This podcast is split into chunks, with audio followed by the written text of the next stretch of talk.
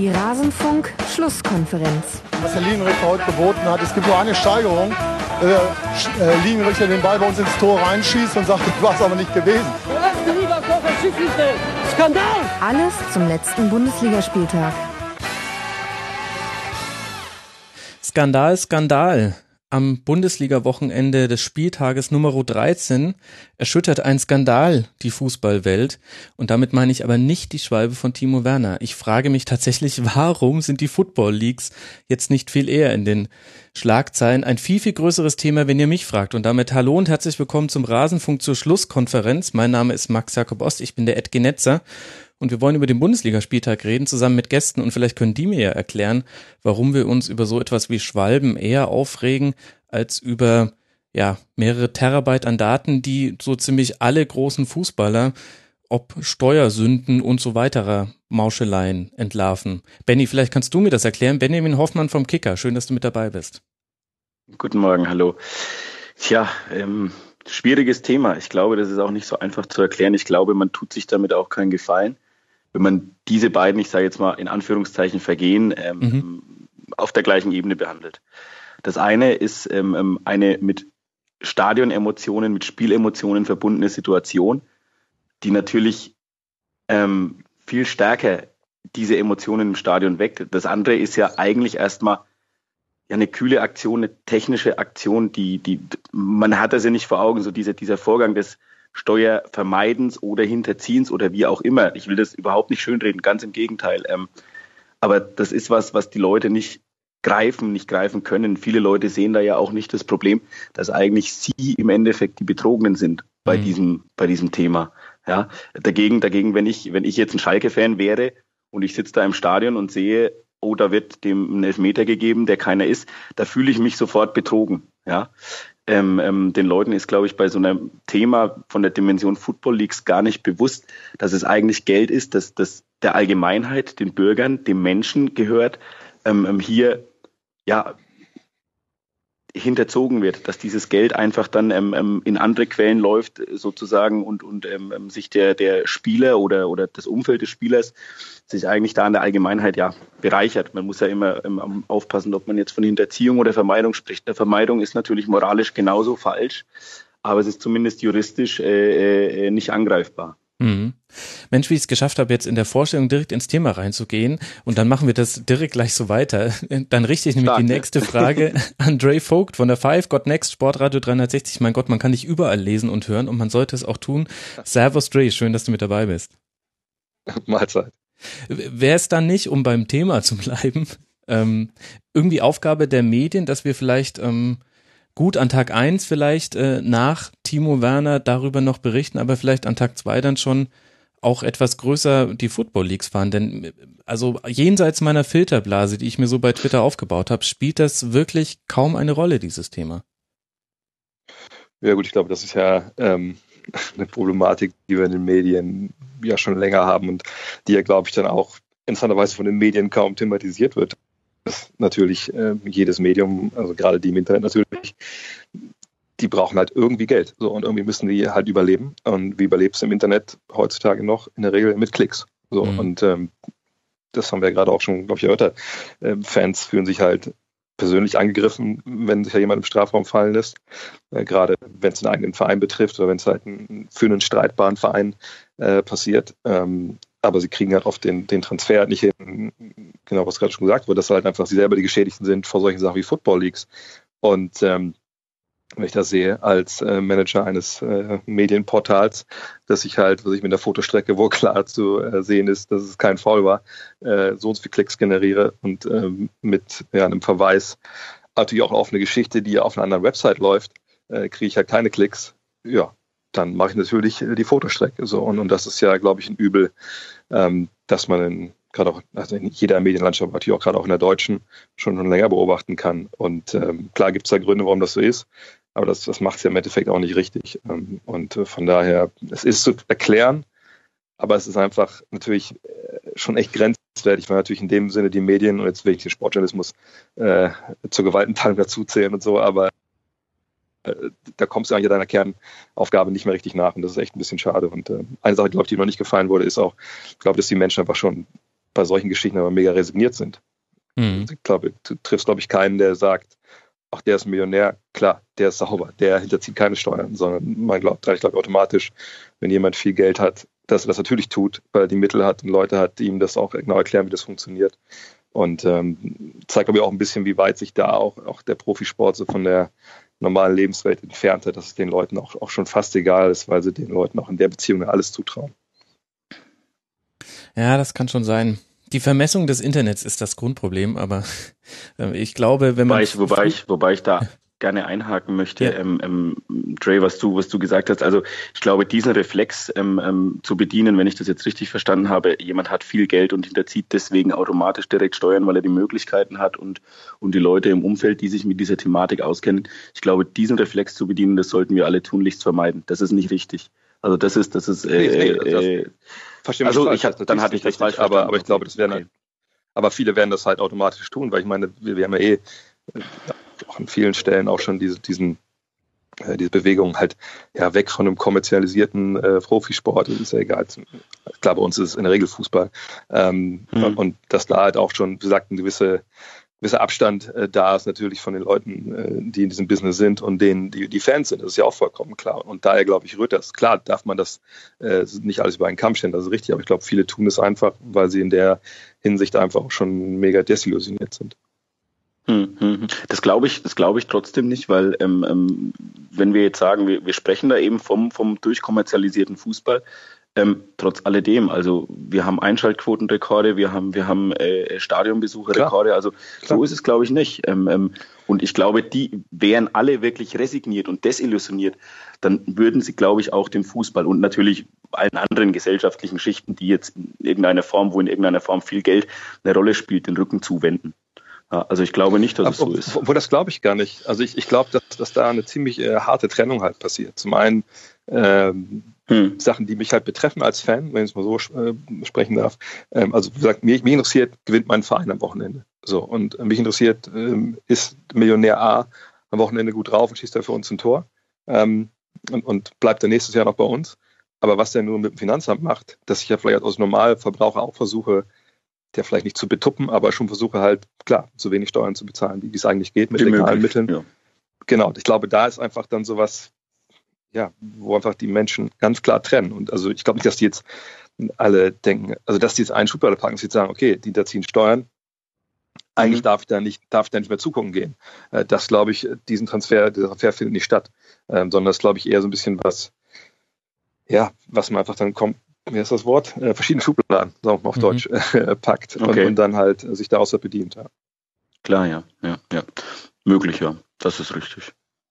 Ja, ist halt interessant, finde ich, dass halt bei so Themen wie der Schwalbe von Timo Werner, über die wir dann später ja auch noch beim Leipziger Spiel kurz reden können, ähm, aber dass da dann solche Begriffe wie Moral rauskommen und bei, bei diesen sehr, sehr komplexen Themen, also das ist ja, im Grunde haben wir hier die Panama Papers des, äh, des, des Fußball. Weltfußballs, ja, also das ist ja Wahnsinn. Aber bei solchen komplexen Themen ist es anscheinend schwieriger, diese ja, ethische Ebene letztlich irgendwie zu transportieren und damit kriegst du keinen Zugangspunkt mehr, wo du den Leser packen kannst. Das ist schon, äh, ist ein Dilemma, aber schwierig. Und ich finde es tatsächlich ein bisschen, also das hat mich schon sehr negativ erstaunt, wie sich das jetzt alles entwickelt hat, als ich von den Enthüllungen gelesen habe. Ich hatte schon mal gehört, dass da irgendwie was kommen wird jetzt. Dachte ich mir ja, krass, das ist eigentlich Brennpunktgröße, wenn man jetzt dann vielleicht Deutsche äh, da mit äh, drin verwickelt hat was ja dann noch näher an den äh, Zuschauern ist. Natürlich, klar, klar. Naja. Aber ich, ich glaube, wenn man, wenn man da mal Verbindung ziehen will äh, zur, zur WM 2006, ähm, gibt es denn Gibt es denn irgendwie eine große Strömung in Deutschland, ähm, die einfach den DFB von Grund auf reformieren will? Ja, äh, oder irgendwie, dass das, das Mega halt auf hoch aufhängt und sagt, um Gottes Willen, wir haben uns alle beschmutzt 2006? Nein, es sagen halt alle, ja, FIFA, da mauschelt eh jeder sind wir doch froh, dass wir die WM bekommen haben. Wenn wir die, was ich für die paar Millionen bekommen haben, war das doch ein guter Deal. Und ähm, ja, ich glaube, das ist dann eine ganz ähnliche äh, Gefühlslage wie jetzt auch wieder. Ja, stimmt. Am Freitag kam die Meldung, ja. dass Reinhard Grindel für den UEFA-Exekutivkomitee-Sitz äh, kandidiert, wo immer Die Spekulationen waren, dass das einer der Gründe wäre, warum er dem niederländischen UEFA-Präsidentschaftskandidaten nicht mal eine wirkliche Chance gegeben hat. Und, und das geht halt dann auch einfach so unter an so einem Bundesliga-Wochenende. Auch ganz komisch, dass die, Prä die Pressemitteilung dazu irgendwie von einem Wochenende kommt. Nein. Ja, ja, ja. Es, es, es sind, es sind PR-Profis. Also und ähm, ähm sie werden von PR-Profis beraten und sie wissen natürlich genau, wann sie so eine Nachricht streuen müssen oder streuen. Ja, damit die einfach in so einem Bundesliga-Wochenende untergeht oder, oder sagen wir mal nur von einer begrenzten Anzahl von, von Rezipienten wahrgenommen wird. Also das ist, ähm, das ist jetzt kein neuer Trick. Ne? Also man hat, man hat zum Beispiel die, die Wiederwahl von Reinhard Grindel, die hat man ja auch geschmückt mit, mit der, der äh, Übergabe ähm, der Ehrenspielführerschaft des DFB an Jürgen Klinsmann. Ähm, ähm, man hat sich, man hat sich im Prinzip äh, äh, an diesem Abend äh, äh, permanent selbst auf die Schulter geklopft. Man hat die Kanzlerin organisiert, ähm, was ja übrigens auch ein, ein, großer Wunsch von Jürgen Klinsmann war. Ähm, ne? Also es ist schon interessant, welche Macht der Fußball hat. Also dass die mächtigste Frau der Republik ähm, ähm, da nach Erfurt geht, um das, das, das Sommermärchen zum Ehrenspielführer zu machen. So hat der Kollege Aumüller getitelt in der Süddeutschen, war eine, war eine tolle ähm, ähm, Titelzeile. Ähm, da muss ich sagen, das finde ich schon interessant. Ja. Aber da sieht man, wie mächtig der Fußball ist. Ja.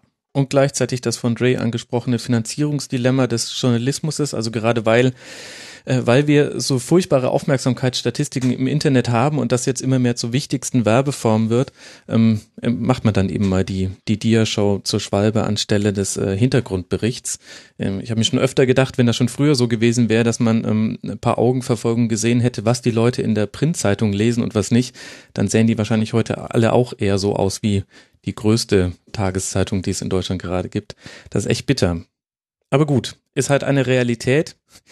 Deswegen gibt's ja im Rasenfunk keine Werbung und deswegen hoffe ich auch, dass die Podcasts nie so vermessbar werden. Ich hoffe, dass man nie sagen kann, wie viele hundert Hörer oder tausend Hörer ein Segment hier gehört haben, denn dann äh, haben wir wieder dasselbe Dilemma. Naja. Und ich hoffe auch, dass wir weiter unterstützt werden. Das bringt mich ganz, ganz charmant äh, zu einem großen Dankeschön an Nikolas, Christian und Fabian. Die haben uns ähm, Spenden überwiesen, schon mehrere pro Monat. Vielen Dank dafür. Und wer das auch tun will, kann das unter rasenfunk.de slash unterstützen machen. Und auch die Football Leagues sollen hier im Rasenfunk stattfinden. Ich bin da dran, aber ob das alles hinhaut, muss man gucken. Die ähm, Kollegen vom Spiegel können sich jetzt auch gerade nicht über zu wenige Medienanfragen beschweren, glaube ich. Und dann ist es halt doch nur der Rasenfunk. Kann ich mir vorstellen. ja. Aber schön zu sehen, endlich mal, woran die da die ganze Zeit schon gearbeitet haben. Das ist äh, das äh, hat mich dann doch gefreut. Man hat da schon ein bisschen was gehört. Dann habe ich noch eine Ankündigung, bevor wir in den Spieltag gehen. Liebe Hörer, wir, wir wandern ja, dies hier ist die Schlusskonferenz Nummer 97, kaum zu glauben. Das heißt, wir wandern auf die große 100 zu. Und deswegen werden wir eine Spezialfolge machen, und zwar logischerweise zur 99. Ähm, nein, wir kriegen es wir kriegen's zu 100 nicht, Termin nicht koordiniert, aber die Schlusskonferenz Nummer 99 am 19. Dezember werde ich zusammen mit Frank aufnehmen, der ja die Technik des Rasenfunk betreut. Und ihr könnt euch sehr gerne an dieser Sendung beteiligen. Wir hatten ja recht viel gefragt, was ihr euch so wünscht. Und da kam relativ häufig ähm, die Bitte, ob wir nicht ein bisschen was zum Rasenfunk erzählen könnten, zu den Hintergründen. Deswegen wollen wir genau das machen. Wir reden über den Spieltag, allerdings vielleicht ein bisschen kürzer als sonst in der Schlusskonferenz und dann hören wir uns von euch Fragen, Glückwünsche, Anregungen, was auch immer an. Und wie könnt ihr die an uns schicken? Ganz, ganz toll. Über WhatsApp. Ihr speichert euch einfach diese Nummer 0151 155 457 81. Ich wiederhole nochmal die 0151 155 45781 steht auch in den Show Notes und das ist euer Draht direkt auf mein Handy. Missbraucht ihn nicht. Ähm, und da könnt ihr jetzt über WhatsApp Audionachrichten schicken und die ähm, spielen wir dann ein und beantworten alle gestellten Fragen. Und macht das bitte bis zum, ja, vielleicht 18.12. wäre ganz gut. Dann kann ich den ganzen Kram noch schneiden. Und das wird dann unsere große Sonderfolge zur SK Nummer 100, die dann eine ganz normale Schlusskonferenz wird. So, das soll jetzt aber reichen hier mit dem äh, mit der Hausmeisterei. Lasst mal in den Bundesligaspieltag reingehen. Und da würde ich gerne anfangen mit dem, ja, vielleicht für den Tabellenkeller wichtigsten Spiel des Wochenendes. Darmstadt gegen den HSV, Sonntagnachmittag 15.30 Uhr und Hamburg gewinnt 2 zu 0 beim SV Darmstadt und dadurch wird das unten richtig kuschelig und eng im Tabellenkeller. Wir haben Ingolstadt auf Platz 18 mit 6 Punkten, den HSV auf Platz 17 mit 7 Punkten, Darmstadt auf Platz 16 mit acht Punkten und dann schon den VfL aus Wolfsburg, über den wir später noch länger reden werden, mit zehn Punkten. Benny, Hat dich das überrascht, wie der HSV in Darmstadt aufgetreten ist und dass das letztlich dann ein recht ungefährdeter Sieg war? Ja, was heißt überrascht? Also ich glaube, sie haben jetzt endlich den, den wirklichen Ernst der Lage erkannt. Ähm, du musst diesen Abstiegskampf annehmen, gerade und, und Darmstadt ist natürlich zu, zu diesem Zeitpunkt auch ein dankbarer Gegner gewesen. Ähm, ähm Darmstadt, es läuft momentan nicht äh, bei den Lilien, das hat mehrere Gründe. Ähm, die Mannschaft sucht sich nach wie vor. Ähm, Norbert Meyer stellt viel um. Er hat jetzt am Wochenende wieder Peter Niemeyer gebracht, der eigentlich überhaupt keinen Spielrhythmus hat, der, glaube ich, das letzte Mal am fünften Spieltag in der Startelf stand. Mhm. Ähm, und dann noch beim denkwürdigen Pokal aus in, in Waldorf, also bei einem Viertligisten. Ähm, allein das zeigt ja schon, äh, dass es äh, in Darmstadt nicht wirklich gut läuft. Und der HSV, für den war diese Situation natürlich wie gemalt. Du, du spielst im, im Auswärts bei einem direkten Konkurrenten.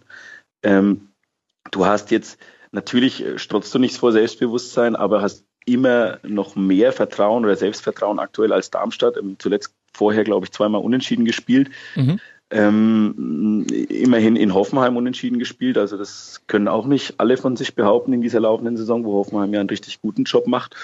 Und ähm, ja, dann hast du natürlich die Möglichkeit, an so einem oder, oder mit so einem Sieg den Turnaround nicht zu schaffen, das wäre jetzt viel zu früh, aber den Turnaround zumindest einzuleiten. Also zumindest mal dafür zu sagen, okay, wir, Jetzt sind wir dreimal in Folge ungeschlagen, haben das, das ein ganz wichtige Spiel gewonnen.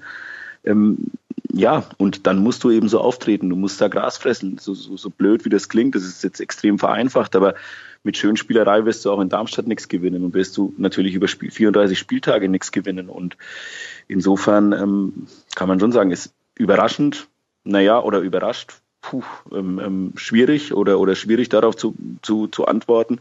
Ich glaube, es war einfach an der Zeit, so aufzutreten. Mhm. Und Ray, Wenn man denn die Liga halten will. Es sei denn, man, man, man will runter in die zweite Liga, aber der will ja gut, das setzen wir jetzt mal voraus, dass da keiner freiwillig in die zweite Liga möchte. Ähm, man hat seinen Montagabend dann doch gerne auf der Couch, würde ich mal sagen, und nicht in Sandhausen. Eben. Wobei mir die Sandhauser leid tun, dass auch ich sie da immer als Referenz heranziehen. Ich war da nicht mal, vielleicht ist es da ja sehr schön. Egal. Ähm, Dre, was ihr auffällt, ist, dass der HSV jetzt zum dritten Mal mit derselben Startformation gespielt hat und für mich besonders stark die Doppelsechs aus Sakai und aus Scholek, die haben einiges abgeräumt gegen Darmstadt. Ist das vielleicht so das Pfund jetzt im Abstiegskampf aktuell, dass man den Eindruck hat, also zumindest ist es mein Eindruck, Gistol hat jetzt so seinen sein Instrument gefunden. Also er musste viel rumprobieren, musste ein bisschen durchrotieren und jetzt hat er tatsächlich sowohl das Personal als auch die taktische Idee, die zu passen scheint. Ich glaube, das ist eh das Wichtigste, wenn du irgendwie als Trainer vor allem neu dazukommst zu einer Mannschaft, die dann äh, so weit unten drin steht, natürlich auch dementsprechend verunsichert ist und, und du musst hier im, im regulären Trainingsbetrieb dann noch durchlöchert mit äh, Nationalmannschaftspausen ähm, ein Bild machen, was funktioniert und was nicht. So, ich meine, das ist einfach, finde ich, ein mega schwieriger Job. Und ähm, ich wundere mich immer, wie manche Trainer das irgendwie dann direkt hinbekommen, so nach ein, noch, noch nicht mal, also quasi hinkommen, zwei Trainingseinheiten machen, äh, Team gewinnt und auf einmal läuft's wieder.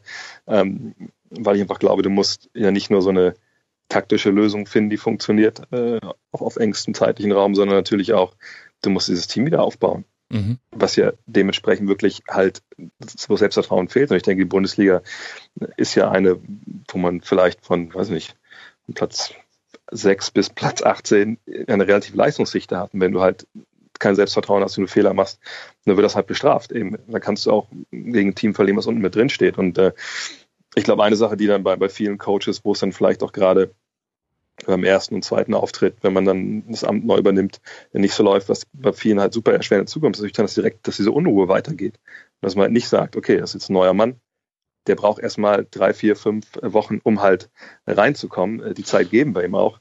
Ähm, weil ich glaube, das ist einfach Gold wert, wenn du da halbwegs ruhig arbeiten kannst. Das war beim Gießtor natürlich nicht der Fall äh, in Hamburg. Ähm, aber jetzt, also für mich sieht so aus, er hat es einfach geschafft, da jetzt ein bisschen Stabilität reinzubringen. Und ich glaube, nur so kommst du da raus ähm, eben wirklich mit, mit, mit Arbeit, Arbeit, Arbeit und äh, einer Stabilität und Selbstvertrauen. Aber das kannst du dir auch nur am Spieltag erarbeiten. Und von daher Hut ab, wie sie das bisher gemacht haben.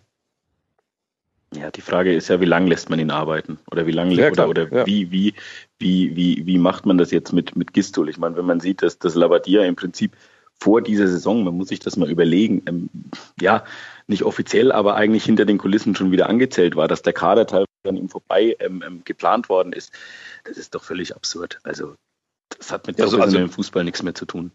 Ja, also dass der HSV ja nicht das beste Match in der Liga hat, ich, ich glaube, das wissen wir ja alle. Und ähm, die Sachen, die da bisher passiert sind, sind ja einfach, einfach Hanebüchen. Also umso wichtiger ist es ja, glaube ich, dass jetzt Gisdol hoffentlich äh, halbwegs in Ruhe arbeiten kann, äh, weil das ja auch jetzt Früchte zu tragen scheint. Aber ich meine, klar, dem HSV traue ich, traue ich in der Beziehung alles zu. Ich glaube, das ist wahrscheinlich auch der Grund oder ganz sicher der Grund, warum Gistol ja darauf bestanden hat, erstmal nur einen Vertrag bis zum Saisonende zu bekommen, weil er hat ja so zwei Perspektiven. Die eine Perspektive ist jetzt erstmal aktuell den Klassenerhalt schaffen und da sieht es jetzt wesentlich besser aus als noch vor ein paar Wochen.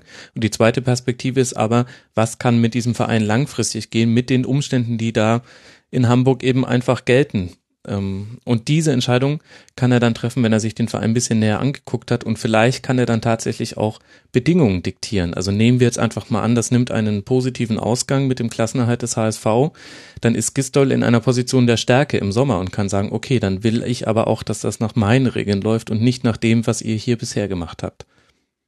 Aber das ist, das kann ja nicht der, der Ansatzpunkt sein, dass irgendwer überhaupt Bedingungen diktiert. Also darüber ist der HSV ja im Sommer gestolpert, dass ähm, ähm, ähm, dass da einem Trainer Bedingungen mehr oder weniger vorgesetzt wurden oder diktiert wurden. Ähm, es muss ja immer im Team gehen. Es muss der Sportdirektor, Kaderplaner und der Trainer, die müssen das als Trio stemmen. Die brauchen die Rückendeckung vom Aufsichtsrat und vom Vorstand.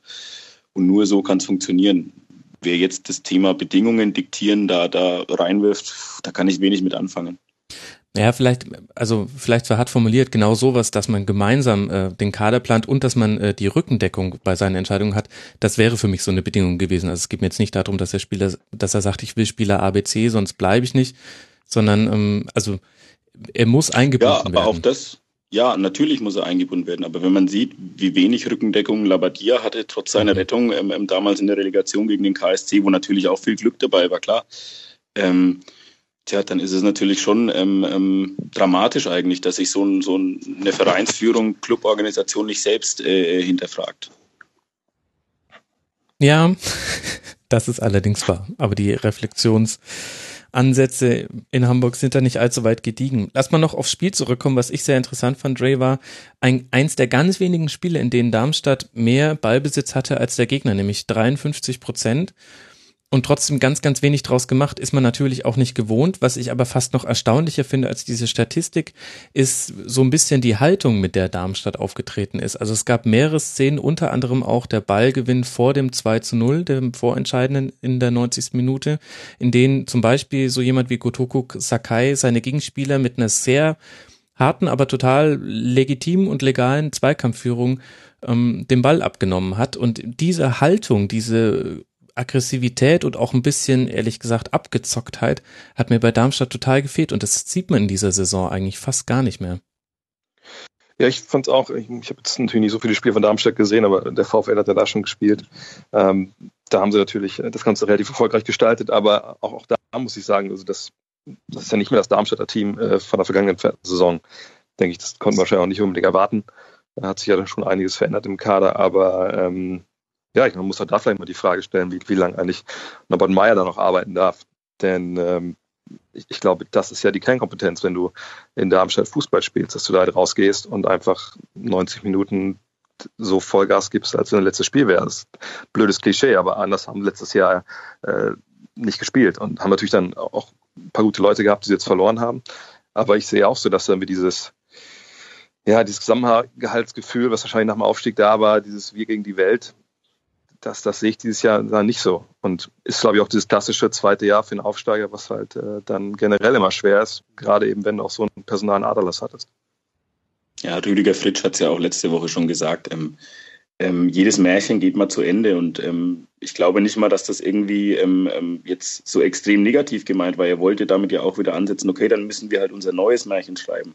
Mhm. Aber ich bezweifle, dass es in dieser laufenden Saison möglich ist. Jetzt auch mal ganz unabhängig vom Trainer. Du hast Qualität verloren. Du hast, du hast äh, einen Aitaj Sudu, der letztes Jahr sicherlich eingerannt war für, für den Klassenerhalt A ähm, mit seiner Stärke als Verteidiger, B mit seiner extremen äh, Stärke bei Standards vorne, hat sechs Tore gemacht. Ähm, der kommt ganz schwer in die Saison. Das hat Gründe, weil er lange gefehlt hat in der Vorbereitung. Ähm, ähm, der, der sucht nach wie vor seinen Rhythmus so ein bisschen. Ähm, das ähm, spielt alles eine Rolle und er ist dann natürlich, das war auch einer, an dem sich die Mannschaft aufgerichtet hat, der immer weiter marschiert ist. Dieses Mantra von von äh, Mentalität schlägt Qualität, ähm, was Dirk Schuster dieser Mannschaft oder diesem ganzen Verein eingepflanzt hat, der dieses Mantra quasi auf dem Platz ähm, ähm vorgelebt hat. Und, und wenn der jetzt nicht zu 100 Prozent funktioniert, dann kann das natürlich schon ähm, Auswirkungen haben auf den Rest der Mannschaft. Dann, dann, dann, dann fehlt da vielleicht dieser letzte bedingungslose Glaube und das, das, darf man, das darf man nicht unterschätzen. Jetzt kommt noch dazu, dass im Umfeld ein bisschen Unruhe herrscht, dass es Meier-Rausrufe gibt, dass es Pfiffe mhm. gibt. Ähm, ja, das macht es natürlich alles nicht einfacher. Andererseits ist es genau das, was mich wundert. Also wenn du eben die Aussagen vom Präsident Rüdiger Fritsch ansprichst, dann denke ich mir, meine Güte, wir haben den 13. Spieltag, er liegt auf Tabellenplatz 16 und äh, niemand in verantwortlicher Position, und damit meine ich auch Norbert Meyer, strahlt für mich diesen, diesen Willen aus, den man unter anderem in der letzten Saison gesehen hat. Und äh, das ist immer, immer so der X-Faktor gewesen für Darmstadt, muss es ja auch sein, eben aufgrund der, der Bedingungen, dass eben gute Spiele abgegeben werden mussten und so weiter, habt ihr ja beides schon skizziert. Und das wundert mich ehrlich gesagt so ein bisschen, dass man nochmal die Leute ein bisschen einnordet und sagt, ey, ihr müsst schon überlegen, wo wir herkommen und dass das jetzt keine Selbstverständlichkeit ist, dass wir einem solchen ersten Erstligajahr ein zweites folgen lassen. Das finde ich vollkommen okay. Aber ich finde es ehrlich gesagt fast ein bisschen zu, ähm, zu kampflos. Also das, das wirkt, als hätten wir 31. Spieltag. Ich glaube, Fritsch setzt da oder hat da mit dieser Aussage zu sehr auf Realismus gesetzt ähm, ähm bei den Fans. Und der Fan mhm. an sich ist ja, ist ja, sagen wir mal, relativ selten ein, ein realistisch denkender Mensch. Das ist ein erst, erstmal ein emotionaler Mensch. Das ist ja auch gut so, dass ein Fan jetzt nicht äh, kühl berechnet ins Stadion geht, sondern dass er ins Stadion geht, weil er was erleben will, weil er Emotionen will. Sei es jetzt Jubel auf der einen oder, oder, oder sei es Auspfeifen auf der anderen Seite, um es jetzt mal ganz hart zu skizzieren. Und wenn er dann mit dieser Aussage ähm, ne, jedes Märchen geht mal zu Ende, dann will er, glaube ich, an den Realismus der Fans appellieren, aber das ist halt immer schwierig, weil nochmal, der Fan ist ein emotionaler, der, der, der will emotional gepackt werden und von den Fans, glaube ich, äh, die sind schon in der Lage, das realistisch einzuschätzen, aber nur mit einem gewissen Abstand zum Stadionbesuch am Wochenende. Und ähm, ähm, ja, ähm, ähm, abseits musst du natürlich alles versuchen, um da irgendwie wie eine Wand zu stehen und, und dich irgendwie vielleicht auch als gallisches Dorf zu, zu skizzieren, zu gerieren und so in der Bundesliga zu überleben. Vielleicht dann auch ähm, den klassischen Neidreflex zu bedienen und einfach zu sagen, ja, wir sind Darmstadt, wir haben keine Kohle, wir sind nicht RB Leipzig, wir sind nicht 1899 Hoffenheim, aber wir schaffen es trotzdem. Also vielleicht so irgendwie eine Wand aufzubauen, ähm, ähm, um eben diese Reihen zu schließen, auch emotional zu schließen. Ich glaube, das hat er, da hat er, glaube ich, diesen, diesen Realitätssinn bei den Fans, den hat er ein bisschen falsch eingeschätzt. Mag sein, also ich weiß nicht, welche Motivation konkret hinter dieser Aussage steckt. Ja, der Blick in die Zukunft ist nicht allzu optimistisch, finde ich, für den SV Darmstadt. Die letzten drei Partien, bevor es dann in die Winterpause geht, sind in Freiburg, dann gegen die Bayern und dann in Berlin. Da würde ich sagen, gegen Bayern und Hertha könnte das äh, knapp werden mit Punkten und in Freiburg nächstes Wochenende, das wird dann schon ein ganz, ganz wichtiges Spiel. Bin ich mal gespannt, wo dann. Da hat selbst VfL Wolfsburg gewonnen. das stimmt, das ist richtig. Ja. Okay, also dann sichere drei Punkte. Und ähm, dann, ja gut, gegen Bayern, das ist natürlich so ein Bonusspiel, da erwartet ja auch niemand was. Aber dennoch, ist jetzt nicht das leichteste Restprogramm und dagegen sieht es beim HSV ein bisschen positiver aus. Jetzt mit dem positiven Trend, drei Spiele ungeschlagen, erste Saisonsieg, sieben Punkte. Und jetzt geht's dann gegen Augsburg zu Hause, auswärts bei Mainz und dann noch äh, gegen Schalke. Da könnte vielleicht noch eher was gehen. Bin sehr gespannt, wie sich diese Dynamik unten im Tabellenkeller bis zur Winterpause noch weiterentwickelt. Und dazu gehört ja auch, dass wir auf Werder Bremen und den FC Ingolstadt gucken müssen. Und das wäre das nächste Spiel, über das ich gerne mit euch reden wollen würde. Auch sehr, sehr wichtig für den Abstiegskampf. Ingolstadt kam mit vier Spielen aus zwei Punkten nach Bremen. Und ähm, man hatte so ein bisschen den Eindruck, das Momentum ist eher auf Seite des FCI. Am Ende steht aber ein 2 zu 1 für den SV Werder. Und die Frage ist so ein bisschen, ja, wie ordnen wir das jetzt ein? Benny, wie ist denn, wie schätzt du die eigentliche Stärke von Werder ein, wenn wir jetzt gerade auch mal auf die Offensive gucken, wo ja jetzt mit Kruse Pizarro wieder ein ganz anderes Personal zur Verfügung steht? Ich wollte gerade schon sagen, wer es nicht schafft, in Bremen mehr als ein Tor zu schießen, der hat da auch keinen Punkt verdient. aber aber ähm, nee, ähm, ja, Pizarro Pizarro Kruse, das ist natürlich schon ähm, extrem viel Qualität. Ähm, ähm, man sieht da schon den Unterschied zu einem, zu einem äh, Manet, der da am Anfang den Alleinunterhalter geben musste, der sicherlich auch seine Qualitäten hat, aber der einfach noch nicht ausgereift ist. Ja, und ähm, ähm bei Pizarro, ich traue dem, also gut, ich glaube nicht, dass er mit 42 noch Meister werden kann wie ein C. Roberto in Brasilien, aber ähm, ja, wer weiß, vielleicht hängt er noch ein Jahr dran und das der garantiert dir einfach 10, 12 Tore pro Saison. Und die musst du ja im Abstiegskampf erstmal schießen. Und Max Kruse garantiert dir normal, wenn alles bei ihm passt, wenn er sich aufs Sportliche konzentriert, auch 10 bis 15 Tore pro Saison. Und das ist einfach Gold wert im Abstiegskampf. Und ich glaube auch, dass sich Werder dadurch und dann noch mit einem Serge Gnabry, der ja zweifelsohne ein riesengroßes Talent ist, mhm. der vielleicht noch ein bisschen, noch ein bisschen ähm, ähm, ich will nicht sagen zielstrebiger, aber noch ein bisschen effektiver werden muss, ähm, der vielleicht auch mal erkennen muss, dass, dass äh, man vielleicht mal einen Haken weniger schlägt, ähm, aber dass das vielleicht auf Sicht besser ist. Ähm, da werden die auf Sicht werden die sich raushauen. Ja, und, und ich meine, eine starke Offensive entlastet natürlich auch eine Defensive, die nicht immer wackel, äh, die, die nicht immer sattelfest ist. Und äh, genau sowas brauchst du, wenn du eben Probleme hast in der Defensive. Ne? Man muss sich auch schon fragen, was in den letzten Jahren bei Werder ähm, ähm, dann, äh, wo, worauf der Fokus gelegt wurde. Ähm, Gab es mal einen schönen Satz, ich weiß gar nicht mehr, wer ihn gesagt hat, ja, wir haben zig Mittelfeldspieler, aber keine Innenverteidiger. Und ja, das ist dann schon bedenklich. Ja, könnte Pep Guardiola gesagt haben, aber nicht, wenn es auf Werder bezogen war. nee, nee, nee, nee. nee Und da war es auch on purpose. Ich meine, es ist ja auch so ein Gesamtding. Also, weil wenn wir nur jetzt sagen, Pizarro steht für zehn Tore und Kruse auch für eine Menge, da gebe ich dir recht, dann könnte ich aber auch entgegenhalten, Jay, ja, Mario Gomez steht für mich auch für zehn plus x Tore. Es muss ja dann irgendwie das Gesamtgefüge passen. Was siehst du denn da bei Werder, was du dir vielleicht beim VfL wünschen würdest? Also ich, ich mache mir eigentlich Werder Bremen, wenn ich ehrlich bin, wenig bis gar keine Sorgen jetzt, äh, langfristig gesehen. Eben genau, weil jetzt da auch Personal zurückgekommen ist, was andere da unten halt nicht anbieten können im mhm. Abstiegskampf. Und ich glaube, wenn man eins bei Werder auch gesehen hat, selbst jetzt in den ganz äh, dunklen äh, Stunden dieser Saison, dass sie ja zusammenstehen. So, und, mhm. dass da halt gerannt wird und gefeitet wird und, und der Trainerwechsel, glaube ich, der wurde ja auch genauso vollzogen, weil das halt zu sehen war. Ähm, ich erinnere mich auch an das Spiel vom VfL dort, dass das, da wurden wir einfach auch niedergekämpft von Werder. Vielleicht wertet es heute auch über, ähm, aber das, das fand ich schon überragend zu sehen, wie die halt äh, gerannt und gefeitet sind. Und, und weil dann kannst du aber auch Fehler natürlich wieder aus, ausmerzen. So wenn, du kannst ja Fehler machen, aber wenn du halt Vollgas gibst, dann, dann belohnst du dich ja irgendwann. Und da, ich denke einfach mit der Qualität, die sie vorne haben äh, und einfach mit diesem Enthusiasmus und, und der scheint bei, bei Werder ja auch, auch, auch nicht zu versiegen. Ich meine, vergangene Saison haben wir es ja auch gesehen, äh, gerade hinten raus, dass sie davon gezerrt haben. Da denke ich einfach, dass du äh, in, in, dieser Liga, wo, glaube ich, Teams unten drin stehen, diesen Enthusiasmus eben nicht mitbringen. Wir haben gerade von Darmstadt gesprochen. Ja, und oft vor allem auch nicht die Qualität vorne, dass es da im Endeffekt dann reichen wird.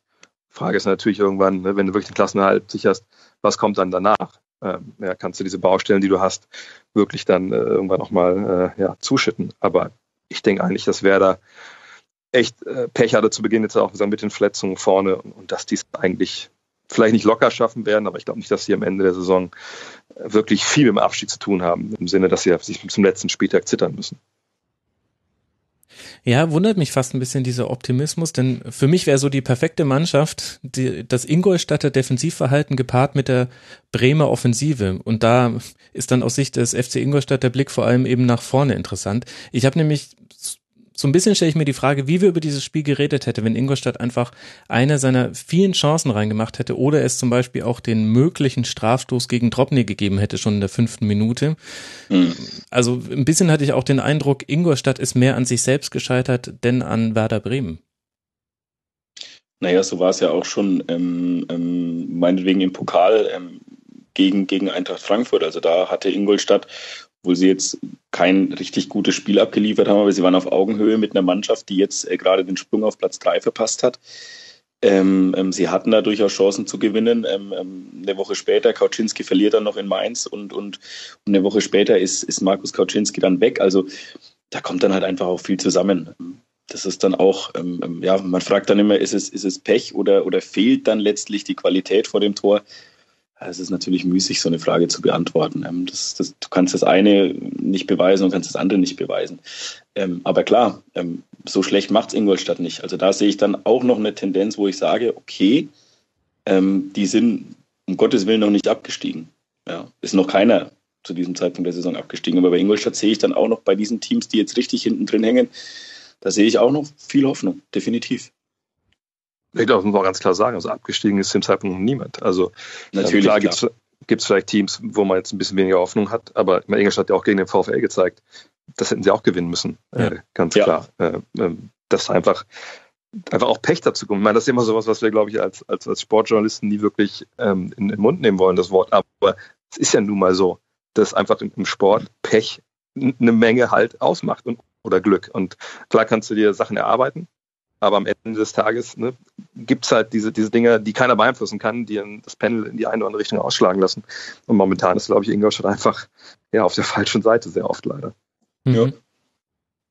Ja, ich bin wirklich gespannt, wie sich der Tabellenkeller entwickelt, denn ich äh, sehe Ingolstadt ehrlich gesagt eher eine Nasenspitze vor Werder, denn ich sehe da taktische Disziplin und auch eine klarere Spielidee, ähm, die vor allem verhindert, Tore zu fangen. Und ich glaube, im Longtail, wie man so schön sagt, also langfristig setzt sich dann doch eher die Defensivstärke gegen die Offensivstärke durch. Ähm, Werder Bremen darf mich jetzt gern eines Besseren belehren, aber ich bin wirklich sehr gespannt, wie sich das entwickelt. Es ist jetzt sehr schön eng beieinander. Werder jetzt mit elf Punkten und Ingolstadt als Platz 18 mit sechs Punkten. Das ist jetzt auch nicht so die, der Riesenabstand. Und es kommt ja eine Winterpause, in der man unter anderem ja vielleicht noch einen Stürmer sich holen könnte, Ingolstadt. Und dann, naja, gucken wir mal. Für Werder geht's jetzt weiter in Berlin, dann gegen den ersten FC Köln und dann in Hoffenheim. Also kein ganz dankbares Programm, würde ich mal sagen. Das sind drei sehr unangenehme Gegner. Und Ingolstadt trifft seinen alten Trainer Hasenhüttel jetzt am nächsten Wochenende. Werden wir natürlich auch in der Schlusskonferenz drüber reden. Dann in Leverkusen und dann gegen Freiburg.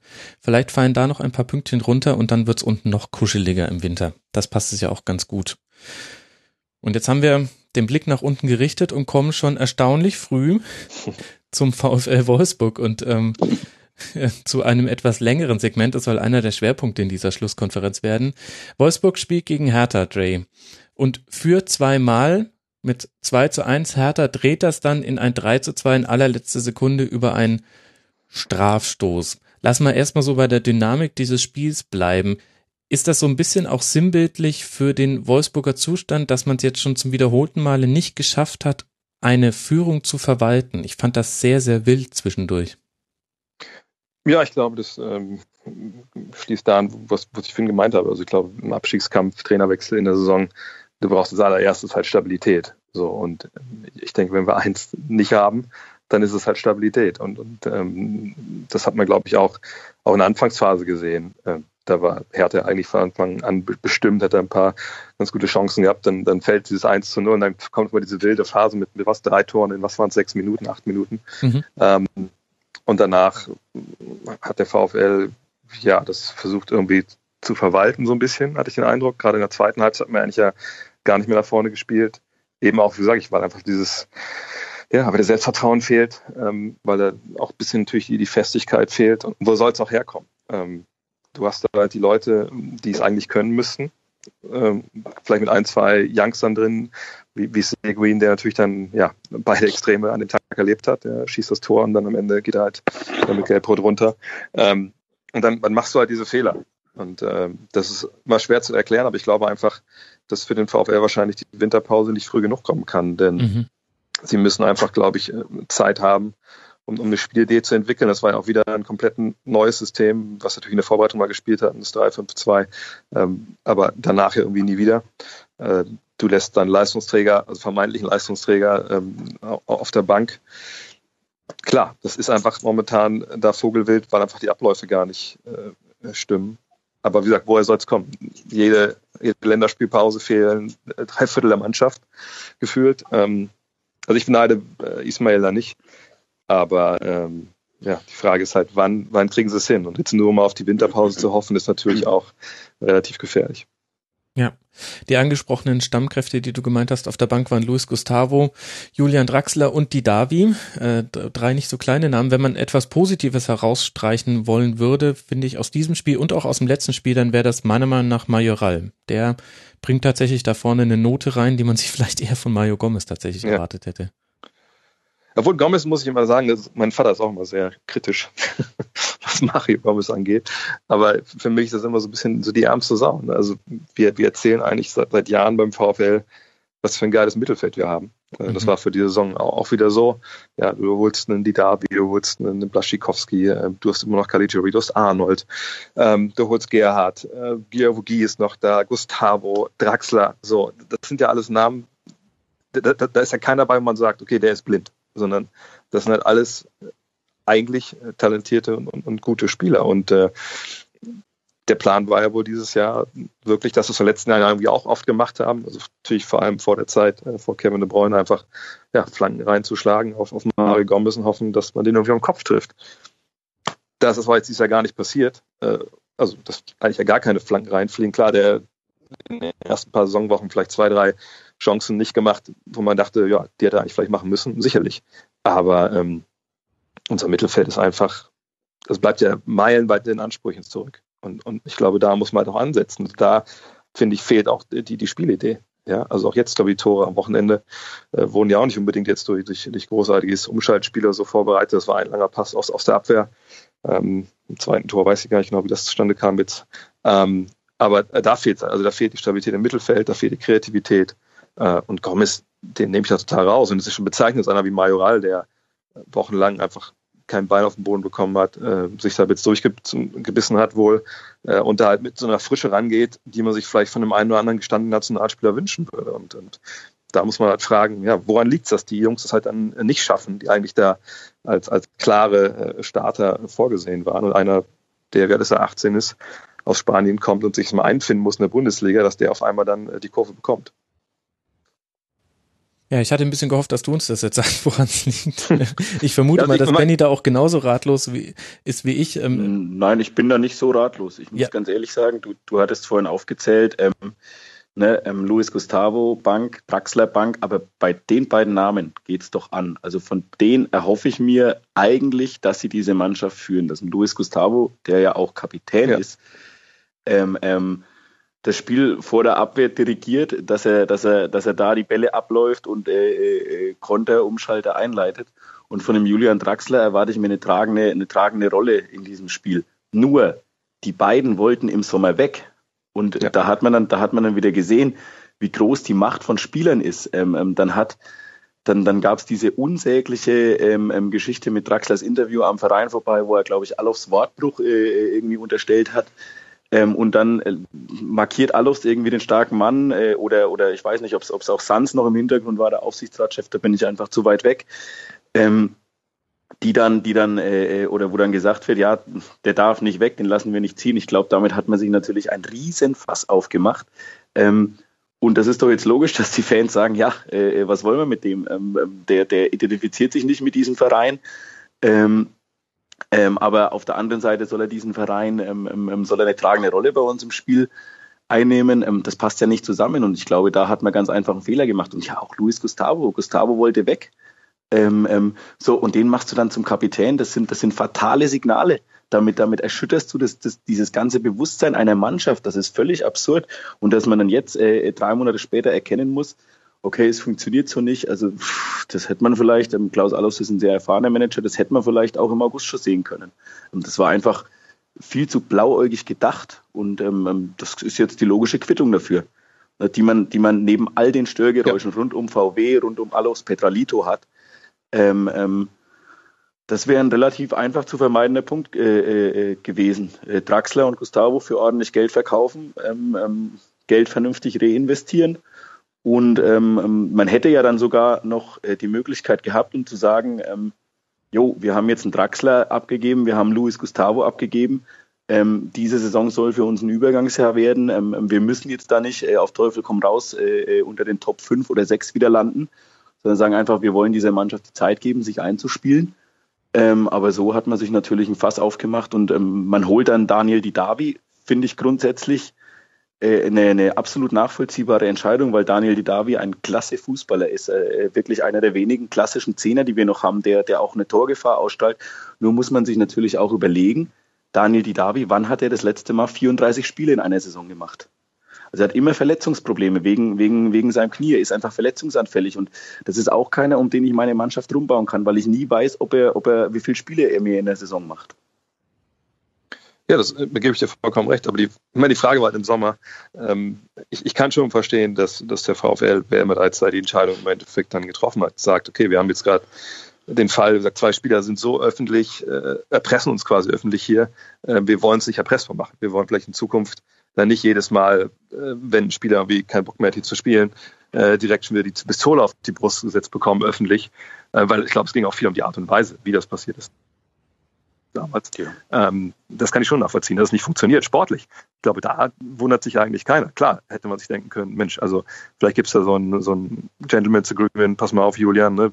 bis, bis Weihnachten machst du das bei uns hier und dann kannst du gerne gehen, wenn das Angebot stimmt, aber bis dahin erwarten wir von dir einfach Vollgas, dass dein Marktwert auch, auch zumindest da hält, wo er eigentlich, eigentlich sein sollte wenn Nein, sowas den gab. Setze ich, ja. Den setze ich bis Weihnachten auf die Tribüne. Der macht für mich kein ja, Spiel ja. mehr. Das sage ich. Jetzt ja, jetzt ja. Ja, aber das hätte ich, immer, das hätte ich im Sommer gemacht.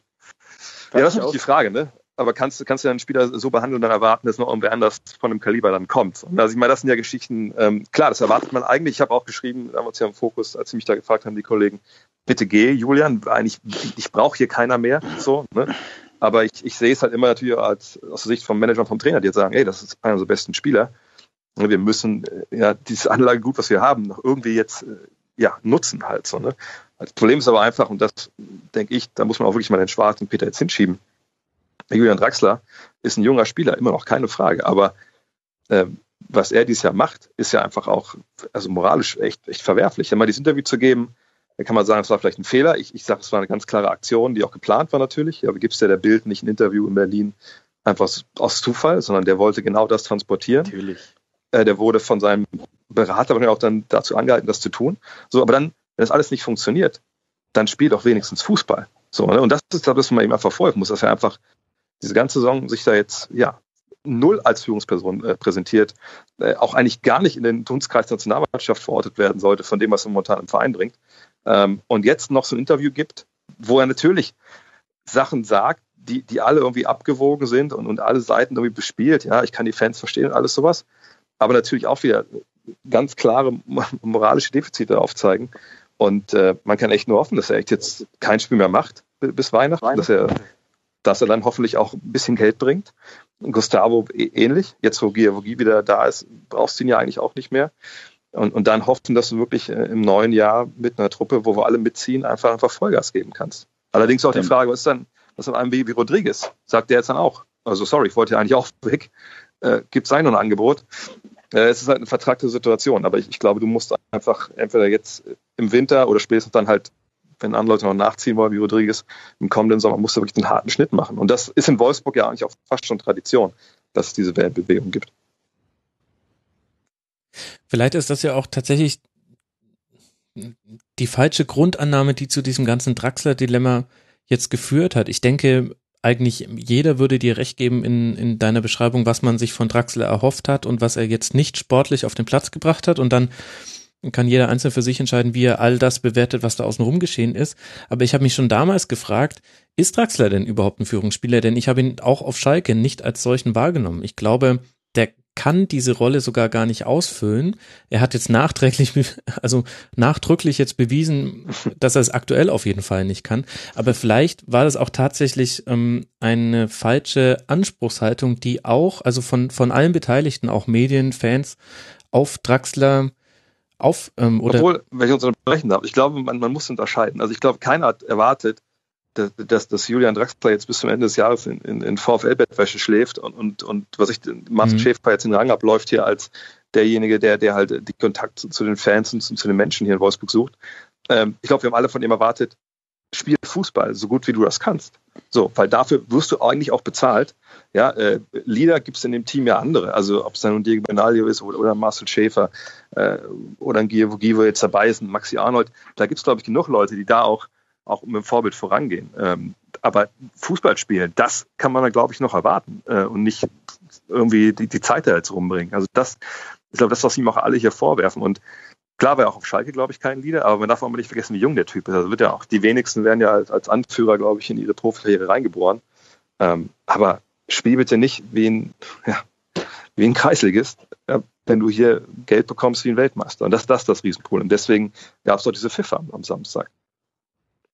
Ja, man muss ja, man muss ja immer auch sagen, auf Schalke, da wurde er in eine Rolle gedrängt, die die konnte er nicht ausfüllen. Ähm, ähm, ich glaube, da, da, da drohte er auch, ja, vielleicht dran zu zerbrechen. Es ist jetzt ein bisschen, ist jetzt ein bisschen übertrieben formuliert, aber ähm, auf Schalke, da war er ja alles, da war er ja, ähm, oder da wurde er in diese Rolle gedrängt, Mensch, das ist unser Junge ähm, ähm aus der knappen Schmiede, der kommt hierher, der, der, der ist eine Identifikationsfigur der ist sportlich für uns ganz wichtig, weil er wichtige Tore macht, äh, wichtige Assists gibt.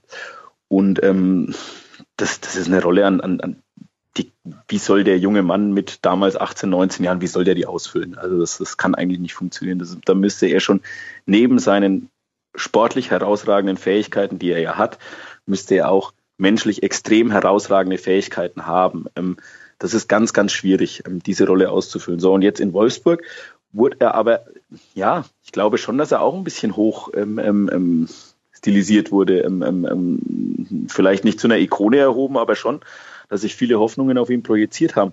aber diese Hoffnungen, die waren alle sportlicher Natur und ja. nicht irgendwie menschlicher Führungsnatur, so, so wie du es genau, genauso wie du es gesagt hast, Trey. Also das erwarte ich, dass diese, diese Führungsrolle ähm, ähm, die erwarte ich in Wolfsburg eigentlich von anderen. Ne? Stichwort Marcel Schäfer, der seit Jahren da ist, ähm, jetzt vielleicht sportlich nicht mehr die super Rolle spielt, wobei ich glaube, unter Ismail ist er wieder stärker Richtung erste Elf gerutscht, ähm, ähm, hat ja auch ein paar Mal gespielt. Ähm, oder eben von dem, von dem, äh, von dem, von dem Luis Gustavo, wie gesagt, abseits dieser ganzen Thematik äh, äh im Sommer. Oder eben von dem Diego Benaglio. Aber da sehe ich zum Beispiel auch ein großes Problem. Man hat Kuhn Castells den Status äh, äh, Nummer eins gegeben im Sommer und er hat ja nicht schlecht gehalten. Also ja, ich, ich glaube, ja. ich, ich, ich, erinnere mich an, an ganz wenige Fehler von ihm, ganz im Gegenteil. Ich finde, er hat das sehr, sehr solide gemacht. Ähm, und dann hat man mit Ismail oder dann hat Ismail eben, glaube ich, relativ einfach auch gesagt, jo, äh, die Mannschaft braucht ihren Kapitän und hat Diego Benaglio ähm, ähm wieder zur Nummer eins gemacht und hat Castells auf die Bank gesetzt.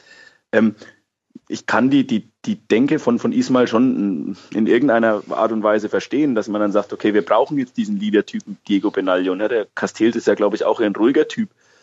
Ähm, nur das ist natürlich auch ein fatales Signal an die Mannschaft, ähm, weil im Endeffekt ähm, ähm sagt der Trainer damit irgendwo auch, jo, Leistung und, und Kuhn Castells hat Leistung gebracht. Leistung wird nicht, wird nicht automatisch belohnt. Also wie belohnt man ja. den dann? Man setzt ihn auf die Bank. Ähm, also das ist ganz schwer zu vertreten. Also das war, glaube ich, ein schmaler Grad, auf dem Ismail da gewandelt ist.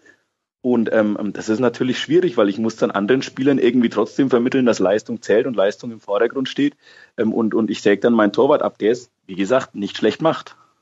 Ja, das fand ich auch, muss ich sagen. Äh, da war ich auch überrascht, äh, als ich das dann gehört habe oder gelesen habe, weil, äh, genau wie du sagst, Castells hat gut gehalten in den, in den, ersten Wochen, war in manchen Spielen wirklich äh, der beste Mann für uns auf dem Platz. Ähm, klar, niemand wird hier in Wolfsburg was Schlechtes gegen Benaglio sagen, vor allem weil er auch jetzt. Nein, definitiv nicht. das sollte auch nicht sein. Halten. Um Gottes genau. Willen. Nee, nee, ich, nee, natürlich richtig. Aber ähm, was ich halt noch nicht verstanden habe, ist, der Kapitän muss auf dem Feld stehen. Also ganz ehrlich, ähm, als Torwart, ja, klar kannst du Sachen reinrufen, das ist richtig.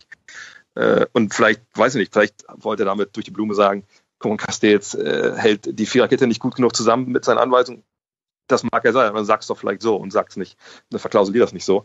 Ähm, aber dass jetzt vom Torwart, glaube ich, eine großartige Leadership da ausgeht, die vor allem im Mittelfeld, gesagt, wo es halt krankt, äh, die da Leute mitreißt, das glaube ich alles nicht. Und im Training und Eben. so, denke ich, da wird hier jemand wie Diego Benaglio die ganze Zeit auch seinen Einfluss genommen hat, haben, weil der auch seiner, seiner Wichtigkeit äh, als, als Kapitän bewusst ist. Ähm, aber äh, ja, das war eine Entscheidung, glaube ich, auch die vielleicht nicht kontraproduktiv in dem Sinne war, aber jetzt liest man ja auch Castells will weg, dass da noch eine Baustelle jetzt aufgeht. Ähm, das hast du dir, glaube ich, dann einfach ja, selbst, selbst zuzuschreiben, dass es da jetzt noch einen Unruheherd gibt und, und davon gibt es leider jetzt momentan viel zu viel. Ja. Das heißt, wir haben jetzt schon ja, rausgearbeitet, also die Entscheidungen im Sommer, die ähm, kann man aus Sicht des Vereins verstehen, aber sie sind natürlich Teil des Problems, was man jetzt hat, denn von den Spielern kam nicht die Reaktion, die man sich als Verein erhofft, nämlich dass sie sich jetzt trotzdem nochmal voll reinwerfen, auch aus egoistischen äh, Perspektiven heraus, um ihren Marktwert zu steigern oder zu erhalten. Ähm, das ist jetzt eben nicht passiert. Wir haben jetzt auch schon so ein paar Personalien angesprochen, Draxler, Castells, äh, Benaglio, Gustavo ja auch. Wie ist denn jetzt die Rolle von Klaus Allers in dem Ganzen? Denn er ist ja die einzige Personalie, die jetzt äh, von Saisonvorbereitung bis hierhin überdauert hat, Dre. Tja, also ich meine, für einen Manager muss man natürlich mal drauf gucken. Also, wen hat er jetzt geholt? Ne? Das ist ja das, was sein Job ist. Ja, wen hat er zum Mannschaft zugeholt? Hat das funktioniert? Ähm, und ich war eigentlich immer einer, der gesagt hat, Mensch, also lass mal, geben wir ein bisschen Zeit. Alofs war ja in seiner Zeit in Bremen ja auch immer so ein bisschen so ein Zocker. Ja, er hat ja Leute wie Miku damals geholt, mhm. wie Diego, die vielleicht auch mit ein bisschen, ja, ein bisschen Gepäck ankamen und dann aber toll funktioniert haben. Klar, manche auch nicht funktioniert, aber ja, wenn du ein bisschen kreativ sein musst, weil da natürlich auch die äh, finanziellen Möglichkeiten nicht die allerbesten waren, dann, dann kannst du ja nicht immer treffen. Also man hast da mal eine Niete dabei. Also, wenn man jetzt mal zurückguckt, was in den letzten Jahren dann passiert ist jetzt beim VfL, klar, Kevin de Bruyne, das war natürlich ein absoluter Jackpot. Da, da müssen wir nicht drüber reden. Der, der hat uns halt den DFB-Pokal gewonnen und, und, die Vizemeisterschaft. Ähm, aber dann, danach geht es ja fast schon los, wenn man jetzt die großen Namen mal aufzählt. Ja, André Schürle, ja, das war natürlich vom Anfang bis Ende irgendwie dann doch ein, ein großes Missverständnis. Draxler, äh, das ist ja eigentlich jetzt ganz ähnlich, wenn man ehrlich ist. Also eigentlich ist es ja die gleiche Geschichte. Ja, außer mhm. dass Schürle jetzt nicht öffentlich sich da so ja, positioniert hat, wie es halt Draxler getan hat. Ähm, gut, Gomez, wie gesagt, den würde ich momentan einfach mal rausnehmen. Äh, er hat viele Ergänzungsspieler vielleicht auch dazugeholt, die haben dann mehr oder weniger funktioniert, aber halt bei den Stars auch Kruse, ja. Desaster, wo man auch sagen kann, ist vielleicht jetzt nicht ähm, die Schuld von Klaus Allofs gewesen. Andererseits, was man auch hier natürlich dann in Wolfsburg so hier vor Ort gehört hat, dann war das auch vielleicht nicht unbedingt total Überraschung, dass der so ein bisschen äh, ja, einen anderen Lebenswandel herführt, äh, vielleicht so. ähm, und äh, da muss man dann sagen, dass eigentlich die großen Verpflichtungen in den letzten Jahren mehr oder weniger alle komplette Fehlgriffe waren. So. Und klar, es ist schwer, solche Spiele überhaupt nach Wolfsburg zu bekommen. Das, das ist ja jedem ja auch bewusst. Aber dann muss man ja auf einmal die Frage stellen, ähm, ja, tut das dann Not? Oder, oder, war das irgendwie, war das vom Verein, äh, vom, vom VW vorgegeben, dass die großen Namen sein müssen?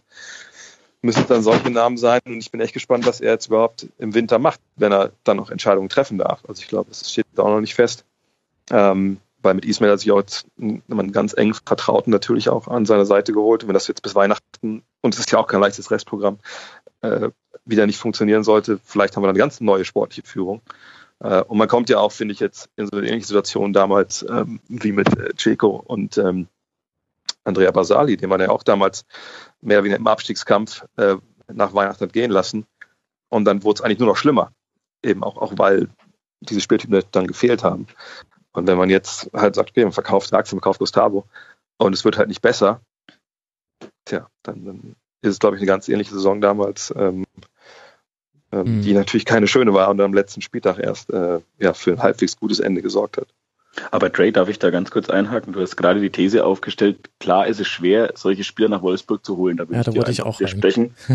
da würde ich dir einfach widersprechen und würde sagen, Wolfsburg ist ähm, ähm, ich kenne die ganz, ganz genauen Zahlen nicht, aber ich würde einfach mal die Behauptung aufstellen und ich glaube, die ist nicht ganz falsch. Ähm, Wolfsburg liegt beim, beim Gehaltsniveau, glaube ich, mindestens im oberen Drittel der Bundesliga.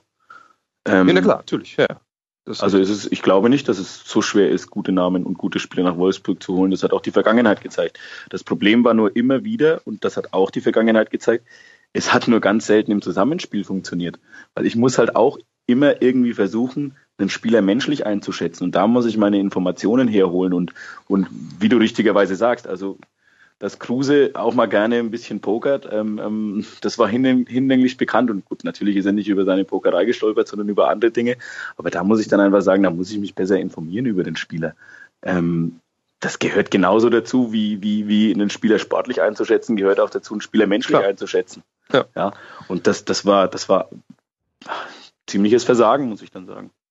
Ja, natürlich, aber, ich meine, ich, ich, finde aber schon, dass es richtig ist, man sagt, es ist schwer, die Leute zu holen. Also A muss natürlich immer nochmal eine Wolfsburg-Steuer zahlen, wenn Leute kommen wollen. Also da müssen halt dann. Ja, aber das, Klein, das, Kleingeld hat man doch. Natürlich, ja, aber, aber ich meine, das ist halt aber auch nicht so leicht. Also A, du musst halt überbezahlen, das ist, glaube ich, ähm, Fakt. Und dann denke ich trotzdem, klar hast du einen Draxler geholt äh, oder einen De Bruyne. Ähm, De Bruyne war aber nun mal ja, ein Sonderfall, glaube ich einfach. Und Draxler, ich meine, der kommt halt auch nur, weil er, und ich denke, das hat man jetzt, haben wir jetzt auch ganz klar gesehen, weil er sagt, okay, mach das ein Jahr mit, wenn überhaupt, äh, vielleicht bin ich auf, oder nach einem Jahr möchte ich weg, mehr oder weniger, wenn wir nicht äh, Champions League spielen. Ähm, ich glaube, du kriegst nicht diese, diese Spieler, die äh, wirklich jeder haben will. Ich weiß nicht, ob ich das falsch ausdrücke, aber weißt du, die Jungs, wo alle sagen, okay, nee, klar, der kommt jetzt ohne große Fragezeichen, ne, den, den wollen wir haben. Denn ich glaube, bei aller Qualität, die Draxler hat, das, der kam nicht zu uns als einer, den wir alle haben wollten. Und bei Schürle war das auch nicht so. Meine Schürle kam zu uns, nein, der hat nein, nicht aber mehr gespielt. Sondern das meine ich. Ja. Ich meine halt, du kriegst halt Spieler, die, die gut sind, wo du ein bisschen drauf zocken kannst äh, und sagst, die haben ein Riesenpotenzial, hoffen wir, das funktioniert. Aber du kriegst halt nicht, ähm, die, oder du kriegst halt Leute, was ich, wie, wie Ceko damals aus der zweiten tschechischen Liga, wo du sagst, das ist ein Riesentalent und was da vielleicht als erster Zugriff. Aber du musst halt immer irgendwie kreativ sein oder halt viel mehr Geld auf den Tisch legen in Wolfsburg, um die Leute wirklich zu, zu holen und auch zu halten dann. Und das Ja, kann natürlich auch mal ein Problem sein. Ja, aber wer ist denn, wer ist denn ein Konkurrent ähm, ähm, um Spieler mit dem VfL Wolfsburg in Deutschland? So, also sagen wir mal, wenn jetzt, wenn jetzt äh, in Deutschland, es gibt zwei Vereine, ähm, da hätte Wolfsburg, würde ich jetzt einfach mal behaupten, wenig Chancen, ähm, ähm, Spieler zu kriegen. Das ist der FC Bayern und das ist Borussia Dortmund. Und der Rest, also bei Manchester City ähm, ähm, zum Beispiel müssen wir jetzt aufpassen. Also Manchester City ist jetzt ist jetzt auch ist ja jetzt auch kein organisch gewachsener Club irgendwie, ne? Ähm, ähm, das geht ja erst seit ein paar Jahren, seit der seit der Scheich da sein Geld reinsteckt. Oder auch äh, äh, Chelsea, ne? Also natürlich hat Man City auch eine gewisse Tradition, Chelsea genauso. Ähm, ähm, aber es ist jetzt nicht die Kategorie Manchester United oder FC Liverpool, wo ich sage, dieser Verein hat genauso wie der FC Bayern oder wie Borussia Dortmund etwas total Einzigartiges, nämlich seine seine die Geschichte, die hinter diesem Verein steckt, ne? Liverpool, The Cop, äh, Man United und so weiter und so fort, die die Ferguson Story und was weiß ich nicht alles. Ähm, ähm, ne? ähm, so, aber das sind sagen wir mal jetzt äh, vier Vereine, wo ich sage, okay, die stehen jetzt per se erstmal über dem VfL Wolfsburg. Einfach, ne, wo du dann als VfL Wolfsburg keine Chance hast, glaube ich. Dann hast du noch Real Madrid, dann hast du noch einen FC Barcelona, dann hast du wahrscheinlich noch Atletico Madrid. Dann wird's aber auch schon eng. Also, und als VfL Wolfsburg kann ich sehr, sehr viel Geld bezahlen, zahl vielleicht diese Wolfsburg-Steuer, wie du sie angesprochen hast, aber ich habe immer die Chance, mich um solche Spieler zu bemühen. Also welcher Verein in Deutschland hätte sich denn André Schürle leisten können? Welcher Verein hätte sich denn Julian Draxler leisten können? Ähm, mir, mir muss doch klar sein, dass wenn ich sage, ich hole einen André Schürle vom FC Chelsea, ich hole den aus der Premier League, ähm, wenn ein Spieler in der Premier League war, dann ist sein Gehaltsniveau schon mal extrem höher als in der Bundesliga. Es ist einfach so. In der Premier League wird Klar. per se wird, wird nochmal 25, 30 Prozent mehr bezahlt. Und ähm, das ist mir dann ein bisschen jammern auf hohem Niveau, wenn ich sage, na ja, ich musste dann andere Schürle holen. Pff, Das ist ja so. Nee, so, nee, so nee, nee. Ne, also Also das klang mir jetzt so ein bisschen zu sehr nach Nee, nee, darum geht's mir gar nicht. Also, ne? also vielleicht ist auch ein bisschen falsch aus. ne? Mir geht's doch gar nicht jetzt um, dass wir jetzt, keine Ahnung, äh, Cristiano Ronaldo was holen müssen. Das meine ich gar nicht. Aber ich glaube halt, dass ähm, du teure Spieler bekommst, sicherlich. Aber sag aber nicht die, die irgendwie alle haben wollen. Oder, oder wir junge Spieler. Ich meine, Julian Brandt ist bei uns weggegangen, was natürlich ein herber Verlust war. Ähm, klar hast du jemand wie Gerhard jetzt geholt. Äh, aber, aber ich denke einfach, für Wolfsburg ist es halt schwierig. Ja, Warum ist denn Brand weggegangen? Was ist da, was sind da die Gründe für denn? Hatte er zu wenig Perspektive? Wurde er zu wenig eingesetzt? Also ich glaube, zum einen, war, also eingesetzt wurde er damals, glaube ich, nur ein oder zwei Mal, wenn ich Mhm. mich richtig erinnere. Ähm, ich weiß nicht, ob wirklich die Perspektive war. Ich, ich glaube einfach auch, dass dann vielleicht andere Vereine immer noch ja, einfach eine bessere, mehr Strahlkraft haben und auch ein bisschen mehr. Bayer Leverkusen. Ja, also im Ja. Sinne von im Mehr Sinne von Strahlkraft die, als Wolfsburg? Nee. nee. Ja, doch, Also doch, doch. Ich sage ja warum. Eben weil die schon Leute rausgebracht haben. Ja, aber wen haben wir denn in Mhm. Wolfsburg mal wirklich rausgebracht als jungen deutschen Spieler, der dann Nationalspieler wurde oder sonst was? Mal Soltan Sebastian zählte, glaube ich, nicht. Und ähm, Nee, Deshalb- nicht. deshalb, deshalb glaube ich, dass wenn du halt sagst, okay, bist ja Julian Brandt, du hast, bist hoch veranlagt, bist Jugendnationalspieler und sagst, hey, in Leverkusen weiß ich, oder da habe ich, da weiß ich zum einen, ich spiele, hier hätte ich auch gespielt, aber da, da sind halt schon eine Menge Jungs durchgegangen, die einfach äh, dann einen Weg gegangen sind, den ich halt auch gehen möchte. Ja, ich denke auch, dass viele Spieler jetzt zum Beispiel in Dortmund sind, die jungen Leute, die wären nicht zum VfL gekommen. Ich weiß nicht, ob man sich da um die bemüht hat, wahrscheinlich eher auch nicht, ähm, weil es eine andere Herangehensweise gab bei uns. Ähm, aber ich, ich glaube einfach, dass das auch so ein Haken ist. Bei uns ist noch nie einer wirklich, ja, De Bruyne zählt auch nicht. Also noch keiner wirklich rausgekommen, den, den wir auch als aufgebaut haben als Nationalspieler. Und, warum, ähm, zählt, warum zählt De Bruyne nicht? Ich meine, De Bruyne war ja vorher eigentlich schon vielleicht kein Superstar, der jetzt ist. Äh, So, aber der, er war, der er war ein großer Name. So, es, es Genau. war jetzt zum Beispiel dieser ich, ja. klassische Transfer, was du vorhin, was, was, was du, was du, was du ausgeführt hast. Das ist ein sehr guter Spieler, aber es ist noch nicht der Spieler, den alle wollen. So, und genau diesen Status, den hat er sich mit diesem Jahr in Wolfsburg erspielt. Das diesen stimmt, ja, Status, klar. den wollen alle, den will ein Man City, den, da hat ein FC Bayern Interesse dran, da, da guckt Real Madrid vielleicht mal genauer hin. Ähm, so, und, aber genau das hat er doch geschafft in Wolfsburg. Also in Bremen, ich erinnere mich, in Bremen, da war er, da war er ein junger, sehr talentierter Spieler, noch nicht ganz ausgereift, noch nicht so diese Effektivität, die er dann in Wolfsburg entwickelt hat.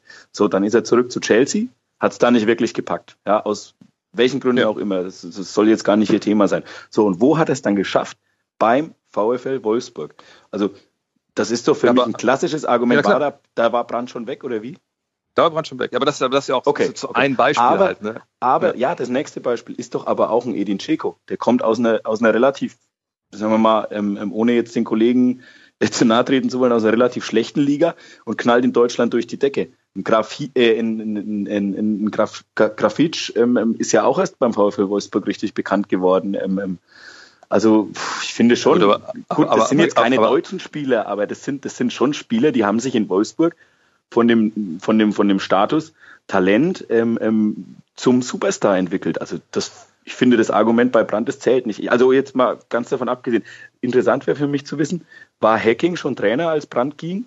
Und war Schmidt schon Trainer in Leverkusen, als Brandt kam? Das ist eine gute Frage. Jetzt, wann, äh, wann ist der nach Leverkusen gewechselt? Ich google das mal parallel. Google das mal parallel. Also eine Sache, die, die auch immer, immer, immer, immer bei mir im Kopf rumspukt, ich, ich sehe halt so, dass äh, dass das Meisterjahr und auch das Jahr vom Pokalsieg einfach so als totaler Ausreißer, also wo einfach sind das viele Sachen auch.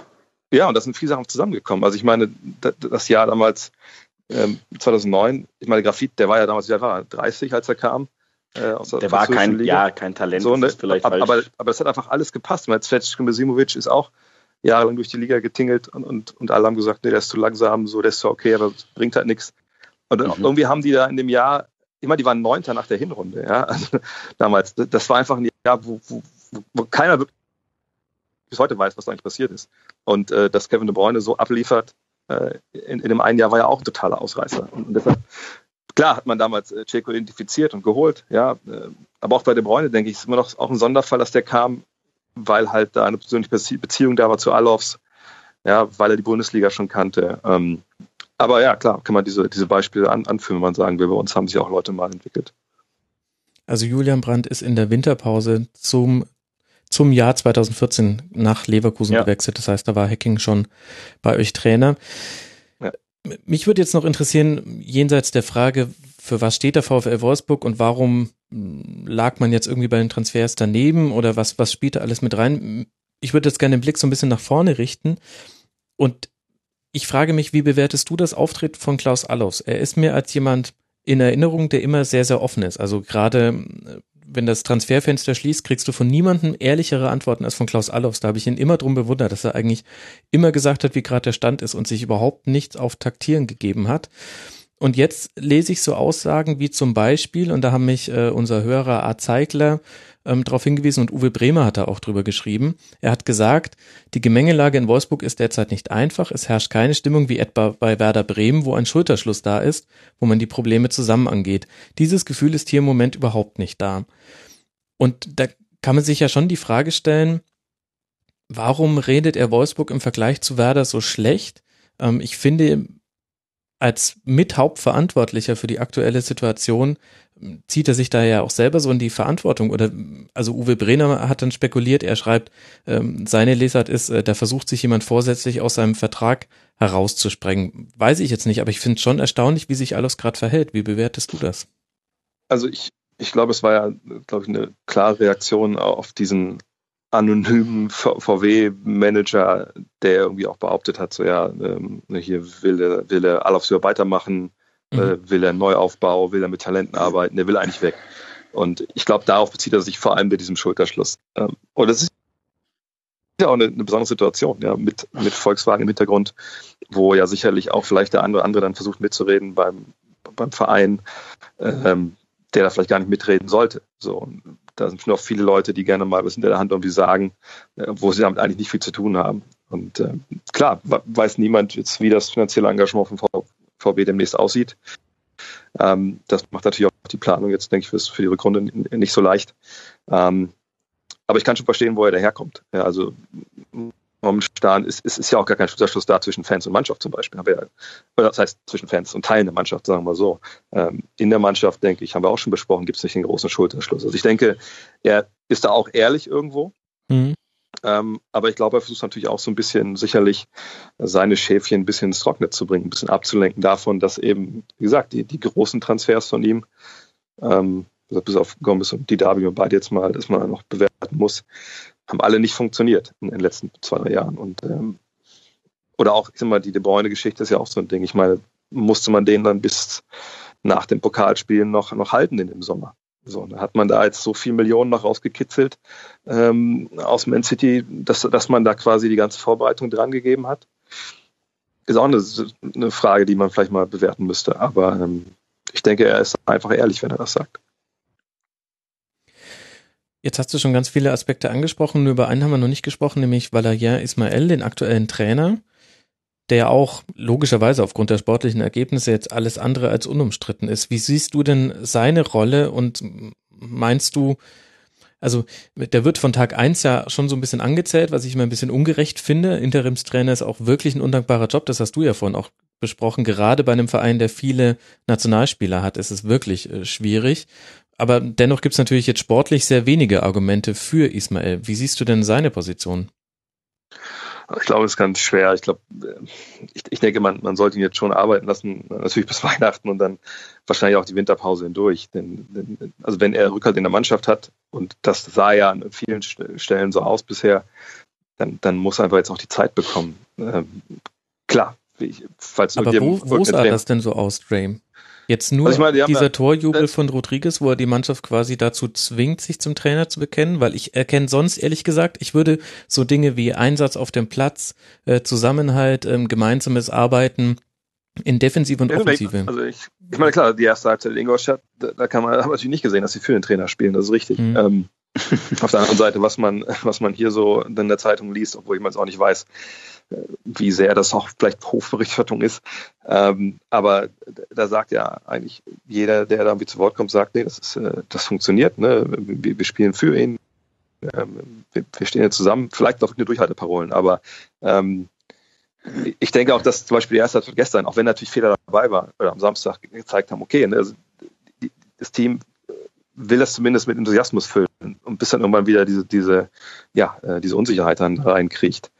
Vielleicht ist es auch ganz anders, vielleicht sehe ich es auch vollkommen falsch von außen. Aber das, dafür ist ja dann jemand wie Klaus Allofs da, dass er das auch dann äh, viel, viel stärker und viel besser bewerten kann. Ähm, aber das muss man halt auch jetzt machen. Also ich denke, man muss bis Weihnachten Zeit geben. Das Restprogramm ist jetzt eh schwer. Ähm, mhm. Da ist egal, auf Bank sitzt, glaube ich. Ähm, und, und, wenn man dann zum Schluss kommt, das war schön, dass der Rodriguez da hingelaufen ist, aber im Endeffekt ähm, kann er den nicht weiterbringen ja, dann kann er wieder zu U23 gehen oder, oder man lässt ihn halt komplett und dann guckt man, ob man einen besseren findet für, für die Winterpause. Aber ähm, also meine Hoffnung ist wirklich, dass äh, man jetzt irgendwie zumindest ein Spielsystem findet und etabliert bis Weihnachten, äh, dass man da ja einfach ein paar Wiederholungen bekommt, dass man dann in die Winterpause geht, da irgendwie Selbstvertrauen tankt und, und einfach diese, diese Lösung halt findet für, für Gustavo und, und für Draxler äh, und dann einfach mit ja, mit einer geschlossenen Einheit da reingeht in die Rückrunde. Denn ähm, sonst wird es halt schwer, wenn diese Unsicherheit sich nicht, nicht verflüchtigt. Und das kann es natürlich auch nur durch Erfolgserlebnisse. Dann wird das halt eine ganz, ganz schwierige Saison. Ja. Also meine Einschätzung, Dre, mir ist da so ein bisschen viel hoffentlich und irgendwie und in der Winterpause mit drin. Ich habe tatsächlich eher so den Eindruck, das hat auch unser Hörer Reclett geschrieben. Ähm, er sagt, in seinen Augen muss zur Winterpause Tabula Rasa betrieben werden und tatsächlich, obwohl ich da nicht so der Riesenfreund von bin, auch immer gleich Köpfe rollen zu lassen, etwas martialisch ausgedrückt, komme ich auch immer mehr dahin, dass ich mir denke, ähm, eines der Probleme vom VfL auch schon in der letzten Rückrunde war nämlich genau dieses, ähm, wir machen hier eine Maßnahme, dann, ähm, also mal zählen wir öffentlich irgendwie einen der Stürmer an, der sich überhaupt nicht gut verhalten hat, dann versuchen wir es über mannschaftliche Geschlossenheit, das waren so die Hacking-Maßnahmen. Und mir ist das ehrlich gesagt alles ein bisschen zu viel Spekulation darauf, dass sich das dann irgendwie schon einrenken lässt. Und wenn ich den Vergleich einfach ziehe zu Mannschaften wie eben Ingolstadt oder zum Beispiel den HSV, wo jeweils über die Trainerposition auch eine klare spielerische und taktische Maßgabe an die Mannschaft ging, dann frage ich mich, wofür Ismail da stellen soll, stehen soll. Und also ehrlich gesagt, ich habe da irgendwie ein ganz gutes Gefühl, wenn ich, wenn ich ähm, wenn ich einfach nur dran denke, naja, wir gucken, wir gucken jetzt mal die drei Spiele gegen Bayern, äh, die Eintracht und dann noch auswärts bei Gladbach. Die drei Spiele lassen wir jetzt noch ins Land ziehen und dann entscheiden wir, wie wir uns in der Winterpause verhalten für die Rückrunde. Das, ich als aber, Fan aber, würde da, glaube ich, nervös werden, ehrlich gesagt. Ja, na klar, gut fühle mich damit auch nicht, aber ich meine, du kannst ja genau das, was du sagst, dass man eine taktische Identität jetzt findet, ähm, mit der man in die Zukunft gehen kann, die kannst du ja auch nur auf dem Trainingsplatz und dann halt äh, auf dem Platz am Wochenende halt äh, mhm. etablieren. Mhm. Also anders, anders geht's ja nicht. Du hast halt nur noch diese, diese drei Spiele jetzt. Ähm, und deshalb denke ich, dass man das auch, auch, auch dann ihm geben muss, diese Zeit. Und er hat jetzt schon viel probiert. Ähm, ich bin ja fast Ohnmacht gefallen, als er, glaube ich, vor dem Spiel gegen, gegen Freiburg gesagt hat, wir wollen auch mal vorne früher draufgehen und mal ein bisschen, ein bisschen Pressing spielen. Ja, ziemlich krass man ja eigentlich ne? traditionell in Wolfsburg irgendwie noch nie gemacht hat. Ja. Ähm, äh, aber das, da war dann auch wieder, ja, natürlich in Ingolstadt gar nichts von zu sehen, auch, auch gegen Hertha eigentlich recht wenig, da hat man sich eigentlich relativ früh zurückgezogen.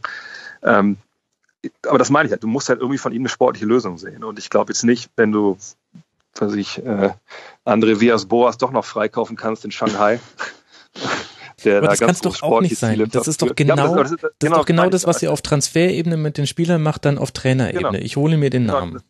Genau, das ist halt, das ist halt ich, ich glaube nicht, dass da jemand. Mir einen Trainer, der kein Wort Deutsch spricht, nehme ich mal. Ja, das oder? auch noch. Spricht ja, wieder ja. Boas Deutsch, also das hilft mir ja. doch überhaupt ja. nichts in dieser Phase. Das ist doch, genau. das ist doch wirklich, ähm, ähm, ja, blinder also Aktionismus. Im Endeffekt haben wir in unserer VfL Wolfsburg Fan WhatsApp-Gruppe auch schon, oder ich habe das dann reingepostet, aber hat mir auch keiner widersprochen.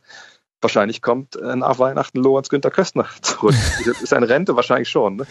aber, aber, aber einfach irgendeiner, der da mit einer gewissen Ruhe äh, und äh, ja, auch der den Spielern eine Geborgenheit bietet und der als, als Fußballoper äh, die dann halt da an die Hand nimmt. Keine Ahnung, aber wie gesagt, ich, ich, ich sehe jetzt auch keine, keine goldene Lösung. Ich, ich denke auch nicht, dass wenn du jetzt Alofs nach Weihnachten rausschmeißt und Ismail da zwei neue Leute holst, dass du dann so eine riesige neue Aufbruchstimmung entfachst. Kann mhm. natürlich funktionieren, aber du brauchst ja erstmal auch Leute, die das besser können und das auch machen wollen. Halt so. Also von daher, meine Hoffnung ist wirklich, dass Ismail das, das hinbekommt. Ähm, und dass da ja, sich Personalfragen lösen und dass man dann einfach mit, ja, mit einem gewissen Schwung in die Rückrunde geht. Und traditionell ist die Rückrunde ja auch relativ gut beim VfL, aber ja, es ist natürlich auch, auch viel, genau wie du sagst, also viel, viel Hoffnung dabei und auf Holz klopfen. Mhm. Wie viele Spiele hat Ismail gewonnen? ich glaube jetzt gegen Freiburg und im Pokal, gegen wen war das? Gegen, gegen Aber andererseits, ja. Nein, nein, genau. Ja, immerhin zwei. Ja. Und in, also in Freiburg, in Freiburg kann ich mich erinnern, da war ich im Stadion.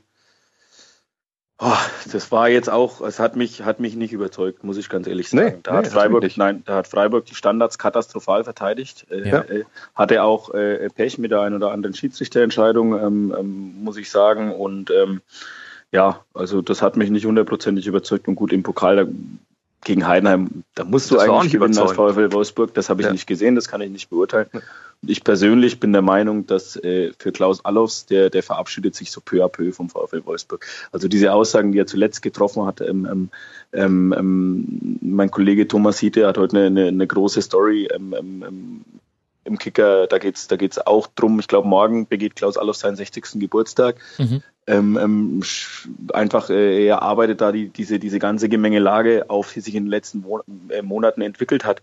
Und, und wenn ich dann, wenn ich dann Aussagen lesen muss, vielleicht kann man in Wolfsburg nicht dauerhaft äh, äh erfolgreich sein, das hat Klaus Allofs genauso gesagt, dann ist das für mich ein ganz klares Signal. Da, da im Endeffekt ist dieser Schnitt schon gemacht sowohl äh, äh, äh, von Seiten des Vereins als auch von Seiten des, des, äh, des Geschäftsführers. Und ähm, ich glaube, dass das im Winter ähm, ähm, dann auseinandergeht. Da, da sprechen wir dann von der berühmten Trennung äh, äh, in beiderseitigem Einvernehmen. Ja. Mhm. Ist, ist, ist meine Meinung, glaube ich persönlich. Und ich ja, glaube, dann wird auch, dann wird auch mit ihm Ismail gehen, außer, außer, außer Ismail äh, gewinnt jetzt drei Spiele in Folge, was ich nicht glaube. In München, ja. Ja, ich meine, es ist halt, wie gesagt, es ist eine vertragte Situation. Ähm, und ich, ich glaube einfach, dass auch die Alternativen ein bisschen fehlen. Also äh, ich wüsste jetzt auch nicht, dass intern irgendwie noch eine andere Lösung gibt. Es äh, bleibt spannend auf jeden Fall. Hm. Es ist eine vertragte Situation auf jeden Fall. Und bei dem Ganzen ist so ein bisschen untergegangen, ähm, klar, wir haben den Schwerpunkt auf Wolfsburg gelegt, aber noch äh, kurz die Hertha zu loben. Wir kamen ja ursprünglich von einem 2 zu 3 am Wochenende, ihr erinnert ja. euch, bevor wir mit dem Rest angefangen haben. Und ich finde, der Hörer Dirk45 hat es bei uns im Forum unter mitmachen.rasen.de richtig beschrieben. Er hat gesagt, ähm, dass es eine neue Qualität von Hertha ist, bis zum Ende um den Sieg zu kämpfen. In den letzten Jahren wäre so eine Partie eher 2 zu 2 ausgegangen. Und ich muss auch sagen, was Hertha auch jetzt in dem Spiel wieder auf den Platz gebracht hat, war von der Einstellung her, von der taktischen Idee her. Es gab nämlich eine und äh, dann auch tatsächlich von der Umsetzung, wenn es auch dann glücklich mit einem Strafstoß, ähm, der, berechtigt war, aber ist halt ähm, immer Glück oder Pech, ob sowas gepfiffen wird. Aber dennoch, es war letztlich so, dass, glaube ich, jeder mit dem Sieg dann konform geht. Und da muss man auch der Hertha wirklich sagen, Platz drei, ähm, meine Güte, Paradadei. Nicht schlecht. Aber ich glaube, da kann man, da kann man auch, glaube ich, sehen, wie wichtig das ist, dass du halt über Wochen und Monate halt dieses Selbstvertrauen halt aufbaust mhm. und auch, auch Vertrauen in die eigene Stärke hast Vertrauen ins eigene Spielsystem. Denn gerade die zweite Halbzeit, wo sie ja, was hatten sie, Ballbesitz 70 Prozent oder so, ähm, hat man ja gesehen. Das war halt geduldiger Fußball, ja, man hat halt nicht überstürzt. Die haben auch Wolfsburg gar nicht ja keine Räume angeboten. Das ist einfach eine ganz, ganz reife Mannschaft. Und äh, da muss man einfach sagen, Hut ab, was Paul Dardai da äh, geschafft hat. Und ähm, auch da hat man ihm einfach auch Zeit gegeben. Also ich, klar ist Zeit nicht immer das Allheilmittel bei solchen Geschichten. Aber hey, wenn es halt so läuft, dann kann man nur sagen, Hut ab, auch für die Verantwortlichen da. Mhm. Ja, er hat ja auch nach dieser Rückrunde, also die, die, die, die letzte Rückrunde war ja nicht wirklich gut. Ähm, ähm, die haben letztes Jahr eine sensationell gute Vorrunde gespielt, dann eine schlechte Rückrunde und da dann wieder den Dreh zu kriegen. Ähm, noch mhm. dazu mit, mit, also er muss, er muss irgendwas, er muss irgendwas ganz Spezielles haben, um bei diesem Team besonders gut anzukommen. Er hat ja auch in, in der, in der Sommerpause, ne, wir erinnern uns, er hat Fabian Lustenberger ähm, die Kapitänsbinde abgenommen und ähm, ähm, Lustenberger funktioniert trotzdem. Also, ne, das ist jetzt die Frage, da können wir wieder den Bogen zurückspannen zu Wolfsburg ähm, ähm, das ist dann natürlich auch ein Musterprofi der Lustenberger, dass er sich davon nicht entmutigen lässt und dass er trotzdem gute Spiele abliefert. Ja? Und äh, dass es dabei trotz dieser durchaus nicht unumstrittenen Entscheidung auch schafft, ähm, ähm, diese Mannschaft weiter so zu führen und wieder nach einer schlechten Rückrunde wieder so auf Kurs zu bringen. Ja? Trotz eines, eines äh, äh, Aus in der Euroleague-Quali gegen, gegen einen Club aus einer zweitklassigen Liga. Ähm, das ist einfach stark. Ja, und das war damals die unmittelbare Reaktion darauf. Also ähm, sie sind ausgeschieden, das war Anfang August und vor dem ersten DFB-Pokalspiel, also bevor dann die eigentliche Saison ja. losging, da hat da echt so mehrere Schnitte gemacht. Kapitänsamt war eines der Dinge. Er hat auch, ähm, habe ich damals nachgelesen in Berliner Medien, ähm, die Mannschaft auch äh, in, in, in Gruppengesprächen sehr in die Pflicht genommen, hat auch im Training einen ganz anderen Takt angeschlagen und hat quasi ganz früh quasi Brøndby als Warnsignal für die komplette Saison gesehen und hat es mhm. dann damit geschafft, dann tatsächlich da ähm, eine andere Richtung einzuschlagen. Ja, und da, da sehen wir wieder mal, ähm, wie, wie wichtig Niederlagen eigentlich sein können, als, als ähm, ähm, und wie wichtig es ist, äh, dass man, dass man die richtigen, die richtigen Schlüsse aus Niederlagen zieht. Ähm, ähm, Martin Schmidt betont das auch gerne in Mainz. Also du musst aus Niederlagen, das sind so Punkte, aus denen musst du lernen. Du darfst verlieren, aber du musst dann die richtigen Schlüsse draus ziehen. Und wenn das passiert, und das ist im Fall ähm, im Hertha BSC passiert, dann siehst du, was möglich ist. Und jetzt mit einem Kader, der jetzt nicht finanziell irgendwie total aufgebläht ist. Also sicherlich ähm, ähm, sind da, ist da auch richtig Qualität drin mit einem Weiser, mit einem Ibisevic, mit einem, mit einem Kalu, aber da sprechen wir jetzt nicht von, von äh, äh sagen wir mal, ähm, total überbordenden ähm, ähm, Finanzen irgendwie, auch wenn die jetzt unter der Woche, glaube ich, ich glaube, sie haben acht Millionen Verlust ausgewiesen. Das ist auch relativ einmalig in der Bundesliga. Ich bin zu weit weg, um jetzt beurteilen zu können, wie viel oder was da genau dahinter steckt, aber ähm, ich glaube, am Kader liegt es nicht. Mhm. Und das ist doch auch was Versöhnliches für dich, Jay. Aus Niederlagen kann auch etwas äh, Gutes entstehen. Niederlagen, Niederlagen können auch gut sein. Der ist doch vom VfL, wie gesagt, das habe ich ja vorhin angesprochen, diese Wellenbewegung war ja seit 2009 immer da. Also Meister, dann irgendwie, was sind sie geworden, Neunter unter Fee, ähm, dann immer weiter bis zum Abstiegskampf, dann wieder rausgearbeitet. Es ist halt immer so. Von daher würde ich streiten, hat gerade mal wieder so ein Tal. Ähm, die Frage ist halt nur, ob es dann auch mal wirklich schief geht und man nicht am letzten Spieltag äh, ja, sich da aus der, aus der Schlinge zieht. Aber ähm, ja ich sag mal so, es gehören ja zum Fans die guten und die schlechten Seiten. Äh, und solange wir dann alle, alle äh, fünf, sechs Jahre einen Titel holen, ist mir so egal. Ey, das ist auch ein Satz, den können nur Wolfsburger so sagen, Jay. Ähm, die Zeit wird zeigen. Das beides dazu. Ich sag immer, Ja, ne, für ja, viele genau. gehört die Titel ehrlich gesagt nicht dazu. das ist, das ist ähm, richtig, natürlich. Ja. Das ist eine sehr angenehme Position. Aber die Zeit wird es zeigen und äh, Zeit ist das richtige Stichwort, denn du musst uns leider jetzt an dieser Stelle verlassen. Dre, sag unseren Hörern noch ganz kurz, wo man dich überall hören und lesen kann im Internet. Ja, du hast ja gesagt, überall. ja, tatsächlich. Das ist ja nicht so schwer. Äh, also, wenn man so Basketball hält, ähm, dann natürlich ähm, auf 3meter5.de kann man äh, lesen und hören. Der Podcast heißt Gut Next mit, Doppel-X. Den gibt es auch bei iTunes und überall. Sport 363 kann ich auch nur jedem ans Herz legen. Da geht es ja auch dann oft um Fußball, auch wenn ich da ja. nicht dabei bin. Ja, da, da hört man mich. Und lesen, wenn man wirklich noch oldschool ist, äh, auf Papier, dann die Five gibt es im gut sortierten äh, Buch- oder Zeitschriftenhandel. Das gute alte Print. Dre, ich danke dir sehr herzlich. Ich hoffe, wir hören uns in der Saison noch öfter wieder und ähm, bis zum nächsten Mal. Und dann schauen wir mal, über was wir dann reden beim VfL. Genau. So machen wir das. Mach's gut. Mach's Tschüss. gut. Bis bald. Tschüss. So, Benny, und wir machen jetzt äh, zu zweit weiter. Machen wir jetzt den, äh, den Spieltag rund. Wir sind ja quasi fast schon durch. okay. Äh, lass uns mal weitergehen. Ich meine, das Aufregerthema, aber ich habe ja schon versucht, es ein bisschen einzufangen. Dieses äh, Spieltags war ja Leipzig gegen Schalke, das Samstagabend Topspiel. 2 zu 1 hat Leipzig gewonnen und danach hat man vor allem über eine Szene gesprochen, die schon in den ersten Sekunden des Spiels passiert ist, mhm. nämlich den Elfmeter, den Timo Werner erst herausgeholt hat gegen Ralf Fährmann. Es gab dann Gelb gegen Fährmann, dann hat er den Elfmeter auch noch verwandelt und er hat dem Schiri den Daumen nach oben gegeben beim Pfiff. Er ist danach in die Kurve gelaufen und hat äh, sich feiern lassen für das Tor und all das stand im krassen Widerspruch zu der Tatsache, dass Ralf Fährmann äh, von einer Berührung Timo Werners sehr, sehr weit entfernt war, weiter entfernt als in dem Moment wahrscheinlich gerade vom Äquator. Und jetzt war die Aufregung danach darüber sehr groß, auch die Verwirrung so ein bisschen. Wie beurteilst du denn sowohl jetzt die Szene als auch den Umgang im Nachhinein damit? Naja, die Szene spricht ja für sich, also ein Elfmeter ist es nicht. Ähm, Timo Werner war jetzt nicht der erste Bundesliga-Profi, der den Elfmeter geschunden hat. Das darf man bei allem nicht vergessen. Ja. Ähm, jetzt mal ganz davon abgesehen, dass es nicht fair ist, dass das eine unfaire Aktion ist, keine Frage. Ähm, ich glaube, ich glaube, ähm, es ist bei ihm, bei ihm äh, äh, potenziert sich ähm, ähm, die Aufregung, weil wir hier von RB Leipzig sprechen, von einem Verein, der nach wie vor die Fans spaltet. Oder Verein muss man fast in Anführungszeichen setzen. Also nein, ich will jetzt nicht auf die, ich will jetzt nicht die, die Kommerzkritik-Schiene ähm, hier, hier weiterfahren ähm, ähm, weil die hat, die hat eigentlich mit dieser Szene nichts zu tun. Ähm, ja, ähm, ähm, der Verein spaltet, dadurch spaltet die Szene noch mehr, dadurch, dadurch regen sich die Leute noch mehr drüber aufgefühlt. Ähm, was man dann danach gemacht hat oder was er dann danach gemacht hat, das, ja, wie du sagst, es ist total verwirrend. Also ähm, ähm, so möglichst vereinfacht dargestellt, Werner hat sich hinter, hat sich hinterher hingestellt und sagt, er spürt einen Kontakt von Naldo. Mhm. Und er habe auch zum Schiedsrichter gesagt, äh, äh, Fährmann habe ihn nicht berührt. Ähm, der Schiedsrichter sagte nach dem Spiel, wenn ich das richtig, ich habe es mir vorhin extra nochmal angeguckt, ähm, mhm. Der Schiedsrichter sagte nach dem Spiel auf die Frage, ob Timo Werner aktiv auf ihn zugegangen sei und gesagt habe, Fährmann habe ihn nicht berührt, ähm, ähm, sagte der Schiedsrichter, nein, das habe er so nicht wahrgenommen. Also eine, eine Aktion irgendwie oder, oder eine, eine mhm. Richtigstellung von Timo Werner.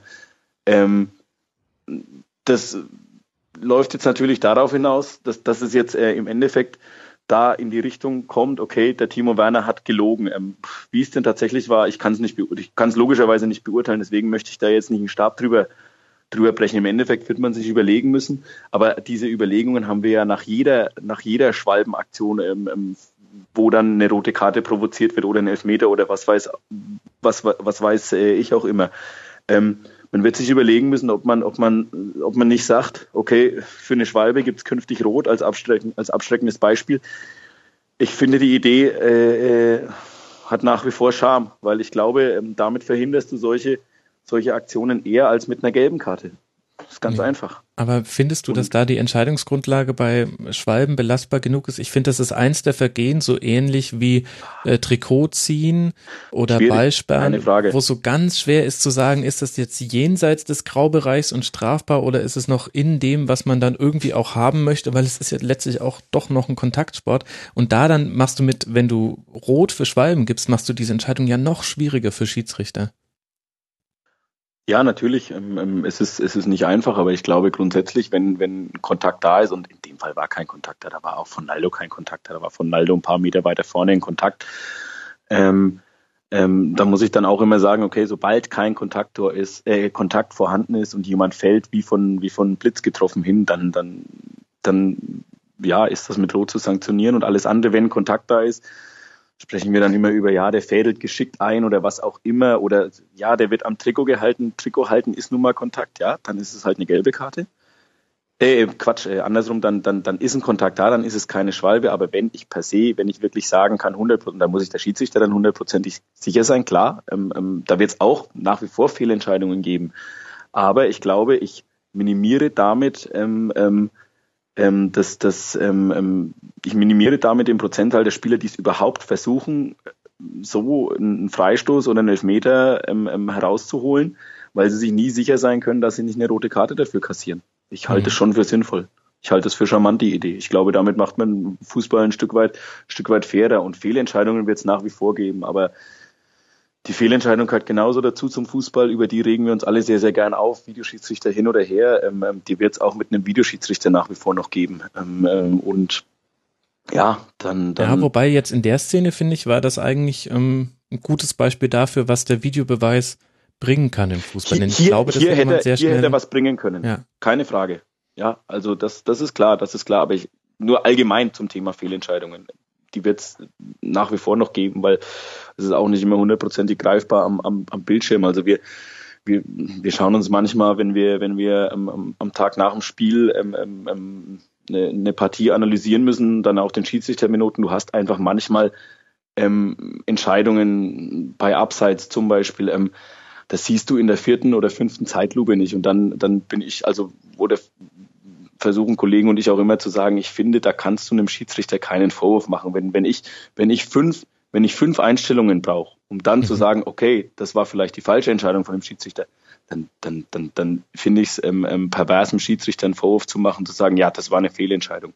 Ähm, ähm, da muss man dann auch mal die Kirche im Dorf lassen. Also wenn ich am Bildschirm fünf Einstellungen brauche und, und, und habe da zum, zum x Mal die Zeitlupe drauf und dann sage ich, jo, Fehlentscheidung, muss ich sagen, kann ich dem Schiedsrichter nicht vorhalten, weil es einfach zu schwierig ist. Mhm. Naja, Dankert war, war ja ein äh, sehr schnell gespielter Vertikalball, der war 15 äh, bis 20 Meter hinter dem Spieler, dem, dem, dem Seitenassistenten war die Sicht verdeckt, also er hat auch keine Hilfe von seinem ähm, Schiedsrichterassistenten in der Szene mhm. bekommen. Mhm. Ist jetzt alles nicht so einfach, wie es im ersten Moment aussieht. Ich finde es aber lustig, dass du genau dieselbe Formulierung verwendet hast wie Ralf Rangnick dann später im ZDF im aktuellen Sportstudio, der gesagt hat, bei allem Fairnessgedanken müssen wir dann auch die Kirche im Dorf lassen und dann sinngemäß, man kann von Werner, von einem jungen Spieler wie Timo Werner nicht verlangen, dass er da was sagt und er hat dann gleichzeitig. Doch, das kann man von ihm verlangen. Genau, ja.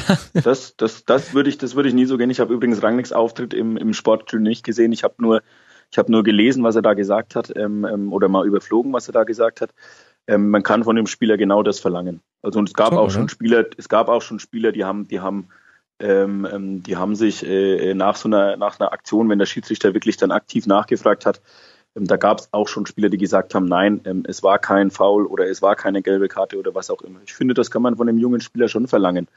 Ähm, ähm, das ist wurscht, ob der jetzt 19 oder, oder 35 ist. Ähm, ich kann von dem Sportsmann verlangen, dass er, dass er vernünftig und fair ähm, ähm, oder dass er, dass er, dass er eine gewisse Fairness an den Tag legt. Ähm, das kann ich schon von ihm verlangen. Das finde ich auch von Ralf Rangnick nicht in Ordnung, weil damit, damit, ähm, ich kann es aus Vereinsseite, kann ich es verstehen, dass er sich vor den Spieler stellt, ja? Mhm. aber, aber mit dem Satz kann ich wenig anfangen.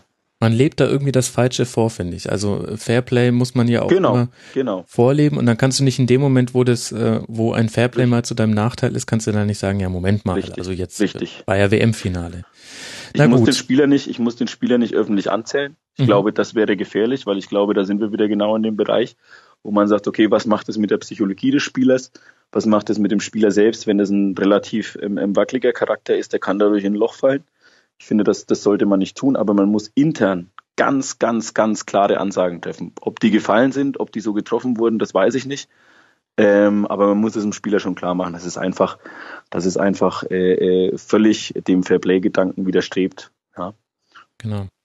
Den man ja auch vom Gegner einfordert. Und damit würde ich sagen, lass dann aber mal über die anderen 82 Minuten dieses Spiels reden. Ich will jetzt nicht den Fehler machen, den ich anderen vorwerfe und nur diese, diese Schwalbe thematisieren. Ich finde es ja schon interessant, ich habe das jetzt schon in ganz vielen Schlusskonferenzen schon gesagt, man weiß, dass äh, die unglaubliche Stärke von Leipzig ist, sehr, sehr schnell, sehr vertikal umzuschalten.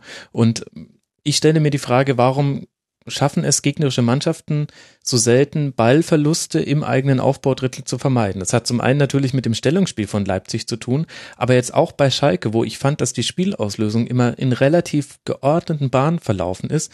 Die haben sich zu einer Hektik irgendwie hinreißen lassen, die dann eben genau diese Ballverluste provoziert hat. Und Leipzig hatte in der Folge viele gute Chancen. Es hätte auch deutlicher als 2 zu 1 ausgehen können. Was, was macht denn da Leipzig so gut, dass damit bisher kein Bundesligist zurechtkam? Tja, das ist die große Frage, die sich auch der FC Bayern stellen wird. Mhm. Wie, wie, wie, gehen, wie, wie, wie stehen wir da Leipzig gegenüber? Ähm, ich finde, sie machen es einfach sensationell gut. Ähm, ähm, sie haben dieses Tempo, ja, das ist ganz entscheidend. Sie haben diese Zielstrebigkeit dann. Also Leipzig ist nicht die einzige Mannschaft, die in des Gegners Hälfte Bälle erobern kann. Ähm, ähm, das machen viele Mannschaften, weil es ja nun äh, äh, kein Geheimnis ist, dass von da der Weg zum gegnerischen Tor extrem kurz ist.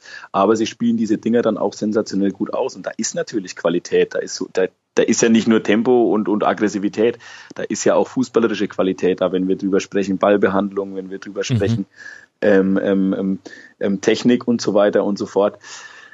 Ähm, da ist einfach viel Qualität drin und ich glaube, das haben sie dann ganz einfach anderen Mannschaften voraus. Und, und, und nochmal, auch wenn jetzt dann wieder ähm, der Reflex kommt, der Kommerzkritiker, welcher Aufsteiger kann denn 50 Millionen Euro in seinen Kader investieren? Das kann ja, keiner. Also, dass das kein ja. Aufsteiger ist und man ihn jetzt nicht so. als Rekordaufsteiger bezeichnen sollte, ich glaube, da sind sich eigentlich alle halbwegs einig. So.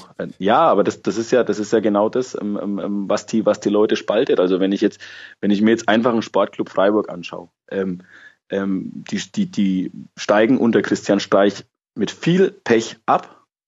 Die spielen eine sehr, sehr gute Zweitligasaison und werden verdientermaßen Meister und, und gehen wieder hoch und spielen jetzt in der Bundesliga gut mit. Ich glaube auch, die werden mit dem Abstieg nichts zu tun haben in dieser Saison. Ich finde, diese Leistung ist mindestens genauso hoch einzuschätzen wie das, was momentan in Leipzig passiert. Ohne jetzt die Leistung von dem Ralf Hasenhüttl schmälern zu wollen als Trainer da. Ähm, oder auch die Leistung von dem Ralf Rangnick, der das Ganze irgendwo dann verantwortet auch. Ne? Und du kannst ja auch viel Geld haben und trotzdem Mist kaufen. Ne? Also da gibt es ja genug Beispiele, mhm. die, das, die diese These untermauern. Ne? Ähm, du musst diese 50 Millionen erstmal vernünftig und zielgerichtet einsetzen. Ja? Ähm, aber das haben sie eben in Leipzig getan und das ist das logische Resultat davon. Und es ist für mich auch kein Wunder, dass die ähm, ähm, in der Bundesliga fast noch besser klarkommen als in der zweiten Liga, weil in der, Bund in der zweiten Liga, da waren sie halt oft dazu verdammt, das Spiel zu machen. So, mhm. und wie viele Mannschaften können das heute noch, das Spiel machen? Da hast du in der Bundesliga einen FC Bayern, der das natürlich unter Pep Guardiola sensationell gut gemacht hat. Ähm, da hast du in der Bundesliga noch Borussia Dortmund ähm, und dann wird schon schwierig. Und RB Leipzig hat natürlich die Möglichkeit, ähm, dadurch, dass in der Bundesliga, dass ihnen ja, dass, dass sie, sagen wir mal, weniger oder seltener als in der zweiten Liga noch den Ball haben. In der zweiten Liga haben sich alle gegen die hinten reingestellt. Jetzt ähm, ähm hast du mehr Gegner, die zumindest einigermaßen mitspielen. Und, und da hast du dann natürlich stärker die Möglichkeit, auf dieses starke Umschaltspiel zu setzen. Das spielt mhm. denen natürlich in die Karten. Ja? Ja. hat das letztes Jahr, finde ich, finde ich, ähm, ähm, im Umkehrschluss hat man es letztes Jahr sehr, sehr stark gesehen bei Mainz 05. Es gab mal eine Phase kurz vor Saisonende, da haben die drei, vier Spiele, hatten die große Probleme, weil sich die meisten Mannschaften auf das starke Umschaltspiel der Mainzer eingestellt hatten. Die haben dann selber gesagt, naja, gegen Mainz stellen wir uns mal hinten rein und schauen mal, was Mainz mit dem Ball kann. Und dann hat es auch drei, vier Spiele lang gedauert, bis Martin Schmidt da wieder vernünftige Lösungen entwickelt hat, um dann auch mal, ähm, ähm, was letztes Jahr noch ein Erfolg war, äh, einen Punkt in Wolfsburg zu holen. Ja? Heute würdest du ja sagen, mit einem Punkt in Wolfsburg gibst du dich jetzt auch nicht mehr so einfach mhm. zufrieden. Nein, also Spaß beiseite. Ähm, Spiel machen können die wenigsten Mannschaften. Das kommt Leipzig natürlich auch entgegen, dass sie jetzt auch nicht mehr so extrem das Spiel machen müssen wie in der, wie in der zweiten Liga. Wird spannend zu beobachten sein, wie das gegen die Bayern läuft. Ja. Weil ja, ja. Angelotti ist natürlich taktisch auch ein, ein äh, äh, total interessanter Trainer, der, der sich stärker am Gegner orientiert, als es noch unter Pep Guardiola der Fall war. Also wir erinnern uns an dieses ähm, Champions League Halbfinale, als die Bayern von Real Madrid ausgekontert wurden. Ne? Real Madrid hatte ja eigentlich immer diesen großen Anspruch, ne, wir sind Real Madrid, wir sind, wir sind äh, der, der, wir sind die Königlichen, wir, wir wollen äh, den Ball haben, wir wollen, wir wollen hier mit breiter Brust ähm, ähm, aufspielen. Und ähm, gegen die Bayern hat man dann äh, äh, den Bayern den Ball gelassen und hat sie dann eiskalt ausgekontert vor, ich meine, zwei Jahren war es. Ja, ja, genau, das war das. Das war ja die klare Idee von vor Anfang. drei Jahren. Ja. Oder vor drei Jahren, ja, vor drei Jahren. Und ich bin mal gespannt, wie er es jetzt mit, mit äh, den Bayern gegen Leipzig macht. Ja, ganz interessant, aber äh, über Ancelotti können wir später noch reden. Aber bei Madrid Richtig. daran gescheitert, dass er zwar Erfolg hatte in der Liga, es nicht geschafft hat, knapp, aber vor allem daran gescheitert, dass er die Identität von Madrid nicht spielen hat lassen. Und bei Bayern wird jetzt dafür kritisiert, dass er angeblich sich nicht äh, an den Gegnern orientiert und zu sehr an seinem System festhält. Aber es ist ein anderes Thema. äh, bei Leipzig finde ich noch zwei Dinge besonders interessant. Also die haben die meisten Tore der Liga nach äh, Konter erzielt. Das ist jetzt überhaupt nicht überraschend. Sieben Stück. Ja. Äh, aber jetzt ist mir im Schalke-Spiel sind mir zwei Dinge nochmal aufgefallen. Zum einen, die Standards sind unglaublich stark getreten. Vor allem die von Emil Vosberg. Ähm, zwar erst drei Tore nach Standardsituationen, aber ich prognostiziere, das wird nach oben gehen, denn ich kann mich an viele ja. Chancen erinnern. Äh, und das ist ein ganz wichtiges Pfund, was man immer so ein bisschen vergisst und interessanterweise ja auch etwas, was die Ingolstädter Mannschaft unter Hasenhüttel ausgezeichnet hat. Vielleicht hat das auch mit ähm, mit seinem Training zu tun. Müsste man mal recherchieren, wie es vorher bei Leipzig so war. Und dann eben genau dieser Emil Vosberg. Ich finde, der kristallisiert sich jetzt so wirklich so als Fixpunkt einer sowieso sehr starken Mannschaft nochmal heraus. Ich finde es wahnsinnig, was der spielt. Ja, das ist richtig gut. Und ähm, zu dem Thema Standards. Standards sind trainierbar und das ist insofern eigentlich dann die einfachste Möglichkeit oder die Möglichkeit, wo ich mit, mit überschaubarem Aufwand ähm, ähm, zu einem Tor kommen kann oder zu einer guten Torschuss kommen kann. Und, und, und Standards kann ich trainieren, das kann ich üben. Ich kann sowohl meine Spieler, meine Spieler, ich, ich kann die sowohl defensiv trainieren als auch offensiv. Und mhm. wenn ich einen guten Standardschützen habe, dann, dann ist das natürlich schon mal Gold wert. Ja? Ähm, idealerweise kommt dann, kommt dann halt bei Forsberg auch noch ähm, ähm, dazu, dass er auf allen anderen ähm, ähm, oder in allen anderen Bereichen, die einen Fußballer ausmachen, auch noch sehr, sehr gut ist. Und oh ja. Mhm. Ja, also ist, ist äh, kein Zufall, dass, dass er, dass er ähm, ähm, zum Kopf oder zum, zum kreativen Kopf oder wie man es auch immer nennen will, dieser Mannschaft erwachsen ist. Auch da haben wir wieder einen Effekt. Ich glaube, da ist so ein, ein kreativer Spieler tut sich in der Bundesliga leichter als in der zweiten Liga. Weil in der zweiten Liga, da wird noch häufiger mal gesagt, so, den markieren wir heute. Mhm. Den stellen wir heute zu, der darf, der darf nicht zum Zug kommen. Ja. Ist jetzt übertrieben, da von, von, von Manndeckung, äh, Manndeckung oder von Doppeln zu sprechen, das, das wird ob das noch so praktiziert wird, wage ich mal zu bezweifeln, aber, aber in der zweiten Liga, in der zweiten Liga wirst du da natürlich auch enger markiert. Du hast ja auch nicht die Räume, ja. Weil mhm. nochmal, die Gegner, die Gegner stellen sich, stellen sich darauf ein, die Gegner ziehen sich zurück, die machen die Räume am eigenen 16er eng. Und das ist immer schwieriger für einen Kreativen. Ja, total. Ganz interessantes Interview von Thorsten Lieberknecht, dem Braunschweiger Coach, der ja gerade auch sehr erfolgreich in der zweiten Liga seine Kreise zieht, bei Sportradio 360 in der Big Show. Liebe Hörer, eine absolute Hörempfehlung. Das war eine sehr, sehr starke Big Show in einem sehr, sehr starken Podcast ohnehin solltet ihr Sportradio 360 hören. Und der hat interessanterweise genau das Gegenteil gesagt. Und da habe ich mir die Frage gestellt, ob das vielleicht daran liegt, dass er gegen die, gegen das Leipzig des Jahres 2016, 2017 noch nicht gespielt hat. Er hat nämlich gesagt, mit Braunschweig haben sie immer versucht, dieses wilde Spiel mitzumachen und hatten den Eindruck, dass Leipzig dann dadurch eher verwundbar ist. Das hat, hat mich ein bisschen erstaunt, aber vielleicht hängt das auch wirklich damit zusammen, dass die auch personell nochmal eine Qualität jetzt nachgelegt haben im Sommer. Die kommen jetzt auch wirklich mit, mit so einem ja auch sehr kräftezehrenden Spielstil locker über 90 Minuten und haben Spieler, die technisch das auch einfach auf den Platz bringen können. Das ist einfach mhm. stark. Ja, wird man dann sehen, wie es nächstes Jahr ist, wenn die, wenn die ähm, ähm im europäischen Wettbewerb sind. Und das werden sie mhm. definitiv. Ich, ich, bin der Meinung, dass die nächstes Jahr mindestens, also dass die nächstes Jahr in der Champions League spielen werden. Und ja, das kann ich mir ähm, gut vorstellen, ja. Ähm, ja, da wird es dann nochmal drauf ankommen, Geld sinnvoll einzusetzen, weil du musst deinen Kader verbreitern. Aber da kommt es natürlich auch drauf an, ähm, ähm, wie funktioniert dann ein System Hasenhüttel mit einer Rotation? Wie mhm. gehen die jungen Spieler, die sind, da ist keiner, glaube ich, diese Doppelbelastung gewöhnt. Also da müsste ich jetzt lange suchen nach, nach einem im Kader, der, der jetzt von der Mannschaft kommt, wo er diese Doppelbelastung, woher er die schon kennt. Ähm, was das mit einer Mannschaft machen kann, das haben wir, haben wir letztes Jahr bei Augsburg gesehen, das haben wir vor ein paar Jahren bei Eintracht Frankfurt gesehen, ähm, dass das alles nicht so einfach ist, gerade wenn ich Charaktere habe, die diese Doppelbelastung nicht kennen. Da geht es weniger um den körperlichen Bereich, da geht es eigentlich eher um den mentalen Bereich, da geht es darum, äh, alle drei Tage neu hochzufahren, ähm, sich neu zu fokussieren. Da geht es darum, mit Niederlagen umzugehen oder auch mit Siegen umzugehen, vernünftig umzugehen. Da geht es darum, dass ich weniger Training habe, um eben ähm, an den Feinheiten zu feilen. Ähm, Und ähm, das wird, glaube ich, spannend zu sehen sein, wie er es dann schafft. Mhm. Total. Aber bevor wir zu sehr in die Zukunft gucken, lass noch kurz ein Wort über Schalke versprechen, äh, verlieren. Die haben zum ersten Mal seit Ende September wieder verloren. Diese beeindruckende, ungeschlagene Serie jetzt damit ähm, durchbrochen, hatten aber auch in dem Spiel Möglichkeiten, sind zurückgekommen über Kolasinac ja. und letztlich war es ja auch dessen Eigentor, was dann die Entscheidung brachte. Wie siehst du da so die Entwicklung? Naja, die Entwicklung bei Schalke ist sensationell und das hat natürlich auch viel mit Christian Heidel zu tun. Ähm, ähm, ich ich kenne Christian noch aus, aus, aus seiner Mainzer Zeit und ähm, wenn man sieht, wie Schalke gestartet ist, ähm, da hätte, da hätte da hätte ja brutal der Baum gebrannt. Ich glaube, mhm. Weinzel hätte, hätte wahrscheinlich nicht überlebt mit den, was waren es, fünf Startniederlagen in Folge? Fünf Bundesliga-Niederlagen ähm, in Folge. Ähm, fünf Bundesliga-Niederlagen in Folge. Ähm, und, und auf welche eindrucksvolle Art es Christian Heidel dann geschafft hat. Ähm, und dieser, diesen Verein ruhig zu halten, da, da muss ich dann auch mal meinen Hut äh, übrigens ziehen vor, vor Clemens Tönnies. Ich, ich, ich persönlich war etwas skeptisch. Ich, ich habe von Anfang an gesagt, Heidel und Schalke, also Heidel wird auf Schalke Erfolg haben, wenn man ihn machen lässt. Ich habe aber immer bezweifelt, dass Tönnies sich zurücknehmen kann. Ähm, aktuell beweist er das Gegenteil. Er kann sich sehr wohl zurücknehmen. Ähm, jetzt wird er dafür belohnt, ähm, ähm dass er sich in dieser heißen Phase am Anfang, in dieser schwierigen mhm. Phase am Anfang zurückgenommen hat. Ähm, und gut, in Leipzig kannst du 2 zu 1 verlieren. Noch dazu, ne, wir reden von einem, von einem Elfmeter, den du eigentlich so normalerweise ja nicht gegen dich gepfiffen bekommst. Ähm, ne, der ja da auch eine Rolle spielt in diesem ganzen Spielverlauf. Und ja, die werden sich wieder fangen und, und, und die werden auch lange oben mitspielen. Für ganz oben reicht's definitiv noch nicht. Mhm.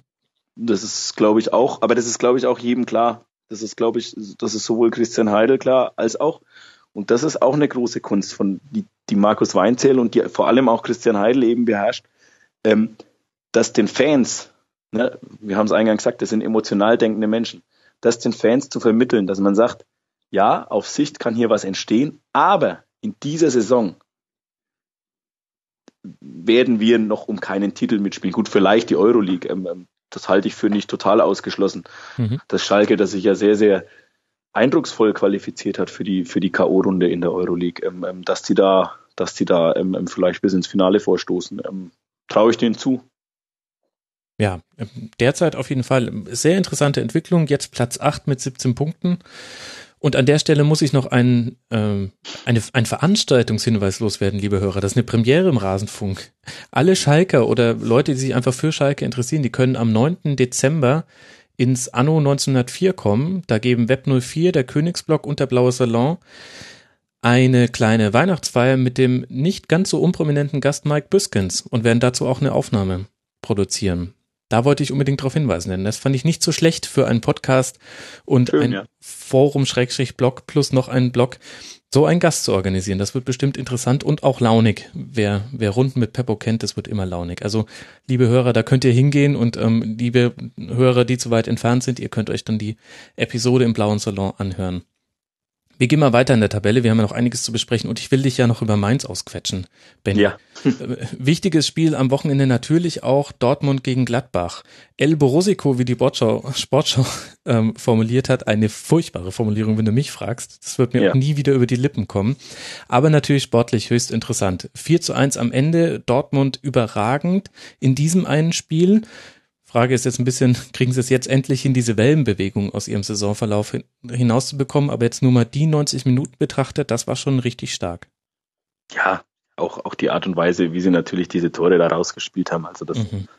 das ist ja sensationell gut einfach. Ähm, ähm, das ist äh, äh, extremes Tempo wieder. Das ist aber auch ähm, ähm, ja einfach äh, technisch und fußballerisch richtig stark gemacht. Ähm, da, da haben wir oft äh, dieses äh, Einkontaktspiel ähm, ähm, aber dann eben mit höchstem Tempo, das ist, das ist große Kunst gewesen. Das waren ja tolle Tore, das war ja sensationell.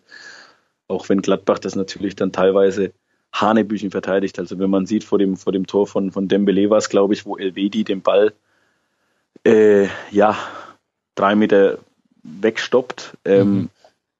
Jo, das hat, das hat eher hat mich eher an mich selbst als Aktiven erinnert als an den Bundesliga-Profi. Gut, wie also, groß diese Beleidigung ja. jetzt war, wissen natürlich nur Leute, die schon mal mit dir gekickt haben. naja, so schlimm war es jetzt auch nicht, aber also ja, das darf dir natürlich nicht passieren, aber Nico Elvedi ist auch ein junger Spieler, ich glaube 20 oder 19. Mhm. Ähm, ähm, dem dürfen solche, also dem, dem, dem können solche Fehler unterlaufen. Ähm da muss man dann auch immer sagen, ähm, Gladbach hat da sehr, sehr, eine sehr, sehr junge Hintermannschaft mit, mit Christensen, mit Elvedi. Gut, Toni Janschke ist da, ist da dann noch ein bisschen der, der erfahrenste da drin. Ähm, ähm, aber ja, äh, äh, insgesamt, wenn du, wenn du gegen Dortmund so verteidigst, dann, dann ist das die Quittung, wenn du solche Fehler machst.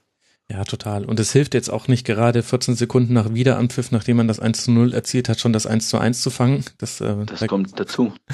Äh, und dann äh, nach einer Ecke ähm, Pischtag komplett äh, offen zu lassen und dann steht es ja schon mal 2 zu 1 nach 15 Minuten. Ja bei Dortmund äh, sehr umjubelt. Ähm, Marco Reus, der ein richtig starkes Spiel gemacht Wahnsinns hat. Comeback. Ne? Also das sieht man, was, was dem jetzt auch in, in den letzten äh, Wochen und Monaten gefehlt hat.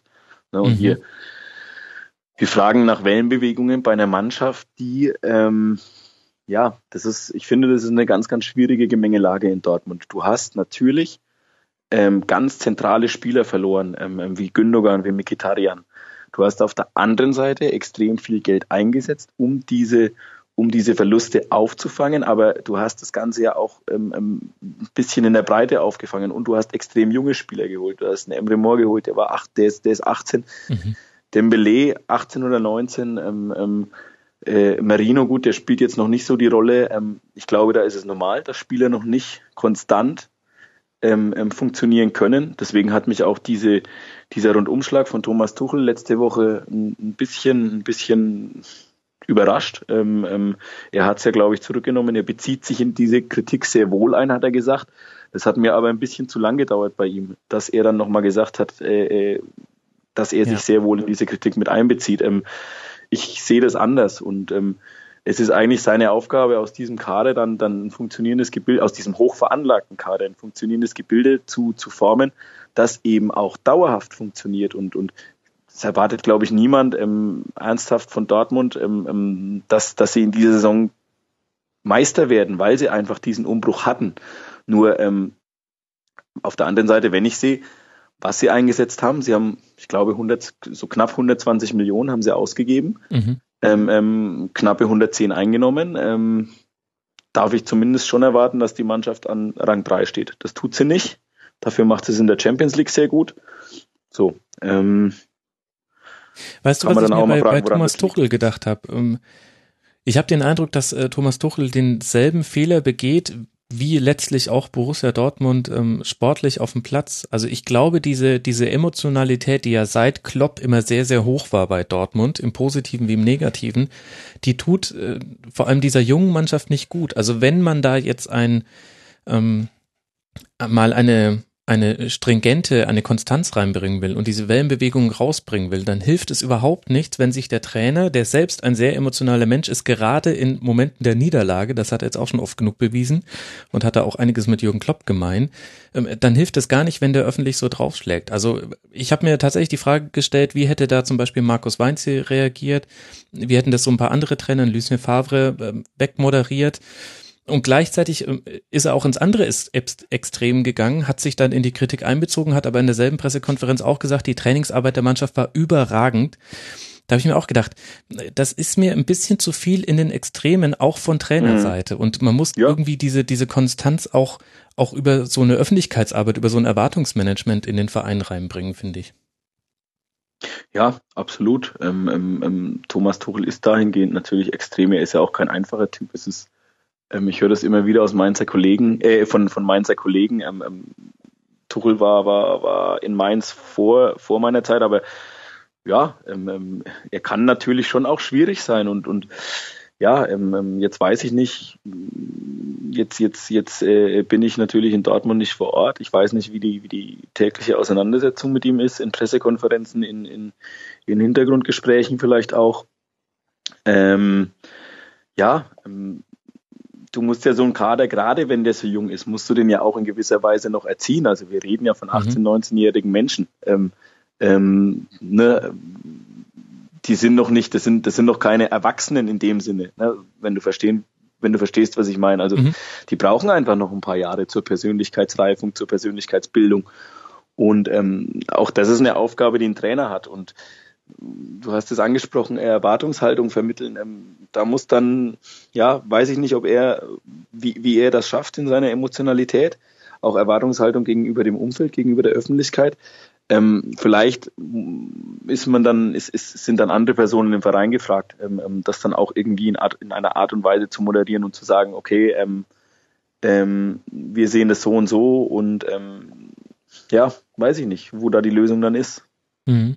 Naja, ich meine, es muss ja auch kein Problem sein. Ist mir nur aufgefallen, ich fand das äh, recht interessant, dass auch der Trainer genau wie seine Mannschaft von einem ins andere Extrem hüpft. Man kann aber, denke ich, nach dem 4-1 sicher feststellen, also Reus, Aubameyang und Dembele auch, der auch ähm, ja auch in Frankfurt schon auch ein gutes Spiel gemacht hat. Ja. Wenn die drei fit bleiben, dann werden wir noch mehr als nur die bisher 31 Tore von Borussia Dortmund sehen. Das ist schon richtig äh, das ist ein saftiges Steak des Fußballs. Das macht Spaß, ja. dem zuzugucken.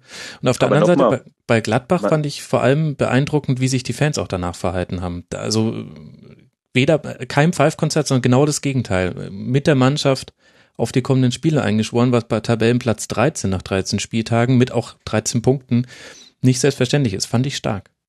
Ja, gutes Fingerspitzengefühl, würde man dann sagen. Ne? Wenn, also das ist da passiert genau das, was in Wolfsburg jetzt nicht passiert. Man, man, man, man hat eine Situation, ähm, man hat eine Situation, die man so nicht erwartet hat. Ja.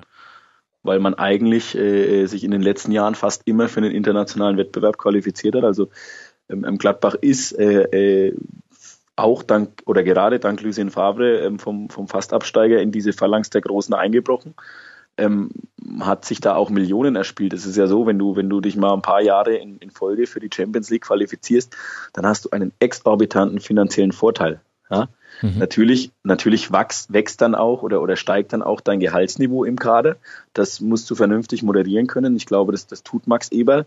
Und ähm, wenn du dann eine Situation hast, die ähm, ähm, sportlich nicht gut ist, die sportlich negativ ist und so eine hat Borussia Mönchengladbach, dann hast, dann, dann musst du als Verein jetzt mal ganz davon abgesehen, ob äh, äh, André Schubert der richtige oder der falsche Trainer ist. Aber aus Vereinssicht ist das natürlich Gold wert, wenn du es schaffst, diesen Schulterschluss so hinzubekommen mit den Fans, mit der Mannschaft, mit dem Trainer, ähm, mit der Vereinsführung.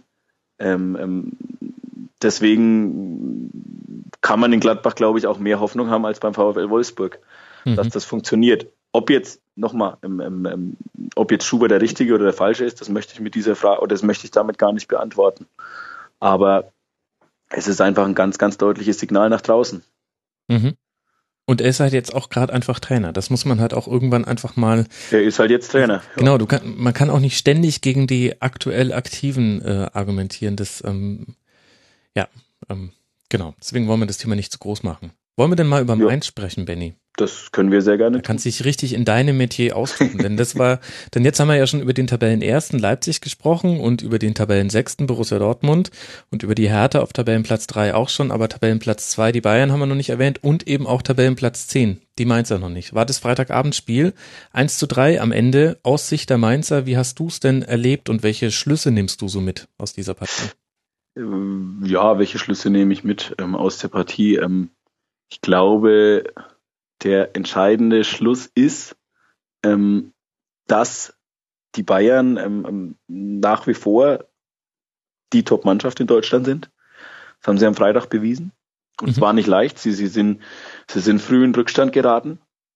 Martin Schmidt hat es danach so ein bisschen ähm, ähm, dahin gedreht, als ob, die, als ob man mit diesem frühen Rückstand ähm, ähm, sowohl die Bayern ähm, ähm, ja gestochen hätte, an, mhm. der, an, der, an der Ehre gepackt hätte sozusagen und ähm, ähm, dass sich seine Mannschaft dadurch ein bisschen selbst euphorisiert habe, ein bisschen zu früh. Ähm, tja, da kann man jetzt drüber sprechen. Ähm, ähm, ich sag, ich bin lieber 1-0 vorne als 1-0 hinten. Ich muss es halt dann nur schaffen, diesen, diesen, dieses Erfolgserlebnis vernünftig zu verarbeiten. Und das hat seine Mannschaft nicht geschafft. In der Tat haben sie es dann, haben sie es dann schlecht verteidigt. Ähm, ähm, aber aber auch gegen eine richtig gute Bayern-Mannschaft. Äh, Ancelotti hat jetzt zum ersten Mal auf das, auf das 4-2-3-1 als solches ähm, ähm, ähm, gesetzt in der Liga.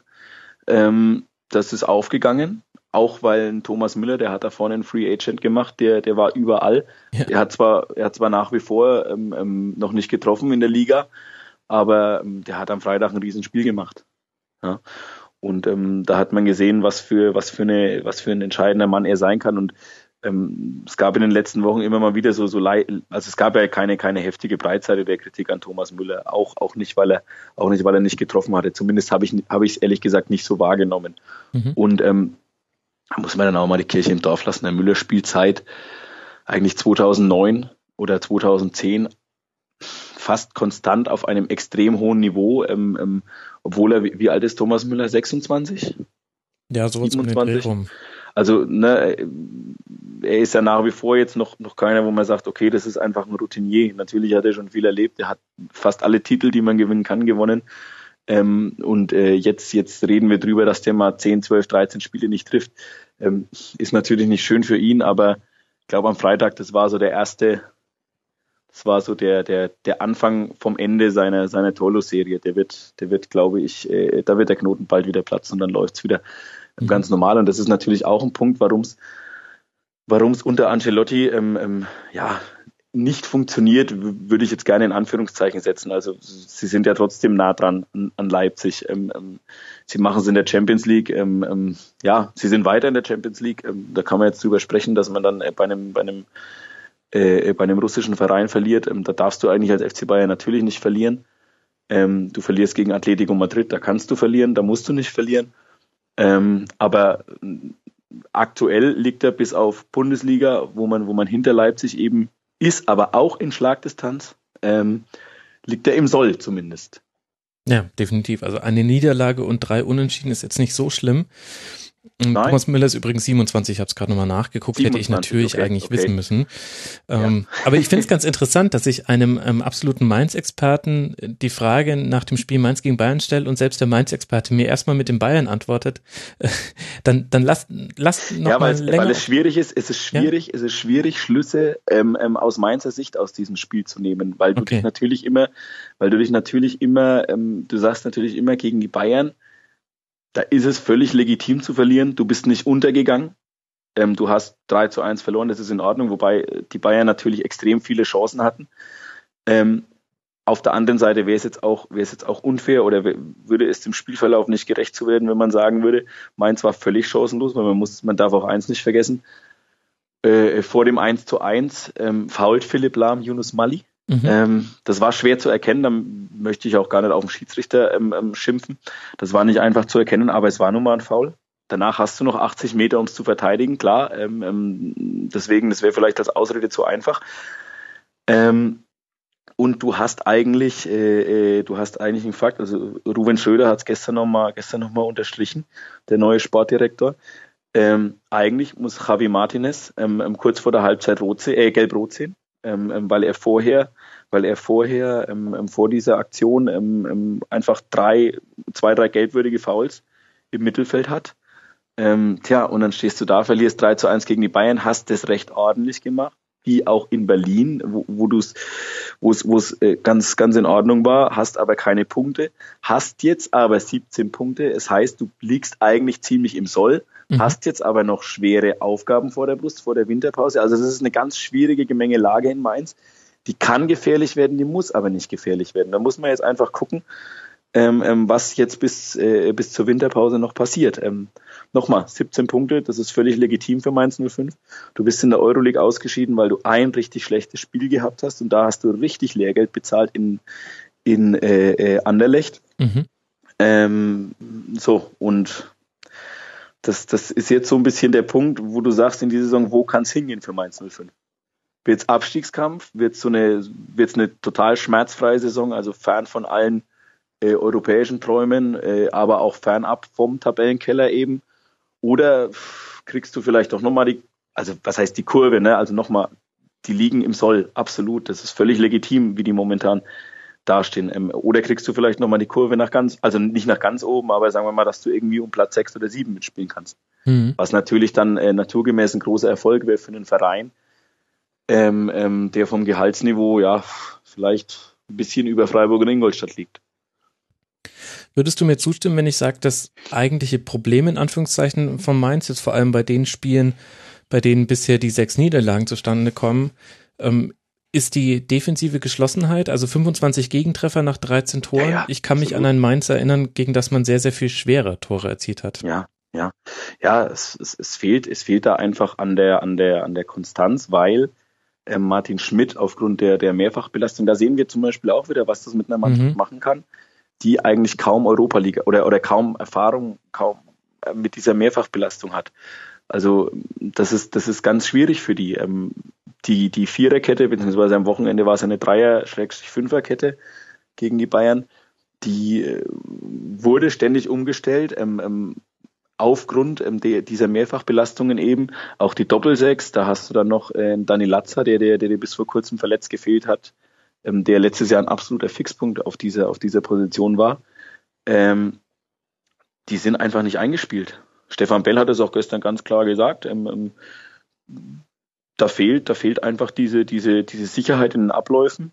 Und ähm, da zahlen sie Lehrgeld. Ähm, wenn wir jetzt sehen, wie, wie wenig Gegentore die letztes Jahr gekriegt haben, da waren sie, glaube ich, die vierte oder fünf beste Abwehr der Liga.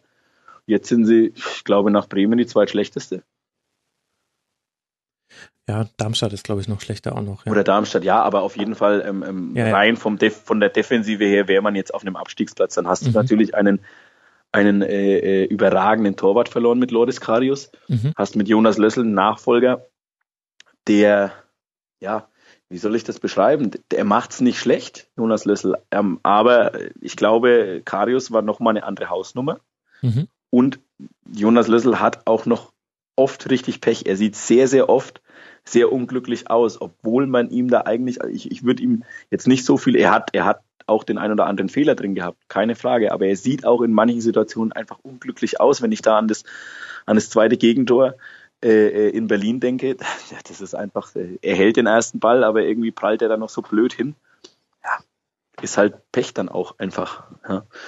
Und das sind alles so Faktoren, die spielen da, die spielen da mit rein. Aber wie gesagt, nochmal, gesichertes Mittelfeld, 17 Punkte nach, nach äh, zu diesem Zeitpunkt der Saison, das ist völlig legitim, das ist völlig in Ordnung. Mhm. Ja. Ja, man hat nur irgendwie so von außen betrachtet den Eindruck, dass das gerade eine ganz merkwürdige Situation ist. Und so ein bisschen hast du es ja auch angedeutet. Ist, sportlich stellt man sich die Frage, muss man den Blick nach oben oder nach unten richten oder geradeaus und sagt, okay, ähm, Mittelfeld, Platz, das ist ja auch vollkommen okay für Mainzer mhm. Verhältnisse. Mhm. Und gleichzeitig sehe ich Dinge, die ich von Mainz nicht kannte, eben zum Beispiel die gefangenen Tore, das haben wir jetzt gerade schon ähm, rausgearbeitet, dass da unter anderem die Europa League auch ein Grund für ist und das fällt ja jetzt dann weg. Das könnte dann vielleicht auch was sein, wo es wo es sich verbessert. Und dann aber auch ähm, andere Dinge, die ich ähm, bisher bei Mainz gar nicht so auf dem Zettel hatte, als jemand, der weiter weg entfernt äh, wohnt. Ähm, du hast äh, eine Zuschauerproblematik, also auch äh, Europa League Spiele waren bei weitem ja. nicht ausverkauft. Du hast dann diese komischen Unstimmigkeiten zwischen der aktiven Fanszene und Verantwortlichen im Verein. Also mhm. ich habe den Eindruck, es gibt so mehrere kleinere, ich will es nicht Brandherde nennen, das ist ein bisschen zu viel, aber Nein, es gibt so das ist alles so ein bisschen in der Schwebe gerade. Was ist denn da los? Das sind schwelende Konflikte. Ähm, ähm mhm. das ist klar. Und ich, ähm, ähm, ähm, ja, das ging im Prinzip in dieser ganzen Thematik ähm, ähm, mit Christian Heidels Abgang ging so ein bisschen los. Ähm, danach war eigentlich klar, beziehungsweise Christian Heidel hatte das eigentlich vorher schon angestoßen und hatte gesagt, ähm, wir brauchen eine Umstrukturierung in diesem Verein. Also wir müssen, wir müssen diesen Verein irgendwie so, so vom, vom professionellen Bereich auf andere, auf andere Füße stellen. Also der mhm. Vorst also eigentlich muss man so sagen, es, es gibt einen, es, es gibt einen neunköpfigen Vorstand in diesem Verein mit dem Vorstandsvorsitzenden oder mit dem Präsidenten Harald Strutz. Ähm, dieser Vorstand arbeitete offiziell ehrenamtlich, mit Ausnahme von Christian Heidel. Da war eigentlich klar, ähm, es war kurz nach, nach dem erstmaligen Bundesliga-Aufstieg, ähm, ähm dass Christian Heidel das hauptamtlich äh, äh, machen wird. So, dann ähm, ähm, gab es eben dieses Angebot aus Schalke, was auch auf eine ja, ganz kuriose Art und Weise dann offiziell wurde. Ähm, ähm, Habe ich das richtig im Kopf abgespeichert, dass es mit der Frau von Harald Strutz zu tun hatte? Ähm, das, nee, nee, nee, nee, nee, das, das hast du falsch im Kopf. Aber Fakt ist nun mal, es gab, also es, es, es wurde dieses Angebot war gerüchteweise in den Medien aufgetaucht. Dann gab es kurz danach eine Pressekonferenz, eine ganz normale Spieltagspressekonferenz, die findet immer Donnerstag ähm, ähm, vor den Spielen eben in der, in der Mainzer Arena statt. Und Normalerweise sitzen da auf dem Podium der Manager, also damals noch Christian Heidel und der Trainer Martin Schmidt. Und Christian Heidel hat es damals ähm, eben wunderbar abmoderiert, hat gesagt, ähm, wir sprechen jetzt übers Wochenende, da spielen wir gegen den und den. Ähm, ich weiß nicht mehr konkret vor welchem Spiel es war, muss ich dazu sagen. Ähm, und Harald Stutz ist da normalerweise auch immer Gast in dieser Pressekonferenz. Und mhm. ähm, also nicht auf dem Podium, sondern er kommt halt und ja. Und ähm, ja, kurz danach war er dann beim Südwestdeutschen Rundfunk vor der Kamera und hat aber das Angebot für Christian Heide natürlich offiziell bestätigt. Und ähm, ähm das, äh, ja, das war natürlich ziemlich unglücklich. Mhm. Hat sich dann später dafür auch bei, bei Christian Heidel entschuldigt. Aber gut, das hat jetzt mit dem weiteren Verlauf dieser Thematik eigentlich nichts zu tun. Ähm, Fakt ist, im Zuge des Abgangs von Christian Heidel hat sich die Vereinsführung dazu entschieden, wir strukturieren um. Wir brauchen einen hauptamtlichen Vorstand, wir brauchen ein Kontrollgremium. Ähm, da geht es auch um das Thema ehrenamtliche Bezahlung und hauptamtliche Bezahlung. Ähm, und äh, ja, wir, wir müssen uns einfach den, den neuen Gegebenheiten im, im, im sagen wir mal, Turbokapitalismus, Profifußball in gewisser Weise, gewisser Art und Weise stellen. Wir müssen uns da breiter aufstellen auch. Man hat dann Ruben Schröder geholt für das Sportliche. Ich finde auch, äh, er hat das sehr, sehr gut gemacht bisher. Er hat einen guten Kader zusammengestellt. Er hat einen Kader vernünftig verbreitert. Er hat da auch viel, viele Werte geschaffen, weil er eben junge, talentierte, entwicklungsfähige Spieler geholt hat. Auch für ordentliches Geld, muss man auch sagen. Ähm, mhm. Ähm, aber sagen wir mal, wenn alles normal läuft, wirst du den Großteil dieser Spieler ähm, ähm, so meins typisch eigentlich dann für mehr Geld irgendwann weiterverkaufen können. Mhm. Ja? Wenn alles normal läuft. Also da sprechen wir von Jean-Philippe Chebamin, da sprechen wir von, von Levin Öztunali. Ähm, ähm, das sind alles Spieler, die haben ein sehr, sehr großes Potenzial und ähm, die werden irgendwann einen Mehrwert für Mainz, einen finanziellen Mehrwert für Mainz 05 bedeuten. Und genau darauf ist ja die Mainzer Politik schon seit Jahren eigentlich ausgelegt. Ähm, so, aber zurück zu dieser Strukturdebatte. So, dann, dann wurde im Prinzip den kompletten Sommer über debattiert. Es wurden Infoveranstaltungen gemacht mit den Mitgliedern. Dann hat man auf einmal gemerkt bei einer Infoveranstaltung, ja, was ist denn überhaupt mit dem Thema Ausgliederung? Wollen wir nicht mal überlegen, unseren, unseren Profibereich auszugliedern? Ähm, da gab es dann, tja, wie soll man das sagen? Das war keine offizielle Abstimmung. Es wurde dann nur nach, nach einer Infoveranstaltung, wo, wo man dann ein Gutachten von, von einem Steuerberater und von einem Rechtsanwalt eingeholt hat, das sich gegen die Ausgliederung ähm, ähm, ausgesprochen hat. Ähm, mhm. Danach hat man dann gesagt, ja, wir haben die Tendenz aus dieser Infoveranstaltung gelesen, ähm, dass unsere Fans gegen die Ausgliederung sind. Ähm, so, das ist das ist auch so ein Punkt, wo man dann natürlich zwischen den Normalfans und den, den, den Ultras, die ja grundsätzlich gegen jede Ausgliederungen oder gegen jede Art und, äh, Art und Weise von Ausgliederung sind, wo man da auch so ein bisschen Potenzial oder ein Konfliktpotenzial aufgemacht hat. Und das Ganze dreht sich halt ähm, ähm jetzt immer weiter. Jetzt hast du, jetzt hast du eine Problematik zwischen, zwischen äh, äh Vorstand und, und den Ultras. Ähm, die das ein oder andere Mal negativ aufgefallen sind durch Pyrotechnik, ähm, mhm. wofür der Verein auch viel Geld bezahlen muss in Form von Strafen. Und die auch, ähm, das hat zumindest der Verein den Ultras so dokumentiert oder so, oder der Verein hat so kommuniziert, so muss man sagen, ähm, die auch sich gegenüber eigenen Fans, anderen eigenen Fans, ähm, ähm, wohl aggressiv benehmen. Dadurch gibt es einen Dauerkartenrückgang äh, im Stehblock. Ähm, ob das dann so ist oder ob das nicht so ist, kann ich nicht beurteilen. Ich bin nicht im Stehblock, ich bin auf der Pressetribüne. Wenn ich einen Dauerkartenrückgang in dem Bereich von 550 Karten habe, dann wird es nur in irgend, dann, dann wird es aber definitiv in irgendeiner Art und Weise ja Gründe haben. Mhm. Ja? Also der Verein sagt, es gibt ähm, eben Beschwerden darüber. Es gab Briefe, ähm, ähm die sich von, von Fans, die sich eben ja mit dieser Sorge an den Verein ge, ge, gewandt haben. Und ähm, ja, das Ganze ist jetzt vor ein paar Wochen ja, ja, ähm, ähm, ja mehr oder minder eskaliert. Also es war ein Gespräch angedacht zwischen zwei Ultravertretern und ähm, der Geschäftsführung und ich glaube auch Vertretern des Vorstandes. Das wurde, das wurde dann von den Ultras abgesagt. Ähm, daraufhin hat der Verein oder der Vorstand ähm, eben mit Entzug der Privilegien, wie man so schön sagt, gedroht. Also da geht es dann um das Thema ähm, freie Zufahrt zum Stadion an Spieltagen oder Lagerung von, von Blockfahnen und Choreo-Utensilien äh, im Stadion und so weiter und so fort. Es wurde eben damit gedroht, wenn es denn nochmal zu zum Beispiel Pyrotechnik-Vorfällen äh, gäbe. Daraufhin haben die Ultras eigentlich relativ ja, kompromisslos äh, äh, gesagt, so lieber Verein, so nicht, wir lassen uns nicht erpressen. Sie haben, mhm. sie haben, äh, sie haben diese in sie, äh, sie haben diese Privilegien in Anführungszeichen zurückgegeben Und äh, einen Tag später war dann das Spiel in Saint-Etienne und da haben sie fast über 90 Minuten Pyrotechnik abgefackelt. Und das wird den Verein auch wieder eine ordentliche Geldstrafe kosten. Also da ist das Tischtuch erstmal zerschnitten, weil man weiß nicht so recht, was man machen soll. Und der Vorstand hat natürlich den, den, also ich bin jetzt weit davon entfernt, immer zu verteufeln, die Ultras sind an allem schuld. Das, das wäre wirklich viel zu einfach. Aber was der Vorstand gemacht hat, weil der auch ein bisschen angezählt war, ähm, hat er natürlich die Ultras ähm, ähm, so ein bisschen gestärkt äh, äh, im Sommer. Man hat, man hat die Ultras auch auf den, auf den, auf den Mitgliederveranstaltungen ähm, ähm, gesehen. Die haben eigentlich schon für den aktuellen Vorstand lobbyiert. Ähm, und äh, ja, dadurch ist natürlich dieses Machtbewusstsein ist natürlich auch gewachsen bei denen. Und jetzt ist die Frage, ähm, wie geht jetzt der Vorstand in der Zukunft mit den Ultras um? Jetzt am, am Wochenende hat man eigentlich vorher ähm, man hat immer mal so gerüchteweise gehört, es gibt, es gibt keinen Support gegen die Bayern. Ähm, das war aus meiner Sicht eigentlich nicht der Fall. Ähm, ich bin jetzt mal gespannt, wie das in den nächsten Wochen weitergeht.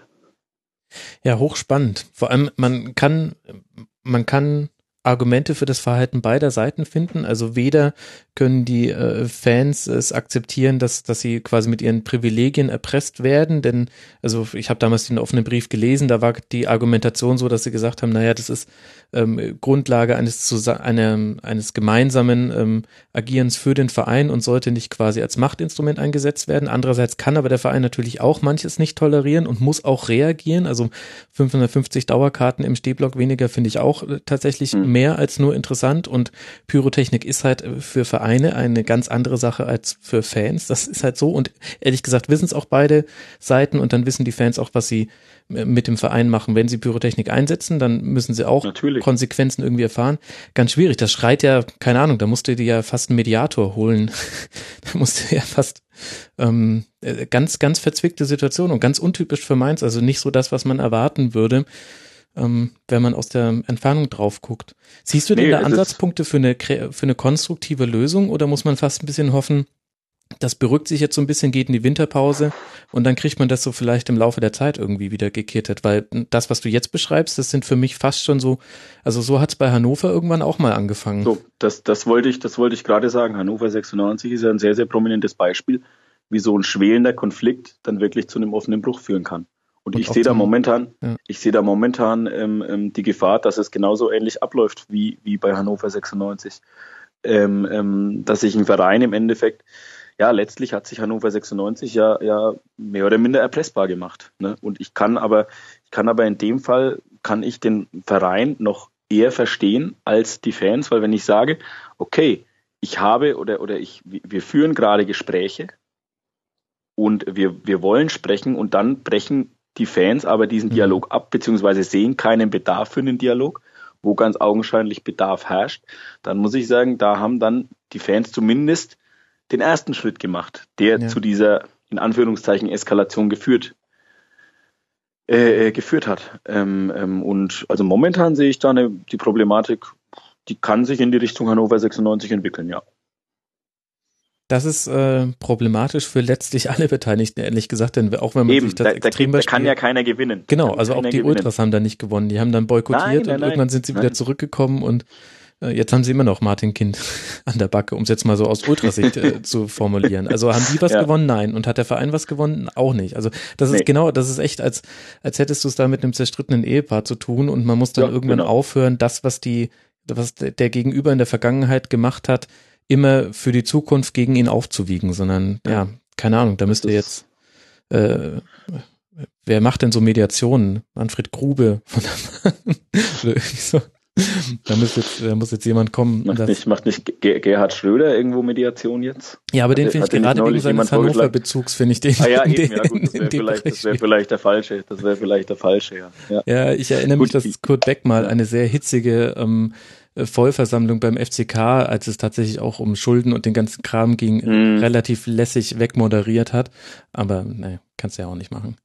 Nee, wäre, glaube ich, der falsche Weg. Ja, aber dann nochmal, das wird, das wird äh, hochspannend ähm, ähm, zu sehen, ähm, ähm, wie sich das entwickelt. Und da sind wir halt wieder beim Thema, ähm, ähm, sportlicher Erfolg schlägt halt alles. Also wenn du jetzt, wenn du es jetzt schaffst, irgendwie äh, äh, jetzt vor der Winterpause nur Siege einzufahren. Ich glaube, dann wird dieser Konflikt wieder ein bisschen übertüncht. Aber in dem Fall, glaube ich, wäre er nur hinausgeschoben. Also irgendwann, irgendwann wird es da den großen Knall geben, glaube ich. Ja. Und dann muss man mal gucken, wie sich das entwickelt. Also mein steht so ein bisschen vor einer, vor einer Neudefinition oder Ausrichtung, oder? Also es sind definitiv die Zeiten vorbei, wo man gesagt hat, wir sind der Underdog und ähm, gut, diesen Karnevalsverein-Image hat man ja dann sowieso irgendwann, erst hat man es für sich genutzt und dann aber irgendwann auch bewusst abgelegt unter Heidel. Ja, aber wer hat denn, wer hat denn, ich finde nicht, dass dieser Verein dieses Karnevals-Image so sehr abgelegt hat, man hat das schon nach wie vor so ein bisschen du? gepflegt. Okay. Ja, vielleicht nicht mehr so offensiv, äh, wie man das mal gemacht hat. Ähm, ähm, aber, aber man hat sich, man hat sich auch, ja, man hat auch äh, in den letzten Jahren drüber nachgedacht, okay, ähm, was sind wir denn für ein Verein, was für ein Verein wollen wir sein? Und, und äh, Mainz ist ein, für mich trotzdem nach wie vor eigentlich ein Underdog-Verein, weil, weil Mainz 05 ähm, ähm, eigentlich immer seine, seine Gewinne damit erwirtschaftet hat, dass es, Spiel, dass es, dass es kostengünstig talentierte Spieler geholt hat, mhm. die es dann für viel Geld ähm, ähm verkauft hat. Mainz 05 hat es aber parallel geschafft, sehr, sehr gute Strukturen zu entwickeln. Ähm, ähm, sie haben ein neues Stadion hingestellt, das ist, das ist äh, in Kürze abbezahlt. Ähm, viele Bundesligisten oder, oder ein Verein, der ja eigentlich nie ein Bundesligist war. Mhm. Ähm, fallen mir jetzt wenig ein, die das ohne fremde Hilfe großartig geschafft hätten. Ähm, das muss man ja auch sagen. Das ist ja auch eine große Leistung. Mainz 05 hat eins der besten Nachwuchsleistungszentren in Deutschland. Also die, die kriegen permanent ihre drei Sterne bei der DFL-Bewertung und die bringen immer wieder große Talente hervor und ähm, jetzt jetzt äh, äh, auf der anderen Seite vielleicht hat man es auch verpasst, so ein Profil irgendwie noch zu schärfen, also zu sagen, okay, wir sind vielleicht ist es in der, also was fällt dir denn ein, wenn du, wenn du jetzt über Mainz 05 sprichst? Du bist, du bist ein bisschen in der Fremde. So Karnevalsverein haben wir gesagt. Du sagst, die sind weg von diesem Image. Ich sage, vielleicht haben sie sich ein bisschen entfernt von diesem Image, aber sie haben sich kein neues gegeben. Mhm. Ist meine Meinung. Ja, na gut, ich meine, ich habe natürlich immer den sehr sportlichen Blick, weil ich den anderen Kram auch relativ bewusst ausblende. Für mich ist halt einfach Mainz eine offensiv spielende Mannschaft, die auch ähm, immer ein klares taktisches Konzept hat. Und das hat sich aber gewandelt in den letzten Jahren. Und Mainz ist eben genau das, was du gesagt hast. Es ist ein Sprungbrettverein, der nachweisen kann, dass er einer ist, was ein großer Vorteil dabei ist, wenn man versucht, junge ja. Spieler zu bekommen. Also das haben wir ja vorhin bei Wolfsburg mhm. auch schon irgendwie angesprochen. Ja. Das ist für mich so das, das Image, aber ähm, alles, was man so quasi im Drumherum sieht, das greift nicht mehr ineinander. Das ist gerade quasi, also früher war Mainz für mich auch so ein bisschen, Wagenburg ist ein bisschen zu zu viel, weil das würde implizieren, dass das von außen irgendwie draufgehauen wird, aber quasi schon mehr ein, ein, ein gemeinsames Ziehen an einem Strang und da, ich hatte auch immer die Fans sehr auf Seiten des Vereins verortet, also dass man da gemeinsam in dieselbe Richtung geht und das ist ja jetzt ganz offensichtlich. Das ist zum ersten Mal, das ist zum ersten Mal ähm, ähm, anders. Das ist zum ersten Mal anders und ich glaube, das wird ganz schwierig, aber da sind wir eben wieder bei dieser Imagekiste. Ähm, es ist eigentlich ein Bestreben eines kleinen Teils. Man muss ja immer sagen, es ist ein Stadion, in das 34.000 Besucher reinpassen. Ähm, ähm, mhm. Es ist ein Bestreben von dem kleinen Teil der Fans, ähm, auch diesem Verein oder, oder sich selbst auch so ein bisschen so ein, so, ein, so ein Image zu geben, ja, wir sind jetzt die Harten, so ungefähr. Ne? Also in der, in der Nachbarschaft ist man, mhm. hat man, hat man Eintracht Frankfurt, sagen wir mal so, ähm, ähm, ja, deren Fans sind ja jetzt auch nicht unbedingt überall wohl gelitten in ganz Deutschland. Ähm, das hat auch seine Gründe. Und ähm, man will schon ein bisschen in dieses Hard oder Hardcore-Image, ich weiß jetzt nicht, ob das der ja, richtige Begriff ist. Du willst nicht der Clown man, neben dem Randalemeister sein. So hart gesagt, hart gesagt, so kann man es mal, so kann man es ähm, ähm, überspitzt formuliert schon stehen lassen. Und ähm, das ist natürlich für eine für eine Vereinsführung schrillen schrillen da natürlich äh, zu Recht auch die Alarmglocken, weil ich kann ja nicht sagen, wenn ich im Dialog mit meinen Fans bin und da sagen mir ein paar Fans, ja, wir wollen jetzt auch mal richtig die harten Jungs sein und die schweren Jungs. Ähm, ähm, so, das ist ja im Prinzip eine Ankündigung von, von ähm, ähm, ja, keine Ahnung, ob es jetzt Straftaten sind oder eine Ankündigung zumindest von Ordnungswidrigkeiten. Mhm. Ja, und da kann ich als Verein ja nicht einfach sagen, ja, okay, jetzt macht ihr mal und äh, verpasst euch mal das Hardcore-Image und wir als Verein schauen mal, wie wir klarkommen. Das kann ich nicht machen. Ja, ja. da gebe ich, da gebe ich, da gebe ich Macht aus der Hand und schaffe, und schaffe bei den Fans ein Gespür für Macht. Und ähm, dass die das äh, in irgendeiner Form und in irgendeiner Art und Weise nutzen, hat man ja gesehen. Also wie gesagt, in Anderlecht, da hat der Block gebrannt. Mhm. In Saint-Étienne hat der Block gebrannt. Das kostet einen Verein, der jetzt ähm, ähm, keinen, keinen exorbitant zahlenden Sponsor oder Mäzen im Hintergrund hat, kostet es schlicht und ergreifend Geld. Und es ist auch einfach scheiße gefährlich. Also ich finde, man soll es auch einfach scheiße einfach, gefährlich. Also ja, ja es sieht toll aus. Ähm, ich meine, wir müssen jetzt nicht die komplette Pyrotechnik-Debatte aufmachen, aber das geht mir immer so ein bisschen unter. Es ist einfach erstmal verboten. Fakt ist, es ist verboten. Genau. Wenn ich, wenn ich, wenn ich über eine rote Ampel fahre und da ist kein Fußgänger, ja, ähm, sage ich, jo, aber ich habe ja niemanden gefährdet, weil da ist kein Fußgänger. Dann habe ich aber trotzdem eine, eine, eine, eine Ordnungswidrigkeit im Verkehr begangen und muss trotzdem Strafe bezahlen. Also es ist halt einfach verboten. Ich muss mich an Gesetze halten. Und das Gesetz sagt nun mal, keine Pyrotechnik. Fertig aus. Ja. Ganz einfach. Es ist echt, ähm, vielleicht war Eheprobleme vorhin sogar der falsche Vergleich. Ein bisschen hört sich so an, als hätte ähm, äh, der Verein gerade so einen pubertierenden Teenager, der sich in alle Richtungen äh, neu orientieren. Das ist, ein, das, ist, das ist auch gut möglich, ja. Oder das trifft es eigentlich auch ganz gut, ja. Weil dem stehst du ja dann auch so ein bisschen hilflos gegenüber und kannst eigentlich, egal was du machst, es wird auch gegen dich verwendet. Ja, schwierig, interessant auch. Ähm, ich finde es vor allem deswegen interessant, ähm, weil man ja immer so die Frage stellt, welchen, welchen Einfluss haben eigentlich die Fans auf Vereine und auf den Sport? Und sind sie jetzt nur irgendwie die Geräuschkulisse, die es braucht? Oder haben sie tatsächlich auch eine Stimme? Und das ist dann von Verein zu Verein mhm.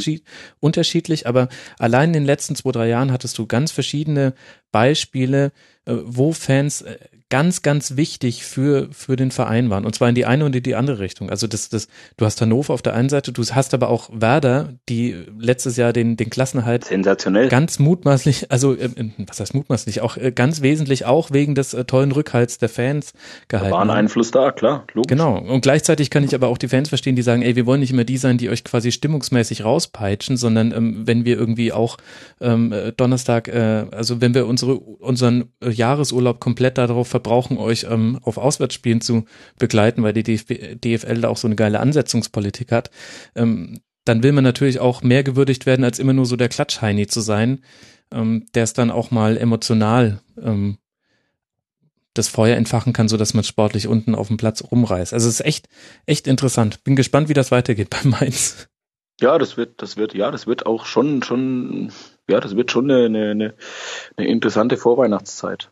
Und ähm, ähm, ich bin mal gespannt, wie jetzt die Umstrukturierung weitergeht. Also mhm. ähm, wir sprechen ja auch von dem, von dem Muss. Ähm, Mainz 05 wird sich mit seinen Fans an den Tisch setzen müssen, weil sie haben verabschiedet, sie haben, sie haben verabschiedet, dass eine Fanabteilung gegründet wird. Das wurde von den Mitgliedern so ab, äh, äh, verabschiedet bei der letzten Mitgliederversammlung ähm, im Zuge dieser Umstrukturierung. Und ähm, die äh, Fanabteilung, die wird künftig einen Vertreter in den Aufsichtsrat entsenden und es müssen Gespräche folgen. Mhm. Das ist, das ist Fakt. Und ähm, bin mal gespannt, ähm, ähm, ja, wer dann am Tisch miteinander sitzt. Ja, abschließende Frage dazu. Ähm, da müssen wir, glaube ich, den Spieltag dann irgendwie dann auch irgendwann mal dicht machen. Okay. Aber das würde mich noch interessieren, ja. Ähm, ich meine, du hast ja auch noch anderes zu tun heute, vermute ich. Aber ähm, bei Fans ist es oft auch eins der Probleme, dass es für Journalisten wie dich schwierig ist, dann tatsächlich auch Zugang zu Leuten zu finden, die ähm, ja. zitiert werden möchten oder zumindest einem erstmal zitierfähige, wenn auch mhm. anonyme O-Töne geben. Wie ist es denn da in Mainz?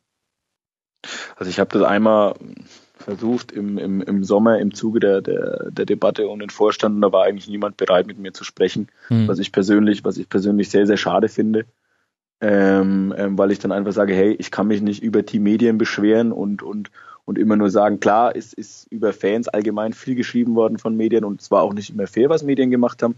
Aber dann muss ich halt auch in der Lage sein, zu, äh, sein zu, zu selektieren und zu sagen, jo, also mit denen sprechen wir nicht, weil die haben das und das über uns geschrieben, was einfach nicht stimmt. Mhm. Ähm, ähm, ne, aber, aber ich muss dann halt, wenn jemand wirklich ein Interesse hat, zu hören, okay, was sind denn eure Nöte, was sind denn so eure Sorgen, was wollt ihr denn eigentlich? Und dann einfach per se zu sagen, nee, mit, mit, mit Medien sprechen, sprechen wir nicht, finde ich dann persönlich schade. Finde ich nicht gut und tja, was, was, aber was soll ich dann machen als Medienvertreter? Oder was sollen dann Medienvertreter machen? Ich kann nur versuchen, den Leuten den Dialog anzubieten. Wenn sie es nicht tun, mhm. wenn sie ihn nicht nutzen, ähm, ähm, dann muss ich halt damit auch leben können, dass nur über mich geschrieben wird und nicht mit mir gesprochen wird. Das ist schade. Ich bedauere das, aber ähm, ähm, ähm bei manchen ist es halt dann offensichtlich leider so. Ja, also auch Mainz dahingehend keine ja. Ausnahme. Das hat mich eben noch interessiert. Also ich vielleicht vielleicht ist jetzt die Bereitschaft da zu sprechen. Ähm, ich habe den Versuch, ich habe den Versuch gemacht und der Versuch war negativ und dann muss ich auch sagen, dann, dann ja, ist auch gut. Ja, ja klar. Ist also. schade, ist schade. Noch dazu muss man dazu sagen, also wir hatten, wir hatten im Kicker wirklich eine sehr, sehr große, ausgewogene Fanserie im, im Sommer. Die hat, die hat äh, der Kollege Patrick Kleinmann ähm, ähm, auch, äh, sagen wir mal, federführend be, ja, betreut. Ähm, ähm, es ist ja nicht so, dass im Kicker keine Fanvertreter zu, zu Wort kommen. Also wir haben, wir hatten oft genug äh, äh, auch Vertreter von Fanorganisationen zu Wort kommen lassen, ob es jetzt, ob es jetzt äh, von Kein Zwanni ist oder von von 1212 oder ob es jetzt eine Daniela Wurps ist vom vom äh, äh, von den von den äh, European äh, äh, Fans, ne, von diesem von diesem ähm, ähm, internationalen Netzwerk. Ähm, mhm. Das ist nicht so, dass wir, dass wir da niemanden zu Wort kommen lassen, dass wir, ähm, wir werden ja leider oft als dieses reaktionäre Blatt wahrgenommen in, in diesen Fragen. Ähm, ich finde nicht, dass das, dass das äh, so ist, aber gut, manche Leute wollen halt dann auch ihre Vorurteile bestätigt wissen und tja, dann ist es halt so. Dann ist es schade, aber man kann es halt dann auch nicht ändern.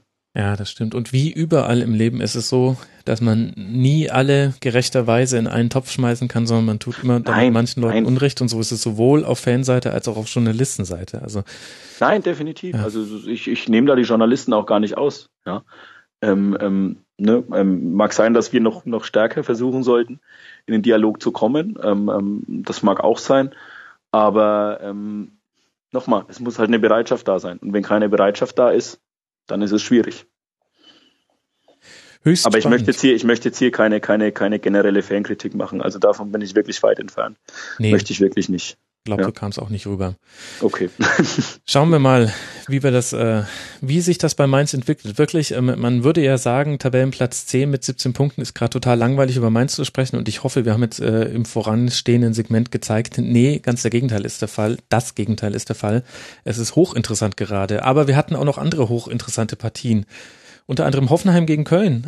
Ein lockerlässiges äh, 4 zu 0 für die TSG, was überhaupt kein 4 zu 0 war ähm, von den von den Chancen her und für für den FC wird's langsam echt bitter. Also Timo Horn verletzt, Dominik Marot verletzt, Matthias Lehmann verletzt, Marco Höger verletzt, Leonardo Bittenkurt verletzt und jetzt Marcel Risse Kreuzbandriss. Das also da geht's äh, ziemlich dahin und dementsprechend äh, glaube ich, ähm, dass vielen FC-Fans gar nicht so sehr dieses 0 zu 4 wehtut und auch die Höhe, die so nicht hätte sein müssen. Köln hatte eigentlich die Mehrzahl der Chancen, sondern eher die aktuelle Entwicklung da.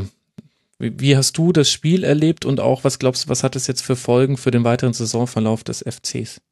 Ja, das Spiel, das Spiel hat mich äh, schon überrascht dahingehend, vor allem natürlich auch von der Höhe her. Aber wer es, halt wirklich geguckt hat, der sieht ja auch, also das, das Spiel ähm, ähm, kann auch anders ausgehen als 4-0, um es mhm. mal völlig, völlig äh, äh, neutral hier ähm, ähm, rüberzubringen. Und ähm, tja, Marcel Risse ist natürlich ein wichtiger Spieler, aber wer halt auch sieht, wie der FC bislang mit diesen, mit diesen ähm, Ausfällen zuletzt umgegangen ist, ähm, da muss, glaube ich, keinem Angst und Bange sein. Ähm, ähm, da ist noch ein Hartl hinten dran, da ist auch ein Salih Özcan noch, noch hinten dran. Den hatten, glaube ich, oder diese, diese Leute hatten, hatten vor der Saison, glaube ich, wenige, wenige auf der Agenda. Und klar ist es dann schwieriger, wenn du, wenn du äh, vielleicht nicht mehr die Qual der Wahl hast bei der Ausstellung. Auf der anderen Seite, auf der anderen Seite, ähm, ähm, ja, das Wort Vorteil ist, glaube ich, hier falsch, aber es kann ja auch, ähm, es kann ja auch, wenn ich, wenn ich eine Trainingsgruppe habe mit 22, sagen wir mal, 20 Feldspielern, die alle auf einem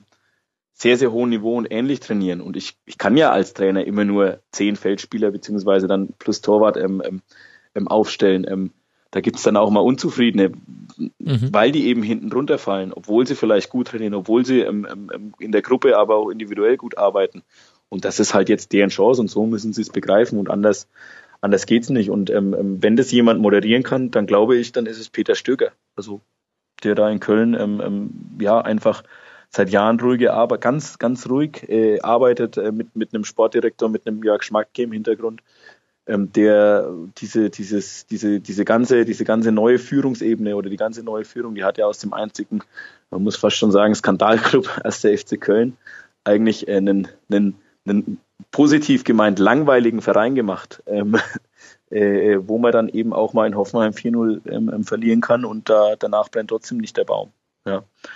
Und klar, Risse wird fehlen, aber das ist jetzt nicht unmöglich, das aufzufangen. Mhm. Nochmal, weil sie mit den bisherigen Verletzten eben auch so gut umgegangen sind, weil, weil da jetzt auch keine riesengroßen Probleme daraus entstanden sind. Ja, das ist, finde ich, ein ganz interessanter Aspekt, vor allem, weil man am Anfang der Saison den Kölner Rundflug noch ein bisschen damit begründen konnte, dass man gesagt hat, sehr, sehr eingespieltes Team und hatte auch viel damit zu tun, welche Spieler gehalten wurden. Also eine sehr geringe Fluktuation in der Startformation.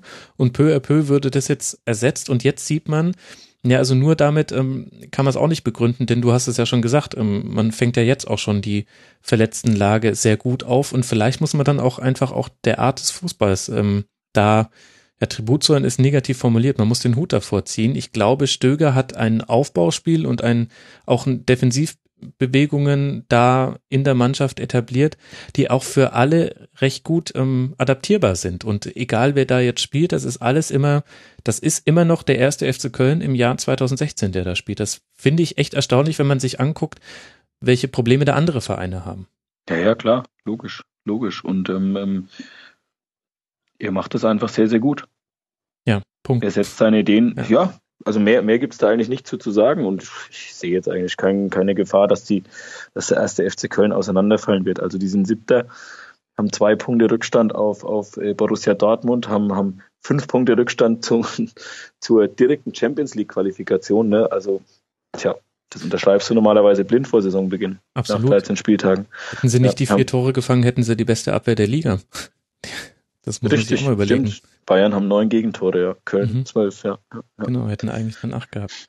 Und auf der anderen Seite Julian Nagelsmann mit äh, seinen Hoffenheimern, es überrascht einen ja nicht mal mehr, immer noch mit Leipzig das einzig ungeschlagene Team in dieser ersten Liga. In dem Spiel, naja, aus sechs Schüssen aufs Tor dann vier Tore zu machen, das ist gut. Äh, in Sandro Wagner zu haben, ist auch nicht so schlecht. Ich habe jetzt gelesen bei euch im Kicker, dass er sagt, seinem Dafürhalten nach ist er sowieso der beste deutsche Stürmer schon seit einiger Zeit. Mag, ja. man, mag man jetzt bewerten, wie man will. Es ist halt Sandro Wagner. Er polarisiert halt wie kein Zweiter. Aber das ist zum Beispiel auch, was wir vorhin über Darmstadt 98 gesprochen Dieser Sandro Wagner, der fehlt dieser Mannschaft Darmstadt 98 auch als so ein Typ. Weil Sandro Wagner, ja. entweder man liebt ihn, also als Fan jetzt, entweder mhm. man liebt ihn oder man, oder man, gut, Hass ist immer so ein starkes Wort. In dem Fall würde ich sogar fast lassen, oder man hasst ihn, weil der, an dem kann man sich einfach reiben. So, der stellt sich jetzt dahin und sagt, so, ich bin, ich bin der beste Stürmer in ganz Deutschland. Das ist natürlich, das ist natürlich schon eine streitbare Aussage. Also, wenn ich über mich sage, ich bin der Beste in ganz Deutschland, dann zeugt das jetzt nicht von zu wenig Selbstbewusstsein und, und jeder Hoffenheim-Fan wird ihn dafür lieben, dass er das sagt. Und wird sagen, jawohl, der hat doch genau recht. Der Löw soll den mal nominieren. Und alle anderen werden natürlich sagen, um Gottes Willen, was ist denn mit dem Wagner los? Ja. Mhm. Und, und, aber das ist natürlich auch einer, an dem kann sich, können sich die Mitspieler auch hochziehen, wenn es nicht läuft, weil der dann einfach mal eben irgendeine ähm, ähm, Aktion bringt, sei es, sei es, dass er sich mit einem Gegenspieler anlegt, sei es, dass er mal ja, jetzt mal, jetzt mal ein bisschen blöd in die, in die, in die, in die 80er Jahre äh, Fußballer-Trickkiste gegriffen, aber sei es, dass er auch mal einen umhaut, ja, einfach um Zeichen zu setzen. So einer kann eine Mannschaft aufrütteln und, und ähm, das ist natürlich auch ein Aspekt, der Darmstadt vielleicht ein bisschen fehlt.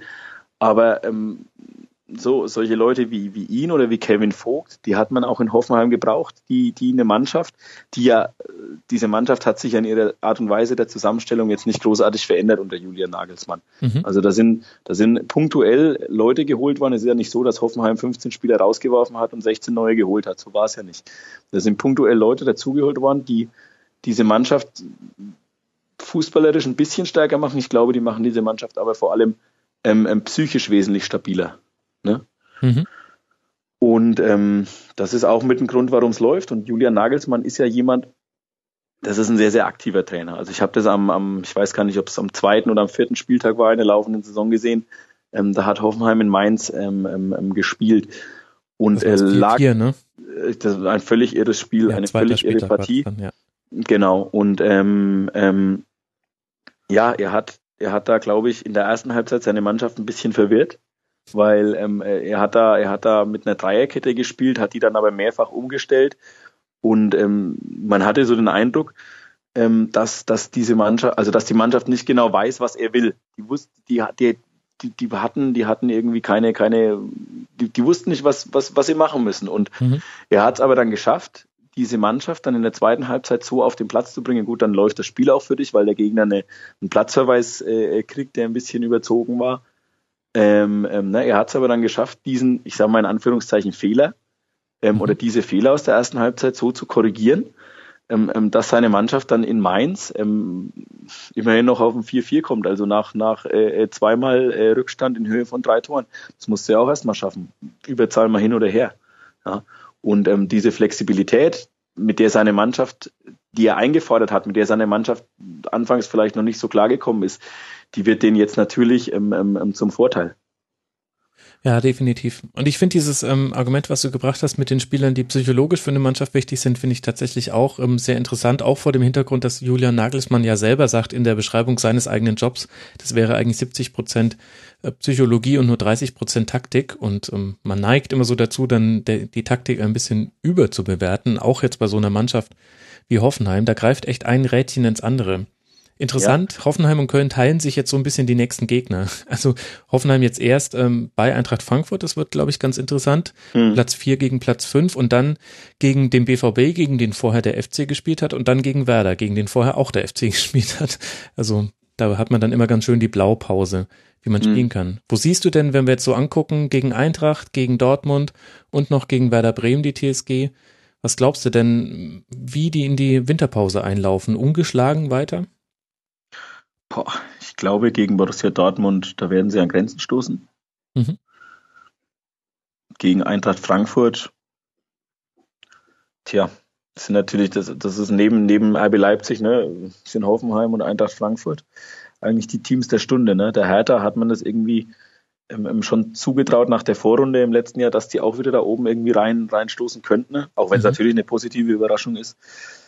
Aber die Eintracht spielt momentan natürlich auch richtig gut, weil sie auch richtig guten Fußball spielen. Sie haben jetzt neben der fußballerischen Qualität, die sie schon im letzten Jahr hatten, ähm, ähm haben sie eben unter Kovac auch noch diese taktische Disziplin und einfach auch diese läuferische Disziplin mhm. ähm, ähm, ähm dazu bekommen. Das war unter Fee jetzt nicht unbedingt immer der Fall. Da wirkte die Mannschaft auch mal nicht, sagen wir mal, zu 100 Prozent austrainiert, muss ich ganz ehrlich sagen. Und das, das, das haben sie jetzt aber verinnerlicht unter Kovac und ähm, boah, Hoffenheim, Frankfurt. Ich tippe ganz ungern Spiele. Ja, du musst, musst dich auch nicht festlegen. Klassisches, ja klassisches Unentschieden. Nee, aber ich glaube für, also ich glaube Hoffenheim, ähm, ähm, die werden, die werden sehr, sehr lange ähm, ähm, weit oben mit dabei sein. Ich glaube nicht, dass es dann am Ende für die Champions League reichen wird. Ich glaube, da ist dann doch noch nicht ganz genug Substanz im Kader. Ähm, aber man muss ja auch schauen, was hinten dran ist bei Hoffenheim. Jetzt haben die am Wochenende, jetzt hat Baris Artig ähm, ähm, den hat man jetzt vorher nicht so auf der Rechnung gehabt, der hat debütiert. Mhm. Und wir hatten dann eine Situation kurz vor Schluss, dass bei Hoffenheim ähm, ähm, fünf Spieler, die im eigenen Nachwuchs ausgebildet wurden, auf dem Platz standen. Ich glaube, das haben ganz wenige Bundesligisten. Mhm. Fünf Spieler aus dem eigenen Nachwuchs auf dem Platz. Also würde mir jetzt spontan keiner einfallen. Und gleichzeitig immer genau und, das Ziel von Hoffenheim. Also da siehst du, es wird sich nicht nur auf die Fahnen geschrieben, wir setzen ja, auf Nachwuchs und genau. auf den eigenen Nachwuchs, sondern man macht es auch. Genau das hat Alexander Rosen im Prinzip eins zu eins nach dem Spiel so gesagt und, und da mag man jetzt wieder von Hoffenheim und diesem Konstrukt mit einem Mäzen hinten dran halten, was man will. Ähm, Fakt ist, es wird gesagt, wir wollen eigenen Nachwuchs ausbilden und in Hoffenheim wird's gemacht. Ne? Also das, das entlarvt dann auch so ein bisschen die Leute, die immer nur sagen, ja, in Hoffenheim, ihr habt ja den Mäzen hinten dran und, und der Hopp, der buttert ja da nur rein und davon profitiert ihr. Also sicherlich profitiert der Verein von, von, von, von Hopp, aber es werden halt auch Strukturen geschaffen und das ist mhm. ganz entscheidend. Ja, er hat es ins Rollen gebracht, aber jetzt rollt die Kugel irgendwie dann auch halbwegs von alleine. Ja, ja. ich glaube, Hoffenheim wird jetzt so ein bisschen der Gradmesser für alle seine zukünftigen Gegner. Also äh, für die Eintracht äh, sowieso äh, bestes Ergebnis seit äh, ganz, ganz lang. Ich glaube, seit, seit den 60ern oder 70ern ja. Äh, stand die Eintracht zu dem Zeitpunkt nicht mehr so gut da, punktetechnisch. Ja. Ähm, und dann für den BVB aber glaube ich auch, also wenn der BVB wirklich jetzt seine Wellenbewegung aus der Saison rausgekriegt hat, dann gewinnt man auch gegen Hoffenheim und fängt dann nicht zwei oder mehr Tore. Und wenn man die aber fängt, dann sage ich, oh, Thomas Tuchel, da musst du im Winter nochmal ran. Das wird für mich so das Gradmesserspiel. Und dann mhm. für Werder Bremen, gut, das ist dann äh, für Werder eine harte Aufgabe und für Hoffenheim dann eher ähm, eine naja, äh, sollte dann eigentlich hinhauen. Ich bin aber sehr gespannt, ob Nagelsmann intern, wie er dieses Spiel bewertet. Ähm, extern hat er gesagt, er ist damit zufrieden. Das hat mich ehrlich gesagt ein bisschen gewundert, ähm, bei den Chancen, die auch Köln hatte. Ähm, also ich wäre damit nämlich nicht zufrieden, denn äh, Hoffenheim hat da ganz viele Lücken gezeigt, die man so nicht gesehen hat. Bin gespannt, wie, ob man jetzt dann ablesen kann, dass da eine Reaktion drauf stattfindet.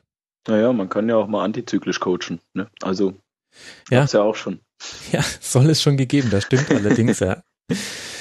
Und jetzt haben wir schon viel über die Eintracht gesprochen, da können wir jetzt eigentlich auch äh, deren Spiel mal kurz beleuchten beim FC Augsburg. Es hätte mit einem Sieg mit mehr als zwei Toren Unterschied zu Platz drei reichen können, ist es jetzt nicht geworden. Ein 1 zu 1 und damit nur Tabellenplatz 5 mit 25 Punkten. Das ist natürlich eine herbe Enttäuschung, da brennt der Baum in Frankfurt. Schrecklich. Ich ja. finde auch, dass man jetzt mal die Trainerfrage stellen muss. Ja, definitiv. Also ja, ähm, ja. das ist zu dünn. Und gleichzeitig muss ich aber auch sagen, mich hat tatsächlich Augsburg mehr überrascht als die Eintracht. Ich fand, dass Augsburg ein gutes Pressing gespielt hat und ich muss sagen, da, mal jetzt, ähm, wenn wir uns versinnbildlichen, wer im Sturm alles fehlt und dass da mit G ein Spieler spielt, der sonst nicht erste Wahl gewesen wäre, als alleinige Spitze zumindest, ähm, dann ist das wirklich ein sehr, sehr ordentliches Ergebnis, auch ein sehr, sehr gutes Spiel gewesen, finde ich. Ja, vor allem gegen eine, gegen eine Mannschaft, die, die wie gesagt, momentan ähm, ähm, den Status für sich beansprucht, Mannschaft der Stunde zu sein. Mhm.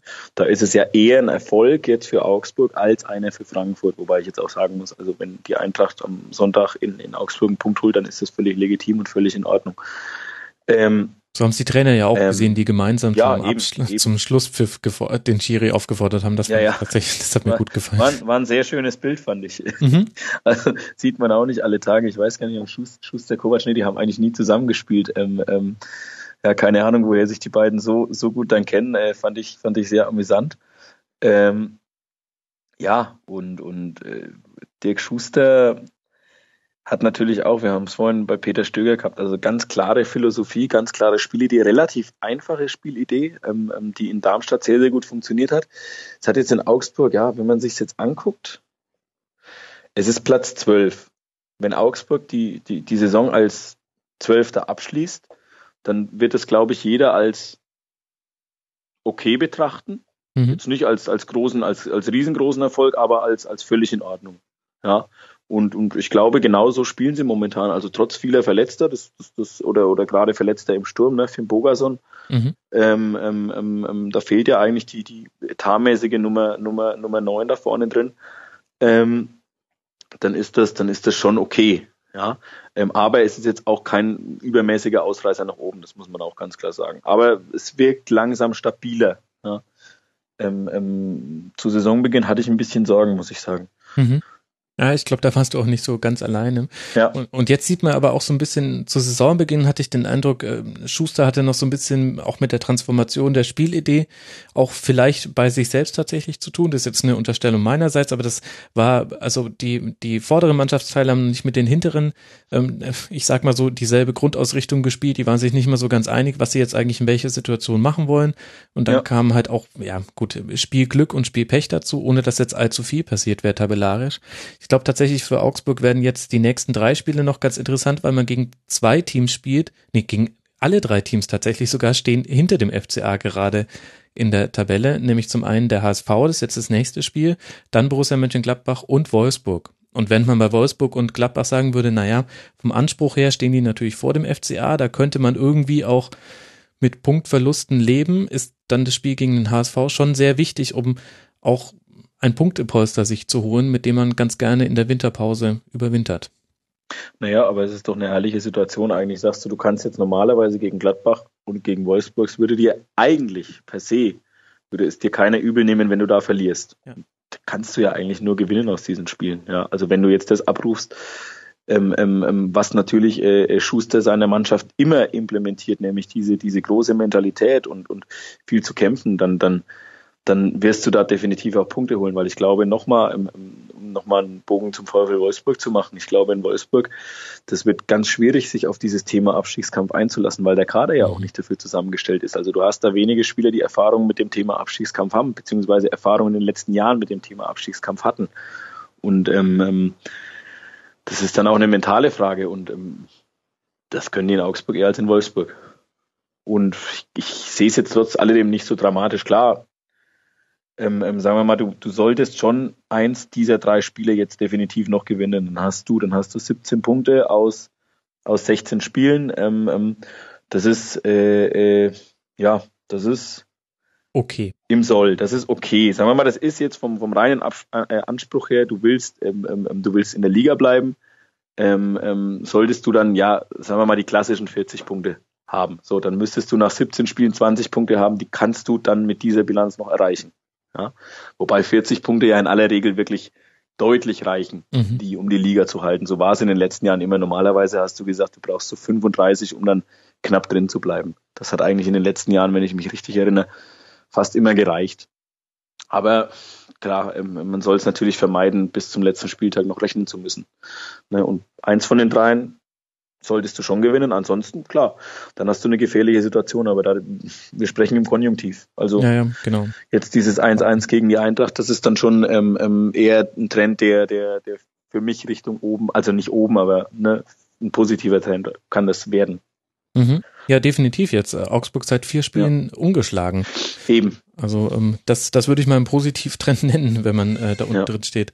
Und bei der Eintracht äh, Gotha mit einem super Tor zum 1 zu 0, das war echt äh, ein äh, sehr schöner Schuss gut ja. anzuschauen. Ansonsten nicht viel passiert. Ich habe ein sehr eintrachtlastiges äh, Freundesumfeld.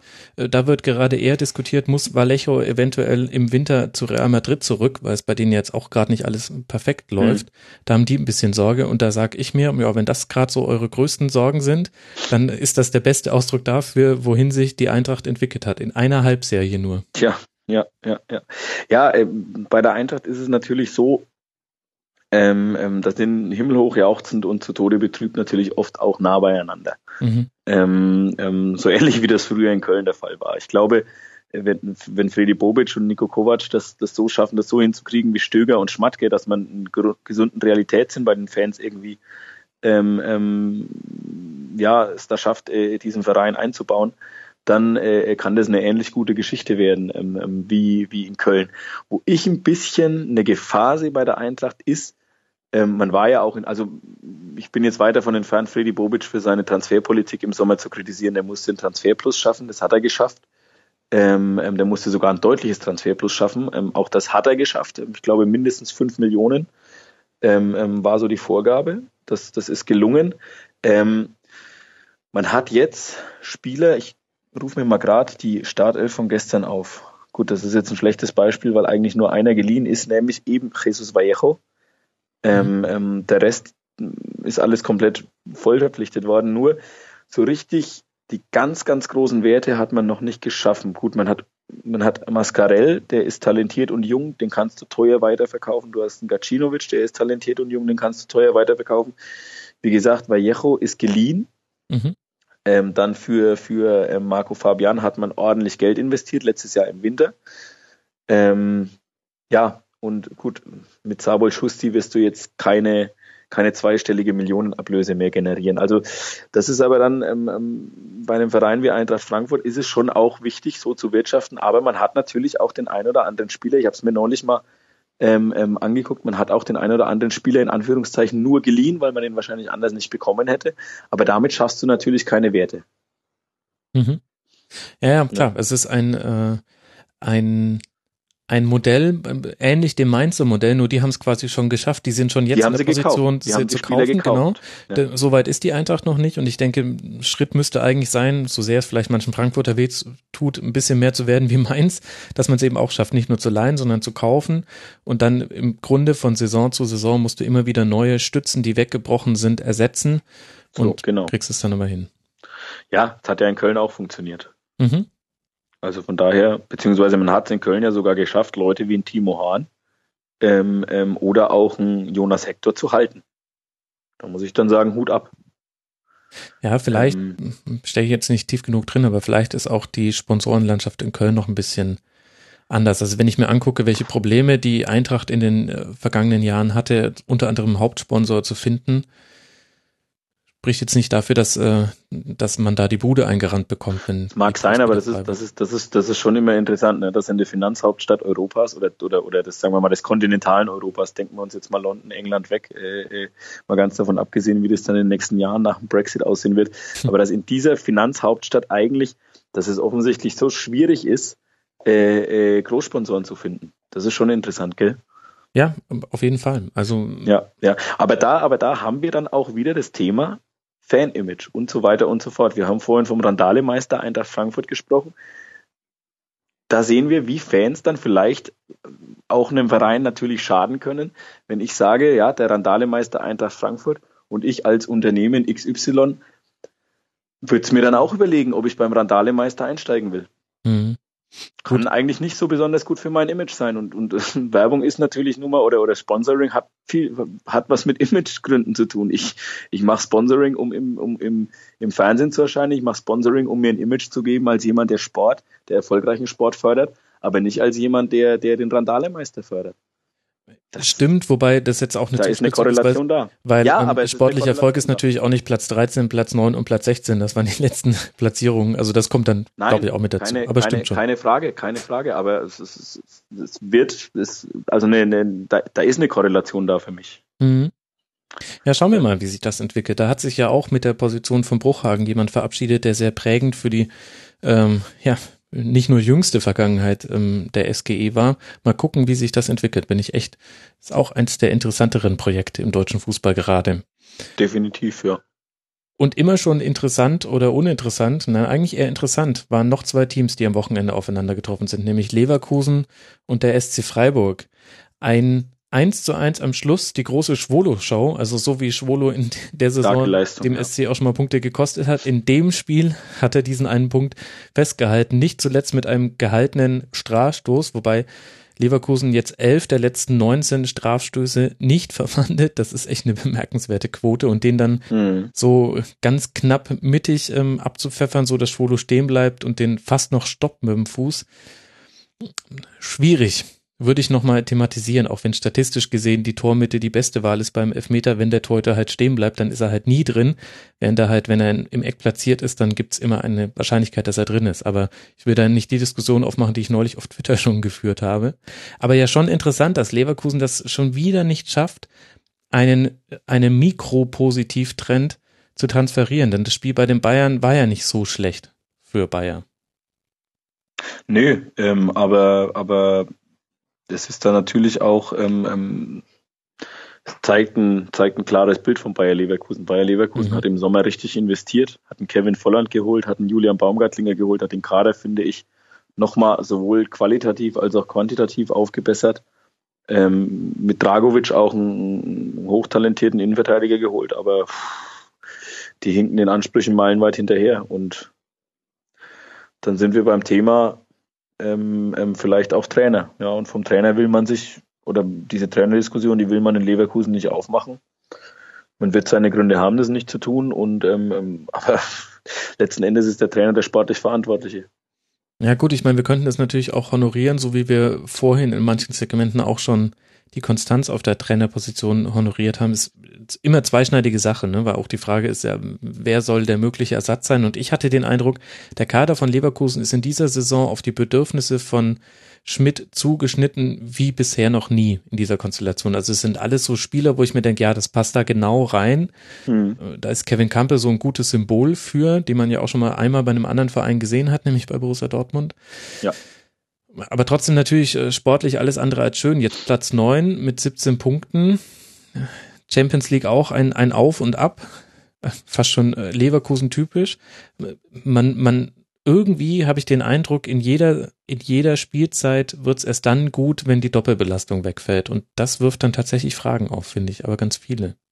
Das wirft Fragen auf, genauso werfen auch die, die, die vielen Muskelverletzungen Fragen auf. Äh, äh, die man seit einer Verpflichtung von dem Oliver Bartlett als, als äh, äh, Athletik- und Fitnesscoach hat. Ähm, hat das so zugenommen? Das hatte ich gar nicht im Blick.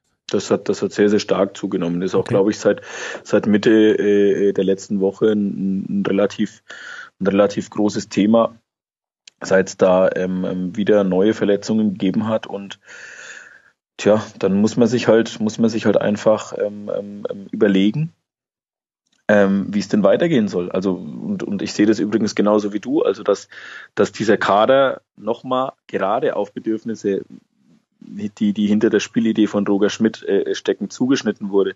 Das sehe ich genauso wie du. Also Julian Baumgartlinger ist dann ein super Beispiel dafür. Ja. Baumgartlinger ist jemand, der extrem über diese Dynamik kommt, der, der, der wirklich ein, ein klassischer Umschaltsechser ist, der sich in Mainz in seinen letzten eineinhalb Jahren nochmal auch spielerisch verbessert hat.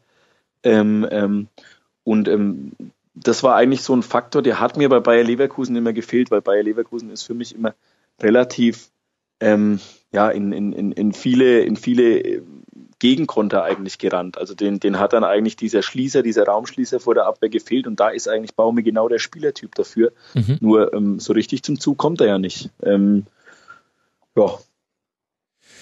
Ja, interessant. Ich bin gespannt. Ähm, da finde ich, sind die nächsten drei Spiele auch wieder ähm, interessant, jedes so für sich. Äh, Leverkusen jetzt erst auf Schalke, das ist so im Grunde das direkte Duell zwischen dem punktgleichen Platzierten auf 8 und 9.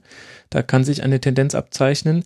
Dann äh, gegen den FC Ingolstadt, der finde ich ähm, unter Mike Walpurgis wieder ein viel unangenehmerer Gegner geworden ist als bisher, gerade zu Hause, paradoxerweise. Und dann beim ersten FC Köln. Das ähm, werden drei tabellarisch sehr, sehr wichtige Spiele für Leverkusen. Ja, also Schmidt braucht jetzt Punkte. Ganz einfach. Ja, das passt zusammen. Und, und der SC Freiburg für den natürlich super bitter. Vor allem, wenn man sich vor Augen führt, klar, du hattest auf der einen Seite einen überragenden Torhüter, der auch viel gehalten hat, aber das eigentliche Tor ist halt aus einem individuellen Fehler herausgefallen, so wie der Strafstoß ja auch aus einem individuellen Fehler verursacht wurde. Und das ist so ein bisschen der rote Faden, der sich beim SC durch die Saison zieht, dass hinten die Verteidiger individuelle Fehler machen, die immer brutal bestraft werden. Das ist jetzt im Grunde mit dem gehaltenen Elfmeter ähm, zum ersten Mal so in dieser Saison, dass es nicht in voller Konsequenz bestraft wurde. Das ist irgendwie auch eine ganz schwierige Situation, finde ich, für alle Beteiligten. Tabellarisch ist es gerade mit Tabellenplatz 11 und 16 Punkten wunderbar. Aber sieben Niederlagen, ein Unentschieden, fünf Siege, das zeigt schon so ein bisschen, es fehlt das gesunde Mittel. Ja, aber es ist doch, es ist doch, also wenn, wenn, wenn das jetzt von der Tendenz her so weitergeht, ähm, ähm, dann hast du am Saisonende stehst du relativ deutlich über dem Strich und, und ja, dieses gesunde Mittel, das hat natürlich seine Gründe, dass, dass es da immer mal wieder Situationen gibt oder Momente gibt, wo diese Fehler, wo diese Patzer passieren. Ähm, ähm, ganz zentraler, ganz zentraler Name ist da, ist da Marc Oliver Kempf. Ähm, der war eigentlich ein ganz wichtiger Mann für Christian Streich. Ähm, Streich hat vor der Saison eigentlich auf Dreier-Fünferkette umgestellt und Marc Oliver Kempf sollte da quasi den, den halblinken ähm, ähm, Verteidiger geben, also mhm. eigentlich den, den, den Innenverteidiger, weil er A, Linksfuß, Spieleröffnung äh, ist dann natürlich idealer, wenn, wenn er, wenn er halblinks da spielt. Und B ist er von der angedachten Dreierkette, ähm, die sollte noch aus Marc Torreschon und ja im Normalfall äh, äh, Gulde bestehen, ist er ähm, ähm der schnellste. Ja, und Marc Torreschon hat diese Grundschnelligkeit nicht. Ähm, ähm, Gulde hat jetzt auch noch nicht die Bundesliga-Erfahrung.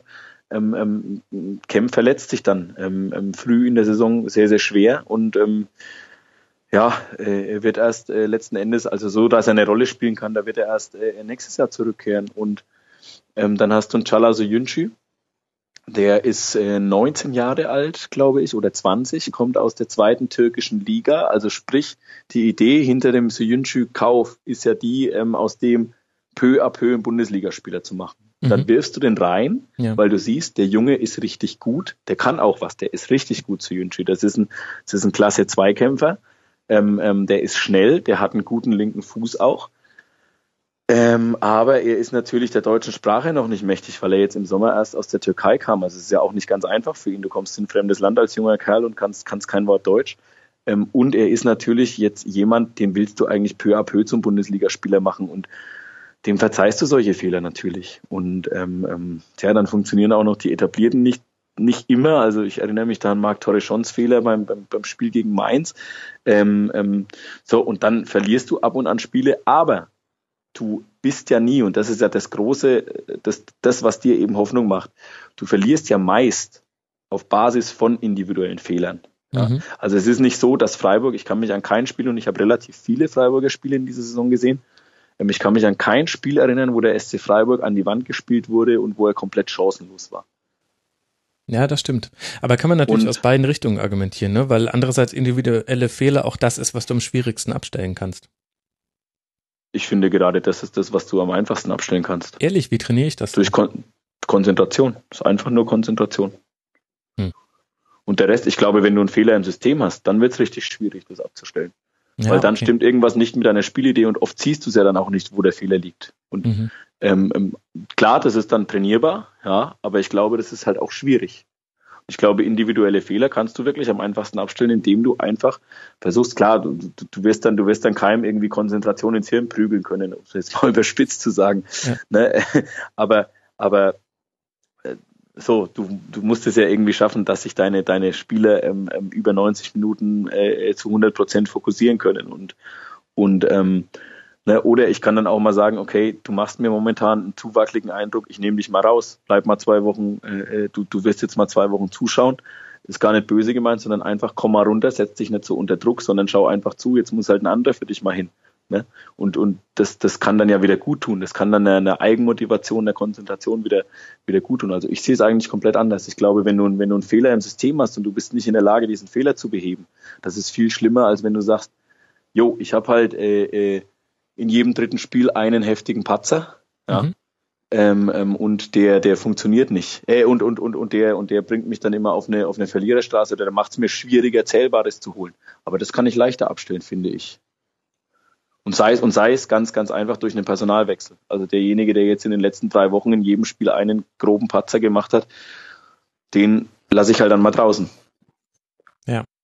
Ja gut, richtiger Punkt, das stimmt natürlich, wenn man den entsprechenden Kader hat. Nein, man kann es so oder so sehen. Man kann es so oder so sehen. Ja, und der Kader ist ja auch gut. Der Kader ist ja auch gut aufgestellt beim, beim, beim SC Freiburg. Also ähm, ähm, was Jochen Seyer ähm, ähm, ähm, und, und, und Hartenbach da im Hintergrund und dann eben auch in Zusammenarbeit eben mit Christian Streich und mit dem ganzen Funktionsteam, was die da im Sommer dann, dann äh, äh, wie die den Kader noch, noch verfeinert haben, wie sie ihn aufgestellt haben, eigentlich auch doppelt relativ ordentlich besetzt, ohne Mhm. dass du jetzt einen ganz, ganz extremen Qualitätsverlust hast. Ausnahmen wie Marc-Oliver Kempf, der, glaube ich, eben so nicht zu ersetzen ist, die bestätigen die Regel. Da, da stößt du aber dann wahrscheinlich auch an, an finanzielle Grenzen als, als SC Freiburg, wo du dann einfach überlegen musst, okay, kaufe ich mir jetzt oder hole ich mir jetzt noch einen mit der Qualität von dem Kempf ähm, ähm, oder kann ich mir den überhaupt holen? Ja, wer, glaube ich, auch schwer zu ersetzen ist, ist äh, äh, ist äh, äh, Maximilian Philipp. Ähm, Mhm. Der wird jetzt auch bis zum Winter fehlen. Ähm, aber ansonsten sehe ich da kein, und, und wahrscheinlich Vincenzo Grifo, aber Ja. ansonsten sehe ich da keinen total unersetzlichen in dieser Mannschaft. Ja, auch hinter Schwolo sind sie gut aufgestellt. Also ähm, ähm, im Pokal Rafael Gikiewicz äh, gegen Sandhausen, auch wenn sie da verloren haben, ähm, das war völlig ordentlich und das ist, das ist äh, äh, absolut in Ordnung. Also Schwolo und Gikiewicz sind auf einem Level. Wo sie beide so ihre Probleme haben, ist in der Strafraumbeherrschung.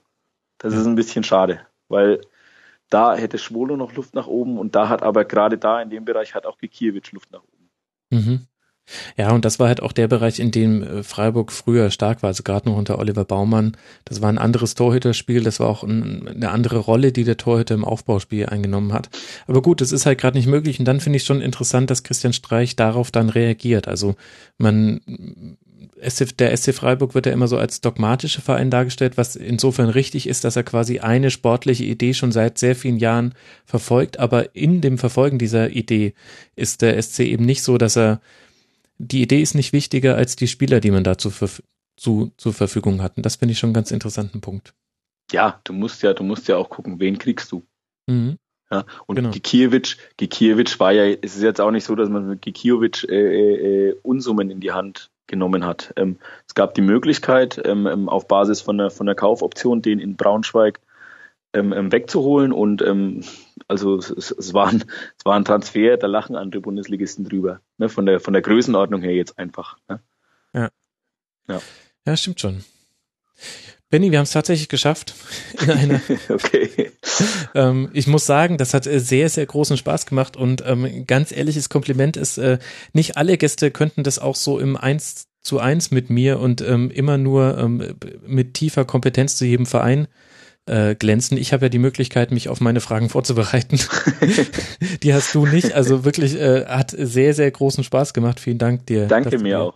Die Zeit genommen hast. Bei Twitter heißt du Benny-Hofmann, liebe Äh, Leute da draußen, folgt ihm. Es lohnt sich, habt ihr ja gerade gehört.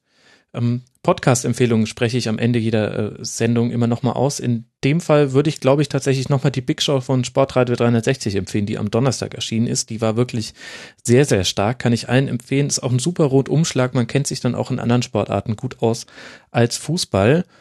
Und dann nochmal der Hinweis, weil bestimmt seit drei Stunden euer Zettel bereit liegt, um nochmal die Nummer zu notieren, mit denen ihr mir über WhatsApp ähm, O-Töne für unsere Jubiläumssendung schicken könnt. Das ist die 0151 155 457 81. Nochmal kurz rechts ranfahren, wenn ihr im Auto sitzt. 0151 155 457 81. Da könnt ihr über WhatsApp Audionachrichten schicken, die wir dann gerne in der Schlusskonferenz Nummer 99 eine Woche vor Weihnachten beantworten im Zweierteam mit Frank. Da freue ich mich sehr drauf.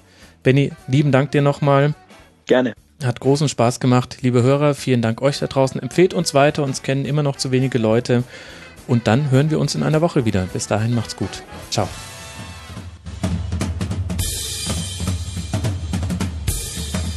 Das war die Rasenfunk-Schlusskonferenz. Wir gehen nun zurück in die angeschlossenen Funkhäuser.